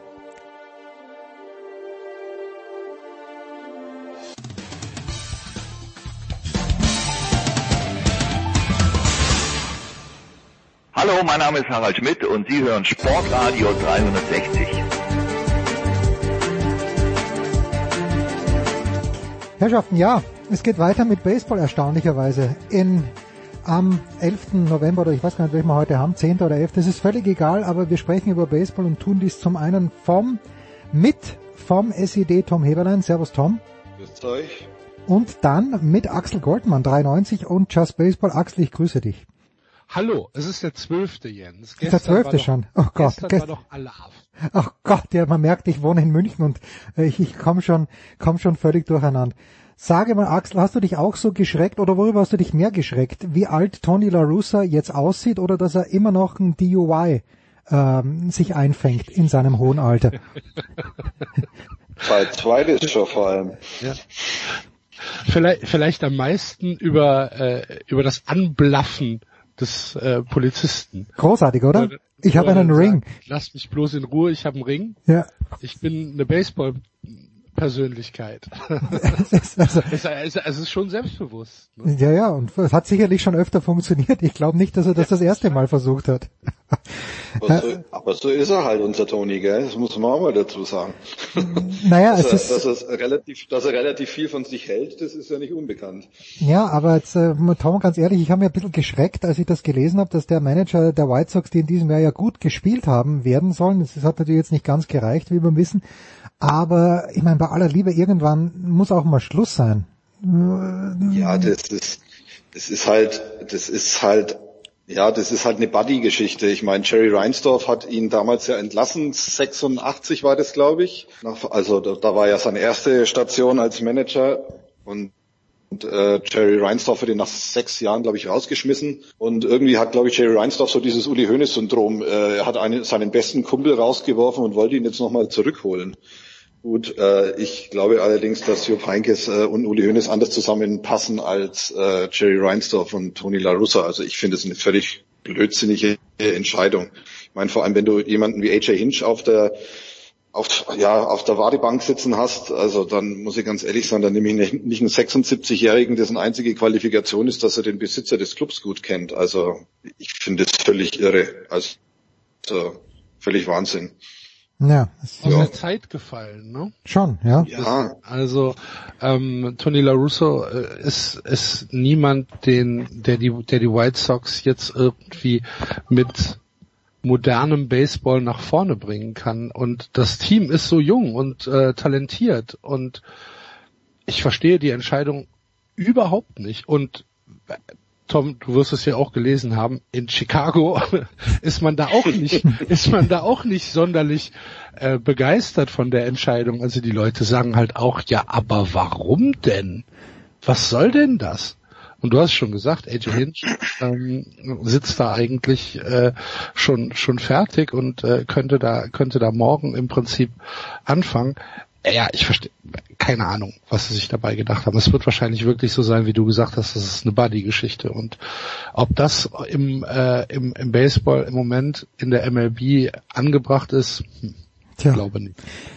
Der richtige Mann Man muss ja ja, dazu bitte. sagen, Bitte, Man Tom. muss ja dazu sagen, der hat ja auch, er hat jetzt ja auch einen hundsmiserablen Einstand. Also ich meine, erst jetzt diese Nummer da äh, mit, mit seiner Trunkenheit am Steuer zum wiederholten Male, dann noch, wie er sich versucht da rauszureden. Also er hat ja dann auch dreimal seinen Führerschein nicht gefunden, obwohl er dann dreimal überblättert hat. Also total beknackt. Und dann das erste, was er, das erste bei der Vorstellung in Chicago muss er sich als allererstes mal wieder dafür rechtfertigen, dass er ja damals diese diese Aktion von Colin Kaepernick, ähm, diese ähm, ich knie nieder, um gegen Polizeigewalt und äh, Rassismus zu äh, demonstrieren, das hat äh, Tony, Tony, La, Tony La Russa ja noch bis vor ein paar Monaten in Bausch und Bogen verurteilt. Und jetzt kommt er zu einer Mannschaft, wo relativ viele junge Schwarze ausspielen, und gute Schwarze, und denen muss er jetzt erst einmal erklären, oh, es war alles nicht so gemeint. Also das, er ist unglaubwürdig in jeglicher Beziehung, Ja, finde ich. aus der Zeit mittlerweile. gefallen. Also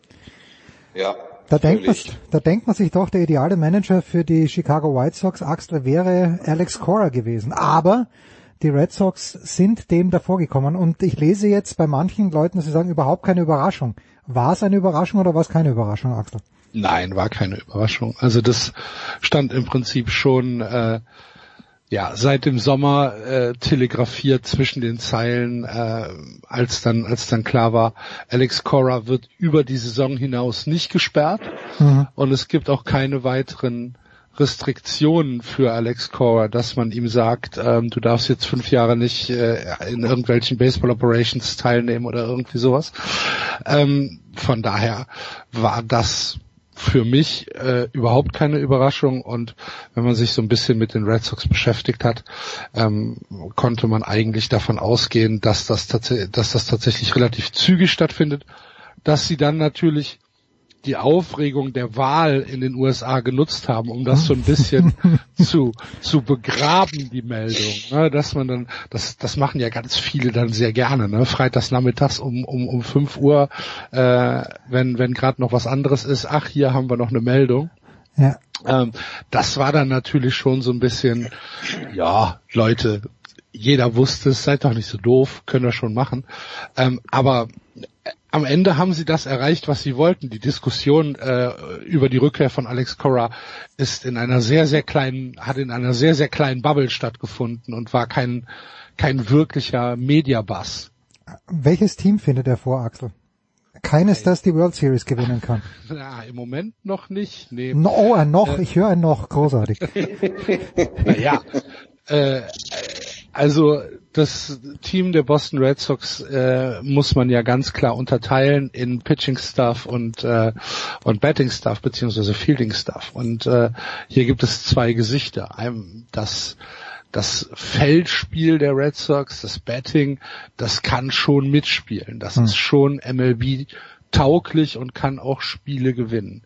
Das große Problem im Moment ist halt tatsächlich das Pitching der Red Sox. Wenn du halt sagst, wir müssen hier ähm, signifikante Änderungen im, äh, im, im, im Roster durchführen. Wir müssen ähm, sowohl beim Starting als auch beim Relief Pitching Geld in die Hand nehmen. Ähm, ich glaube, da darf es gar keine zwei, mehr, zwei Meinungen drüber geben, dass äh, das Pitching der Red Sox die große Schwachstelle war. Was halt jetzt gut ist, dass die Saison zu Ende gespielt wurde und die Red Sox aus dem Luxury Tax äh, Gefängnis rausgekommen sind und wieder ein bisschen Geld in die Hand nehmen können. Ähm, sie haben nicht mehr die Payroll, die sie noch vor drei Jahren hatten. Das heißt, sie können hier auch ein bisschen in der in der Payroll äh, flexibel agieren und ich gehe tatsächlich davon aus, dass im Winter da auch ein, paar Dinge passieren werden. Ähm, wenn es in diesem Jahr nicht so weit ist. Also wenn wir 2021 immer noch eine Mannschaft haben, die pitchingmäßig nicht äh, mithalten kann, dann spätestens nächstes Jahr, weil nächstes Jahr im Winter ist die groß, große Free Agency Show in der MLB. Ähm, da werden sehr, sehr viele ähm, Pitcher in die Free Agency entlassen. Und wenn die Red Sox ein bisschen Geld sparen in hm. diesem Jahr, also wenn wir 2021 schon mal zu den Akten legen, dann werden sie auf jeden Fall 2022 wieder angreifen. Und da ist Alex Cora nicht der schlechteste Mensch für, ähm, nicht der schlechteste Trainer für, weil er dann im Prinzip mit, mit großer Planungssicherheit ähm, jetzt schon probieren kann, naja, äh, Spieler, Spieler einzusetzen in einer Saison, wo es dann vielleicht für die Red Sox nicht um die World Series geht und das auch noch niemand erwartet. Apropos World Series. Wir haben uns ja in diesem Kreise drüber unterhalten, Tom, und äh, Schmiede hat sich auch drüber unterhalten, mit Olli Knack haben wir drüber geredet, Justin Turner, äh, der dann trotz positiven Tests auf den Platz zurückgekehrt ist mit seinen Teamkameraden gefeiert hat. Äh, natürlich ist keine Strafe ausgesprochen worden, das hatte Schmieder ja auch schon vermutet. Ist das jetzt schlimm, Tom? Ist es erwartbar? Ist es wurscht? A, es war erwartbar. E, wurscht ist es nicht. Und C, ob es jetzt schlimm ist, weiß ich nicht, aber es ist halt ein ganz schlechtes Signal, finde ich. Also auch, dass es sich dann hinterher hinstellen, Rob Manfred an erster Stelle und sagt, ah, wir haben alle Fehler gemacht und es tut uns leid und wir hätten ihm einen hinstellen sollen, der auf ihn aufpasst. Bei aller Liebe, der Typ ist 34 Jahre alt. Äh, ich glaube, von so jemandem kann man erwarten, wenn er ernst genommen werden will, und das will er ja, dass er in so einer Situation seine verständlichen Emotionen unterdrückt und sagt, hallo, ich bin positiv getestet, ich muss jetzt nicht darunter und meine und meine Leute umarmen und äh, das Virus noch weiter verstreuen. Also da muss ich ganz ehrlich sagen, habe ich ja beim letzten Mal auch schon gesagt, da fehlt mir jegliches Verständnis dafür. Und ich bin auch der Meinung, dass die MLB da ein Zeichen hätte setzen müssen und sich nicht hinterher hinstellen dürfen und zu sagen, hallo, äh, wir haben alle Fehler gemacht. Also das, das, das finde ich, finde ich mindestens genauso fahrlässig wie die Entscheidung von ihm da nach dem Spiel auf das Spielfeld zu rennen. Ich meine, es ist ja mittlerweile auch bekannt, dass sich äh, mindestens fünf weitere Leute bei den Dodgers angesteckt haben. Ähm, also es ist jetzt, er ist ja auch kein Einzelfall. Und gerade in der Situation, wo über dieses Thema in Amerika unabhängig von der Wahl extrem geredet wird, finde ich, äh, also hättest du da mindestens ein Zeichen setzen müssen. Das haben sie nicht getan. Es war erwartbar. Sie haben sich rausgeredet. Ich finde es ganz schlecht. Na, Axel, die, die, äh, wie sagt man so schön, die Begründung von Jürgen weil er gesagt hat, äh, die, die werden nicht bestrafen, war auch, dass Justin Turner dann einfach gesagt hätte, ist mir doch wurscht, dann trete ich halt zurück. Wie siehst du denn die ganze Angelegenheit? Ähm, ja, genauso wie Tom das jetzt gerade gesagt hat. Also es ist schwach, schwach, schwach von der MLB, schwach von Justin Turner. Ähm, halt diese diese Trotzreaktion dann zu sagen, ja, dann trete ich halt zurück, äh, mir doch egal. Ja, dann muss die MLB dann auch sagen, ja, dann tritt halt zurück. Dann ist, dann, okay, dann, dann tschüss, ist ja. halt so. Ja, Ja. genau. Da, da muss man dann muss man dann auch ähm, Oliver Kahn würde jetzt sagen Eier in der Hose haben und sagen, ja, dann mach halt, Hm. weil letztlich isoliert er sich damit ja selbst und letztlich entlarvt er sich damit auch selbst, dass der sein Leben lang keine Sorgen haben wird, weil er, weil er jetzt äh, dann nicht mehr spielt. Das steht ja auf einem anderen Blatt Papier. Ähm, kann er ja machen. Dann wird er halt Privatier und, und sagt halt, ach mir ist das doch egal. Aber als ähm, als als Sportler und als Vorbildfunktion in in den USA, wenn man sowas überhaupt noch nennen kann, weil das äh, muss ja alles nur noch in Anführungsstrichen gesetzt werden, ähm, ist es halt einfach von allen Seiten falsch. Hm. Und ich habe auch null, ganz ehrlich, null Verständnis dafür, ähm, auch wenn ich natürlich mit nichts gerechnet habe. Ne, Also ich habe jetzt nicht, ich habe jetzt nicht damit gerechnet, dass die MLB da irgendwie, irgendwie äh, die Daumenschrauben anzieht, um Gottes Willen, natürlich nicht. Aber trotzdem kann man ja, kann man ja äh, im Nachhinein sagen, ja, wir wussten es alle, blöd ist trotzdem oder Kacke ist trotzdem. Ja. Ja, ein kleiner Streifzug heute, nur weil ein paar Themen aufgepoppt sind und das letzte Thema, das ich vielleicht noch ganz kurz ansprechen möchte in Sachen MLB. Ich habe ja zwei Jahre in New York gelebt und unser bester Kumpel dort, den wir immer noch besuchen, ist ein ganz großer Mets-Fan und damals, vor allen Dingen 1999, waren die Mets gar nicht mal so übel. Äh, 2000 ging es dann auch noch, aber die Mets werden ja doch immer als Clown-Franchise wahrgenommen, ein kleines bisschen, zumindest in New York im Vergleich zu den Yankees. Die haben einen neuen Besitzer. Steve Cohen und seine Gruppe haben äh, den ähm, äh, haben die Mets, ich weiß nicht, ob sie erlöst haben, dass nicht A-Rod der Besitzer geworden ist, aber es ist ihm so gekommen. Die Signifikanz, Tom, von Ownern in der MLB äh, siehst du A wie und die Frage B, die Mets, wie werden die denn von jemandem, der auch in der National League verhaftet ist, wahrgenommen? Ist es für dich auch eine Clown-Franchise oder ist, sind die Mets einfach eins von anderen 15 Teams in der National League? Die Mets sind eins von 15 anderen Teams in der National League. Ich, ich finde es ungerecht, äh, sie als Clown-Franchise zu bezeichnen. Ähm, an den Yankees wirst du nicht vorbeikommen. Das ist der Rekord-Champion. Die haben eine Tradition vom Allerfeinsten. Ich, ich finde es ungerecht, äh, die Mets da einfach runterzubügeln. Zumal sie ja auch schon bewiesen haben, dass sie es auch können. Also das, das muss man ja mal dazu sagen. Haben sie zwar schon lange nicht mehr, aber ja, sie, sie können schon, wenn sie anständig geführt werden. Und da sind wir jetzt dann wieder beim Besitzer. Ähm, ich finde, dass Besitzer in der Major League, wenn sie es anständig anstellen, extrem wichtig sind. Äh, Das gilt aber nicht nur für die MLB, sondern für die ganzen Sport-Franchises in den USA oder in Nordamerika. Wenn du Besitzer einer Franchise bist, kannst du ja auch ein bisschen so die Kultur vorgeben, die in deiner in deinem Unternehmen, sage ich jetzt mal, dann herrscht. Und ähm, Steve Cohen hat jetzt angekündigt, unabhängig davon, dass er äh, irgendwie 14 Milliarden Dollar auf der hohen Kante hat und jetzt davon erstmal zweieinhalb Milliarden in die Mets gesteckt hat. Er hat ja angekündigt, dass er äh, sich nicht mit den Yankees vergleichen will, sondern dass er die Mets einfach zu einer erstklassigen Franchise machen will und dass er nicht davor zurückschrecken wird, die besten und teuersten Leute einzukaufen, nicht nur für das äh, für die Mannschaft, sondern auch für das Team hinter dem Team, also sprich äh, Scouting Department, Management, äh, also Tja, die Leitung ist ein bisschen zusammengebrochen, Tom, aber die, die Schluss- und Überleitungsfrage an Axel dann, äh, wenn wir jetzt einen neuen Owner bei den Mets haben, whatever happened to, to den, mit dem Owner der Red Sox? Äh, John Henry, hat sich der ganz zurückgezogen oder investiert er doch noch 3,50 Euro?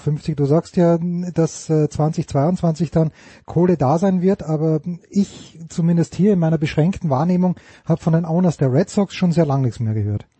Ja, weil halt nichts da war, ne? weil man halt die Luxury Tax hatte und weil, Hm, weil okay. da ähm, erstmal der Fokus drauf lag, die Payroll äh, zu, zu reduzieren und ähm, die nächsten Jahre halt mitzuspielen. Ähm, das war halt einfach der Situation geschuldet. Vielleicht ist da der Vergleich zu den Mets gar nicht so gar nicht so schlecht. Fred Wilpon, der Hm. ähm, der der Owner äh, bis äh, dieses Jahr, der ja irgendwann in den 2010er Jahren in diesen in diesen Bernie Madoff Skandal verwickelt Ja. war und da auch äh, privat sehr sehr viel Geld gelassen hat. Ähm, der hat ja dann auch irgendwann mal gesagt, okay, mir gehören zwar die Mets, aber ich kann jetzt nicht noch weiter ähm, jedes Jahr 200 Millionen hier reinstecken, sondern wir müssen jetzt erstmal ein bisschen äh, ein bisschen Geld verdienen. Äh, das ist dann zwei, drei Jahre gut gegangen und äh, als dann die Spieler, die für den Erfolg zuständig waren, weggegangen sind, dann äh, wurde das halt einfach nicht adäquat ersetzt. Und im Moment ist es äh, bei den bei den Red Sox halt auch so, dass man sagt, gut, wir müssen jetzt erstmal ähm, ein bisschen gucken, dass wir uns konsolidieren und äh, dann wieder angreifen. Aber letztlich ist Boston äh, ein zu großer Markt, als dass da, äh, als dass da irgendwie eine, eine, eine Tampa Bay Race Taktik funktionieren Ja. würde. Also das, äh, das, das wird nicht gehen, sondern ähm, da, da werden schon, da werden schon irgendwann wieder die, äh, die großen Namen kommen. Wie gesagt, vielleicht nicht dieses Jahr, aber ich rechne damit, dass es dann spätestens äh, nächstes Jahr um die Zeit, wenn wir reden, dass wir dann in der Free Agency auch die Boston Red Sox dick auf der Rechnung haben werden. Jo, naja, und äh, die Investition von Steve Cohen oder generell, ich glaube, wenn man eine US-Franchise erwirbt, äh, man kann es gar nicht so blöd anstellen, dass das Ganze in fünf, sechs, sieben Jahren nicht noch mehr wert ist als jetzt, wenn dieser ganze Corona-Mist. Das war schon viel, ne? 2,4 Ja, aber es ist New York. schon- ja, aber es ist also, New York. Ja. Naja, eigentlich nicht. Eigentlich ist es New Jersey. Nee, eigentlich ist es, nee, nee, nee, nee. Nee, nee, ist nicht New Jersey, es ist Long ja- Island. Es ist Long Island eigentlich. Nee, nein, es ist Queens. Naja, schon, aber das ist, aber, aber die spielen der doch fünf- nicht in New ist- York. Die spielen doch in New Jersey. nee, nee, die spielen in Queens. Nein. Die spielen in Die Queens. spielen in Queens und Queens ist einer der fünf Stadtteile von New York. Wo Aber- spielen- wo, die- was habe ich denn jetzt im Kopf? Nein, du, du, äh, die, die, die, die Jets und die Giants spielen in New Jersey. Ah, siehste, die Ja. Jets, nicht die Mets. Naja, und die, die Giants ja auch, also, also East, die spielen alle in East, East Rutherford und das ist in New Jersey genau genommen. Richtig. Die New die- Jersey die Mets Devils spielen ja, da auch. Die Mets spielen ja in äh, hier Flushing Meadows. Genau, oder? Wo- genau, Ja, gleich ja, im ja, Tennis. Ja, ja. Ja. Ja. Entschuldigung, Entschuldigung. Nee, ist alles gut, alles gut. So, wunderbar. Axel ist, äh, Axel ist einfach positiv aufgewühlt, weil in dieser Woche keine Hiobsbotschaften vom ersten FC Köln. Das, das muss man ihm durchgehen lassen. Dann hast du, dann hast du aber nicht aufgepasst. Aber wieso, Das wieso, Karne- wa- wieso, was gab's diese Woche? Gestern ist das Karnevalstrikot rausgekommen. Ein Euro elf an die, an irgendeine, eine wohltätige, habe ich gerade im SED gelesen. Das ist Hiobs Botschaft genug. Moment, es geht doch ein Euro elf an irgendwas, irgendeine Veranstaltung. Ich habe es aber Ja, leider. an, an, an die Tour für Köln. Ah, okay, Ein, gut. ein Euro elf von, äh, von 90 Euro glatt, glatten Betrag. Das ist stark. Flock. Das ist super, ne? Ja, es ist sportlich. Ja. Ja, ich kann mich nicht erinnern, wann mir das letzte Mal ein Karnevalstrikot gefallen hätte, aber so genau passe ich auch nicht auf. ja, sehr gut. Axel Goldmann und Tom Heberlein. Kurze Pause, dann geht's weiter in der Big Show 428.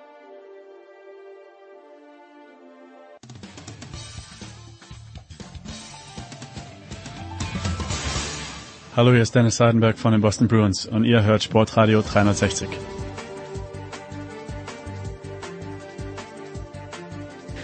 Sportradio 360, die Big Show 482. Wir biegen in die End, in die Zielgerade ein oder auf die Zielgerade, was auch immer. Tennis ist angesagt und Oliver Fasnacht, ich habe es ja angekündigt, ist noch dabei geblieben, neu dazugekommen. Ja. Der Mann, der die letzten beiden Wochen recht viel Tennis kommentiert hat bei Sky. Das ist der Häuser Paul. Servus Pauli. Ja, servus, grüß euch. Ähm, Ein Wohl dem, der die ATP überträgt. Ja, wohl, ja. ja, in Linz, in Linz wird er immerhin auch gespielt in dieser Woche, aber das ist natürlich, äh, Das ist gemein, ja. Ja, also man kann ja nichts dafür. Wenn man jetzt äh, anschaut, in, in Sofia wird gespielt eben auf diesem hellblauen Boden, auf dem Rebound Ace mit äh, dann etwas dunklerem Innenteil und in Linz wird gespielt grau in grau. Das, das es ist eine andere Stimmung, finde ich. Wenn man, da macht der Untergrund, das war in Köln ja genauso, da kann man natürlich nichts dafür. Aber ja, die Stimmung in Sofia, obwohl da nur, wenn ich jetzt mal handgezählt nebenbei schaue, vielleicht 100 Leute zuschauen. Aber irgendwie ist das Ganze freundlicher. Äh, Oliver, ich muss dich gleich um eine Einschätzung bitten. Ich fand, die Siegerehrung lief gut am letzten Sonntag in Paris. Alexander Zverev, das kennt man von ihm. ist, äh, nein, nein, nein, das, das meine ich, das meine ich wirklich, äh, also der Zwerg, der macht das ja super im Englischen. So eine Siegerehrung, die, die moderiert er ja weg mit Charme, mit Witz, alles gut. Und dann finde ich, am Ende sagt er übrigens, ich, oder er sagt sinngemäß übrigens, äh, ich grinse jetzt ganz breit unter meiner Maske, das kann mir auch keiner nehmen, auch die Leute, die es da draußen äh, mir jetzt im, gerade im Moment nehmen wollen. Wir wissen alle, worauf er angespielt hat. Ich fand, da war er schlecht beraten, das noch zu sagen. Was, wie, wie, wie hast du das äh, mit, äh, ja, wie, wie, wie beurteilst du das? Boah, das ist natürlich, also äh, A ist es Minenfeld, B ist es unglaublich schwer, das seriös einzuschätzen und C spielen da eigentlich persönliche Einschätzungen relativ eigentlich keine Rolle. Ich kann nur sagen, ich hoffe, dass entweder die Vorwürfe nicht stimmen und wenn sie stimmen, dass dann er auch zur Verantwortung gezogen wird. Okay. Mehr kann ich dazu nicht sagen, denn die Vorwürfe, die es gibt, die stehen im Raum, die sind, finde ich, so, dass man sie auf keinen Fall negieren darf. Das wäre völlig daneben. Aber man muss natürlich einfach versuchen, irgendwie die Wahrheit. Das ich, dass das passiert und dass damit beide Seiten ihre faire Chance bekommen, entweder zu sagen, in der Gegend anders das anders darzustellen oder eben zu ihrem Recht und äh, auch zu ihrem mentalen und emotionalen Recht zu kommen, äh, was die Ex-Freundin angeht. So. Ja, gut, das muss vor Und Gericht, das das muss vor, es muss vor, es muss vor Gericht verhandelt werden. Also aus meiner Sicht. Und das, ja, das was, was einfach äh, da, wo es überhaupt nichts zu suchen hat, kann man sagen, ist die Öffentlichkeit. Dann kann man sagen, naja, sie hat sie auch in die Öffentlichkeit getragen. Warum macht sie es? Wahrscheinlich, weil sie keine andere Chance sieht. Wie auch immer, auch das wäre schon wieder Spekulation. Aber es hat natürlich in der Siegerehrung überhaupt nichts zu suchen. Hm. Ja, aber es ist nicht der erste Moment, in dem er schlecht beraten ist oder eine schlechte Idee hatte. Ja, also ich dachte ja, die, die Geschichte, wie er sie mit der mit dem Bekanntwerden, dass er im Vater wird, löst, das fand ich sehr charmant gelöst. ähm, Aber okay, das ist kommen wir zum Sportlichen, Paul, denn das sportlich war bei Alexander Zverev ja die letzten Paul, was Wochen. sagst denn du dazu? Paul, ja, Paul, Paul, bitte. Genau. Ich bin natürlich, also ich bin komplett äh, bei Oliver, äh, genau so ist es. Es ist, wir Sportjournalisten tun uns ja bei solchen Themen eher schwer, sage ich jetzt mal allgemein gesprochen, aber an dem Thema kommt man momentan nicht vorbei. Und natürlich äh, muss das aufgearbeitet werden, aber das Problem sehe ich schon. Ich glaube eher, das ist das wird dann die Zeit zeigen, aber ich glaube, in 90 Prozent der Fälle bei häuslicher Gewalt ähm, hast du Aussage gegen Aussage und da kommt häufig auch juristisch wenig bei rum, ja. Ja, es gilt die Unschuldsvermutung. Nichtsdestotrotz, es sind ganz schwere Anschuldigungen. Das sind schon äh, heftige Details, die da jetzt noch dazugekommen sind. Ja, ähm, das Problem in der Ja, ganzen aber alles Geschichte. andere, weißt du, alles andere ist natürlich so, wir, ähm, wir, wir tun uns schwer, weil wir das seriös behandeln wollen. Wären wir jetzt Journalisten, die das nicht seriös behandeln wollen, und würden wir in irgendeiner Talkshow sitzen und würden vermischen, was wir glauben, was wir fühlen und wie wir es denken und wie er ist und welche Anzeichen und ist es eine Mentalitätsfrage und ist er sowieso vielleicht ein bisschen jähzornig, hat man da schon andere Dinge gesehen, äh, schaltet der Kopf aus, weil Corona, wie er damit umgegangen ist, bla bla bla. Das kann man alles machen, aber das können wir nicht machen. Wollen wir Also nicht. ich mache es nicht und. Paul macht es auch nicht. Ich meine nur, deswegen, Ja. deswegen kann man nicht mehr dazu sagen. Alles andere muss jetzt einen gerichtlichen Weg gehen, aber ich rate ihm dringend, nicht auf gleicher Weise selber jetzt zu antworten, denn entweder ist es ein wirklich ein schlimmer Hilferuf von einer Frau, die der Schlimmes passiert ist, dann muss man ihr gestatten, dass sie es in der Öffentlichkeit tut, oder es ist ein ganz schlimmer Versuch, eine Enttäuschung, weil vielleicht verstoßen worden zu sein oder eben eine Enttäuschung einer Ex sozusagen, so darzustellen und komplett falsch darzustellen, dann muss man ihm die Chance geben und kann man nur ihm die Daumen drücken, dass das irgendwie aus der Welt kommt. Aber es bleibt schon mal was hängen. Aber der Rest, es muss alles hinter den Kulissen jetzt passieren. Und zwar vor allen Dingen von seiner Seite. Äh, Und dann kann man immer noch, irgendwann wird jeder mitbekommen, was, was dabei rauskommt oder nicht dabei rauskommt, ja.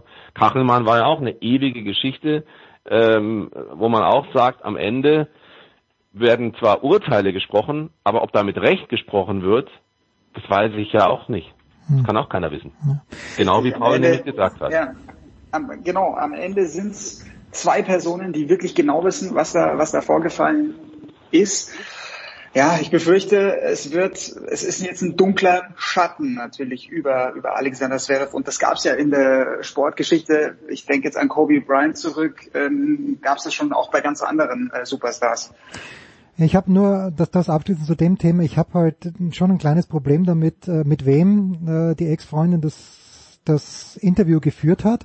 Nicht, weil ich glaube, dass Ben Rothenberg ein schlechter Journalist ist. Im Gegenteil, der ist so gut im Thema drin wie wahrscheinlich überhaupt niemand in der ganzen Tennisszene. Und ich finde auch, wie er den Artikel ge gebracht hat in diesem Racket-Magazin, Magazin, der war auch ausgewogen. Und der hatte auch das Management von, von Zverev befragt. Aber wenn man eben miterlebt hat in den letzten Monaten, und ich weiß noch, äh, bei der, bei der letzten Pressekonferenz, bei, bei den French Open, da war Rothenberg auch mit in dieser, dieser Windows Teams Konferenz und fragt den Zverev was und äh, Zverev sagt, äh, dir, dir beantworte ich keine Frage, weil so wie du mir über mich die letzten Monate geschrieben hast, da kriegst du keine Antwort von mir. Und damit habe ich schon auch mhm. noch ein Problem. Ja, auch wie gesagt, ich fand den Artikel wirklich ausgewogen geschrieben, weil er eben beide Seiten befragt hat. Aber da muss doch, und das war nicht für die New York Times, aber da muss das Racket Magazin, die müssen jemand anderen dorthin schicken das ist mein Problem, dass ich mit diesem Interview ganz konkret habe. Und wie gesagt, der Rothenberg ist ein super Journalist, aber in dem Fall geht's halt nicht. So, das wollte ich nur noch sagen. Ja, ich würde, ja, ich würde jetzt da sagen, gut, es ist empathisch geschrieben, ähm, man kann das, es ist einfach ihre Sicht der Dinge. Er bildet ihre Version der Geschichte ab. Und das war sauber. Und jetzt gut, das ist halt jetzt immer die Frage, ähm, wie reagiert man darauf? Zverev ist jetzt äh, bei der Siegerehrung, finde ich auch, das ist nicht der elegante Weg. Ja. Wie kann man da am besten darauf reagieren? Also der große Befreiungsschlag, ähm, den habe ich jetzt bisher nicht gesehen. Dieses Schweigen ist natürlich immer erstmal schwierig, aber wie er da jetzt genau beraten wird, ähm, da haben wir nicht den Einblick. Wir haben nur mitbekommen, das fand ich auch noch kurios, dass Team 8 äh, extra Bela Ander engagiert hat mhm. als, äh, als Krisen, Krisenkommunikationsmanager. Und, und er wurde darauf angesprochen ähm, nach nach dem Paris-Finale und hat sich ahnungslos gegeben. Also so, das hat auf mich glaubwürdig gewirkt, dass er überhaupt nicht wusste, wer, wer Bela Ander ist. Also das wurde quasi ex, von ihm weg komplett ausgelagert, die ganze Geschichte. Auch kurios, aber ja. Ja, zum Sportlichen. Das ist zum Sportlichen. Stand, ja. Zum Sportlichen. Alexander Zverev hat beide Turniere in Köln gewonnen. Oliver ist dann in Paris ins Finale gekommen. Äh, David Ferrer ist da in seiner Box gesessen. Ich finde auch, dass es ihm spielerisch gut tut, wenn Mischa, äh, Mischa dabei ist, sein Bruder. Ähm, und er hat Nadal geschlagen, sicherlich auf einem Untergrund, der Nadal überhaupt nicht liegt. Nadal hat bekanntermaßen das Turnier dort noch nie gewonnen. Ähm, und ich finde auch, dass jemand wie viele, die, genau, ja, ja, ja viele, denen dieser Untergrund nicht liegt in Paris. Ja, und aber bei Nadal ganz speziell und ich finde, ich habe es vorhin mit Elmar ganz kurz angesprochen, aber ich finde gerade, dass Nadal halt auch jemand ist, der bringt so eine Energie mit auf den Platz, die er dem Publikum gibt, die aber auch zurückkommt vom Publikum. Ich glaube nicht, dass er es gewonnen hätte mit Publikum, aber es wäre anders gewesen. Aber zu Alexander Zverev, Oliver, die Finals stehen an, die Auslosung findet heute Abend statt. Zverev ist ähm, fünf oder sechs, sechs ist er, glaube ich, gesetzt. Mit anderen Worten, ja, er kriegt entweder Nadal oder Djokovic und entweder Medvedev, gegen den er verloren hat, oder Team. Er kann, der einzige, den er nicht bekommen kann, ist Tsitsipas in seiner Gruppe. Und von den beiden Debütanten, Rublev oder Schwarzmann, gegen die hat er beide, glaube ich, noch nie verloren. Aber wie die letzten Wochen sportlich von Alexander Zverev äh, lassen deine Aussicht auf die ATP Finals wie ausfallen, Oliver? Dass der gewinnt, der am meisten Bock auf den Titel hat. Und ich würde sagen, Zverev gehört dazu.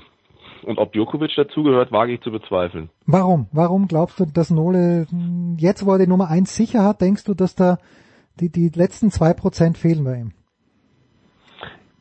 ich weiß nicht, aber äh, Paul kann mich verbessern, aber er wirkt auf mich nicht so, als habe er im Moment den Biss, um so ein Turnier am Ende zu gewinnen. Also ich, das sind einfach auch zu viele Dinge, die da noch eine Rolle. Bei ihm ist ja auch, mein Djokovic ist ja auch einer, wenn über andere Dinge als über Tennis oder über sein, seine Art, sein, sein Tennis äh, gesprochen wird, dann ist ja immer irgendwas nicht so ideal. Ja, ob das jetzt damals war, als es ging äh, Trennung ja oder nein und äh, wie ist es familiär und dann äh, damals diese ganze Pepe Imas Quatsch und so, das ist alles und in diesem Jahr die die Adria Tour etc und dann der Streit mit der ATP. Es ist ja alles ganz viel drumherum und das ist für mich eigentlich immer ein Zeichen, dass einer so ein bisschen, Fokus ist so ein blödes Wort, aber dass er so ein bisschen den, die, die, die Wichtigkeit seines Sports, seines eigenen Tuns aus den Augen verliert auf dem Platz mhm. und einfach mehr will und mehr, mehr erscheinen will und eine größere Bedeutung haben will und auch mehr anerkannt werden will und so weiter. Deswegen kann es sein, dass er sagt, jetzt zeige ich es euch aber wem würde das zeigen? Weil wenn er es gewinnt, ja, dann gewinnt er es halt. Ich glaube nicht, dass er so diese, diese Geilheit hat auf diesen Titel. Kann ich, glaube ich nicht. Paul, was hast du mitgenommen aus den ja. letzten Wochen? Bei Djokovic, äh, lass mich ganz kurz nur sagen, hat's ja, man denkt ja, der hat die letzten Jahre dominiert, die ATP Finals, aber so ist es gar nicht. Der hat letztes Mal 2015 nee, nee. gewonnen, danach ist Murray gekommen und die letzten drei Jahre haben wir Leute gehabt, mit denen man 2018 vielleicht noch am ehesten, aber da hat auch Djokovic... Ja, auch nicht eigentlich. Ja, auch nicht eigentlich, aber davor Dimitrov im letzten Jahr Tsitsipas, damit hat man nicht rechnen können. Paul, wie siehst du das? Ja, bitte, bitte. Paul, darf ich eins, eins so kurz? Ja, ja, genau das ist das Thema.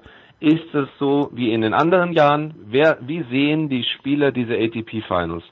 Ich denke, wir sind uns alle einig. Äh, ATP, und wenn nicht, ist, ist, äh, dann ist es meine Meinung zumindest, ATP Finals ist eine Draufgabe, die aber für viele inzwischen massiv verloren hat von den Größten, weil die natürlich auch lange Saisons gespielt haben, dann kamen die ATP Finals. Deswegen ist Zverev am Ende Titelträger geworden, weil die anderen auch nicht mehr die Kraft hatten und dann eben nicht die Motivation hatten. Sonst hätte er das damals nicht gewonnen. Und deswegen ist halt die Frage, Paul, wie siehst du es? Das bin ich jetzt sehr gespannt. Haben die noch diesen, diesen Stellenwert wie in den vergangenen Jahren, nämlich nicht den ganz so großen? Oder haben sie ihn in diesem Jahr besonders, weil es eine verkürzte Saison war? Ja, ich glaube, dieses Jahr schon besonders. Mhm. Ich bin eigentlich zu, also schon wieder, ja, zu 100 Prozent bei, bei dir, Oliver, weil, also diese, ich glaube auch, also das ist jetzt wirklich natürlich nur Gefühlssache und wir müssen wirklich bei Djokovic dazu sagen, na klar muss man ihn zu den Favoriten zählen, immer, du weißt nie, äh, wie präsentiert er sich dann, aber ich glaube diese Galligkeit, also so richtig diesen, diesen Hunger auf diesen erneuten Finals-Titel, den, den kann ich mir nicht vorstellen, dass er den so entwickeln kann und den braucht er dann schon. Und für die jungen Spieler sind die Finals was ganz was Besonderes. Also ich kann mich erinnern an Diego oder auch für die Spieler, die jetzt zum ersten Mal dabei sind. Das sind jetzt Rublev und Schwarzmann. Schwarzmann hat äh, im Interview gesagt, er kann an nichts anderes mehr denken als an London. Ja. Nachdem er in Rom dann Nadal geschlagen hat, wusste er, jetzt hat er wirklich eine realistische Chance, sich zu qualifizieren. Also für den ist es schon was ganz was Besonderes. Für Rublev äh, genau das Gleiche.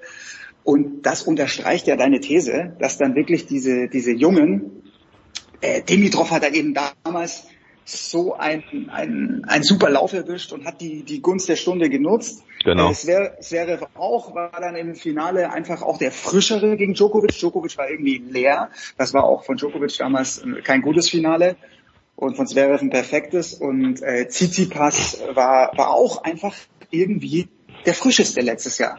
So, und jetzt ist dieses Jahr natürlich, also was die da aufziehen in der O2 Arena, das war die letzten Jahre schon immer gigantisch. Also diese, diese Show und auch die Stimmung, dann hast du natürlich ein tennisaffines Publikum in, in London, das ist schon große Klasse. Aber ich gebe Oliver schon recht, so für die, für die drei ganz großen ähm, ja, also ganz kurz. Jetzt, äh, zu Nadal komme ich gleich. Ja, ja, bitte sag was zu Nadal, aber, bitte, ja. Weil, ja, genau. Aber Nadal war natürlich ganz häufig wirklich am Ende der Saison, der ist auf der letzten Rille dahergekommen. Ja. Der, der war ja. nicht fit. Der war da ja. nicht fit und äh, ganz häufig hat er dann irgendwie eine Verletzung dann noch mit, mit, mitgeschleppt ins Turnier und deswegen konnte er sich nicht gewinnen. Dieses Jahr, also von der Galligkeit her, sehe ich Nadal gefährlich, aber er muss erst in den Rhythmus kommen und so wie er in Paris-Bercy gespielt hat, oh, da wird er gegen einen Rublev, gegen einen Medvedev und ja. auch natürlich gegen Zverev Tsitsipas große Probleme bekommen.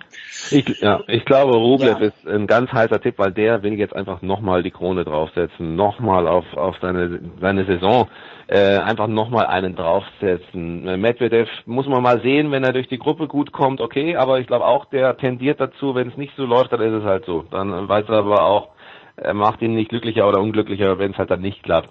Aber das sind so Namen auf jeden Fall. Schwarzmann sowieso, ob auf dem Belag ist noch eine andere Frage.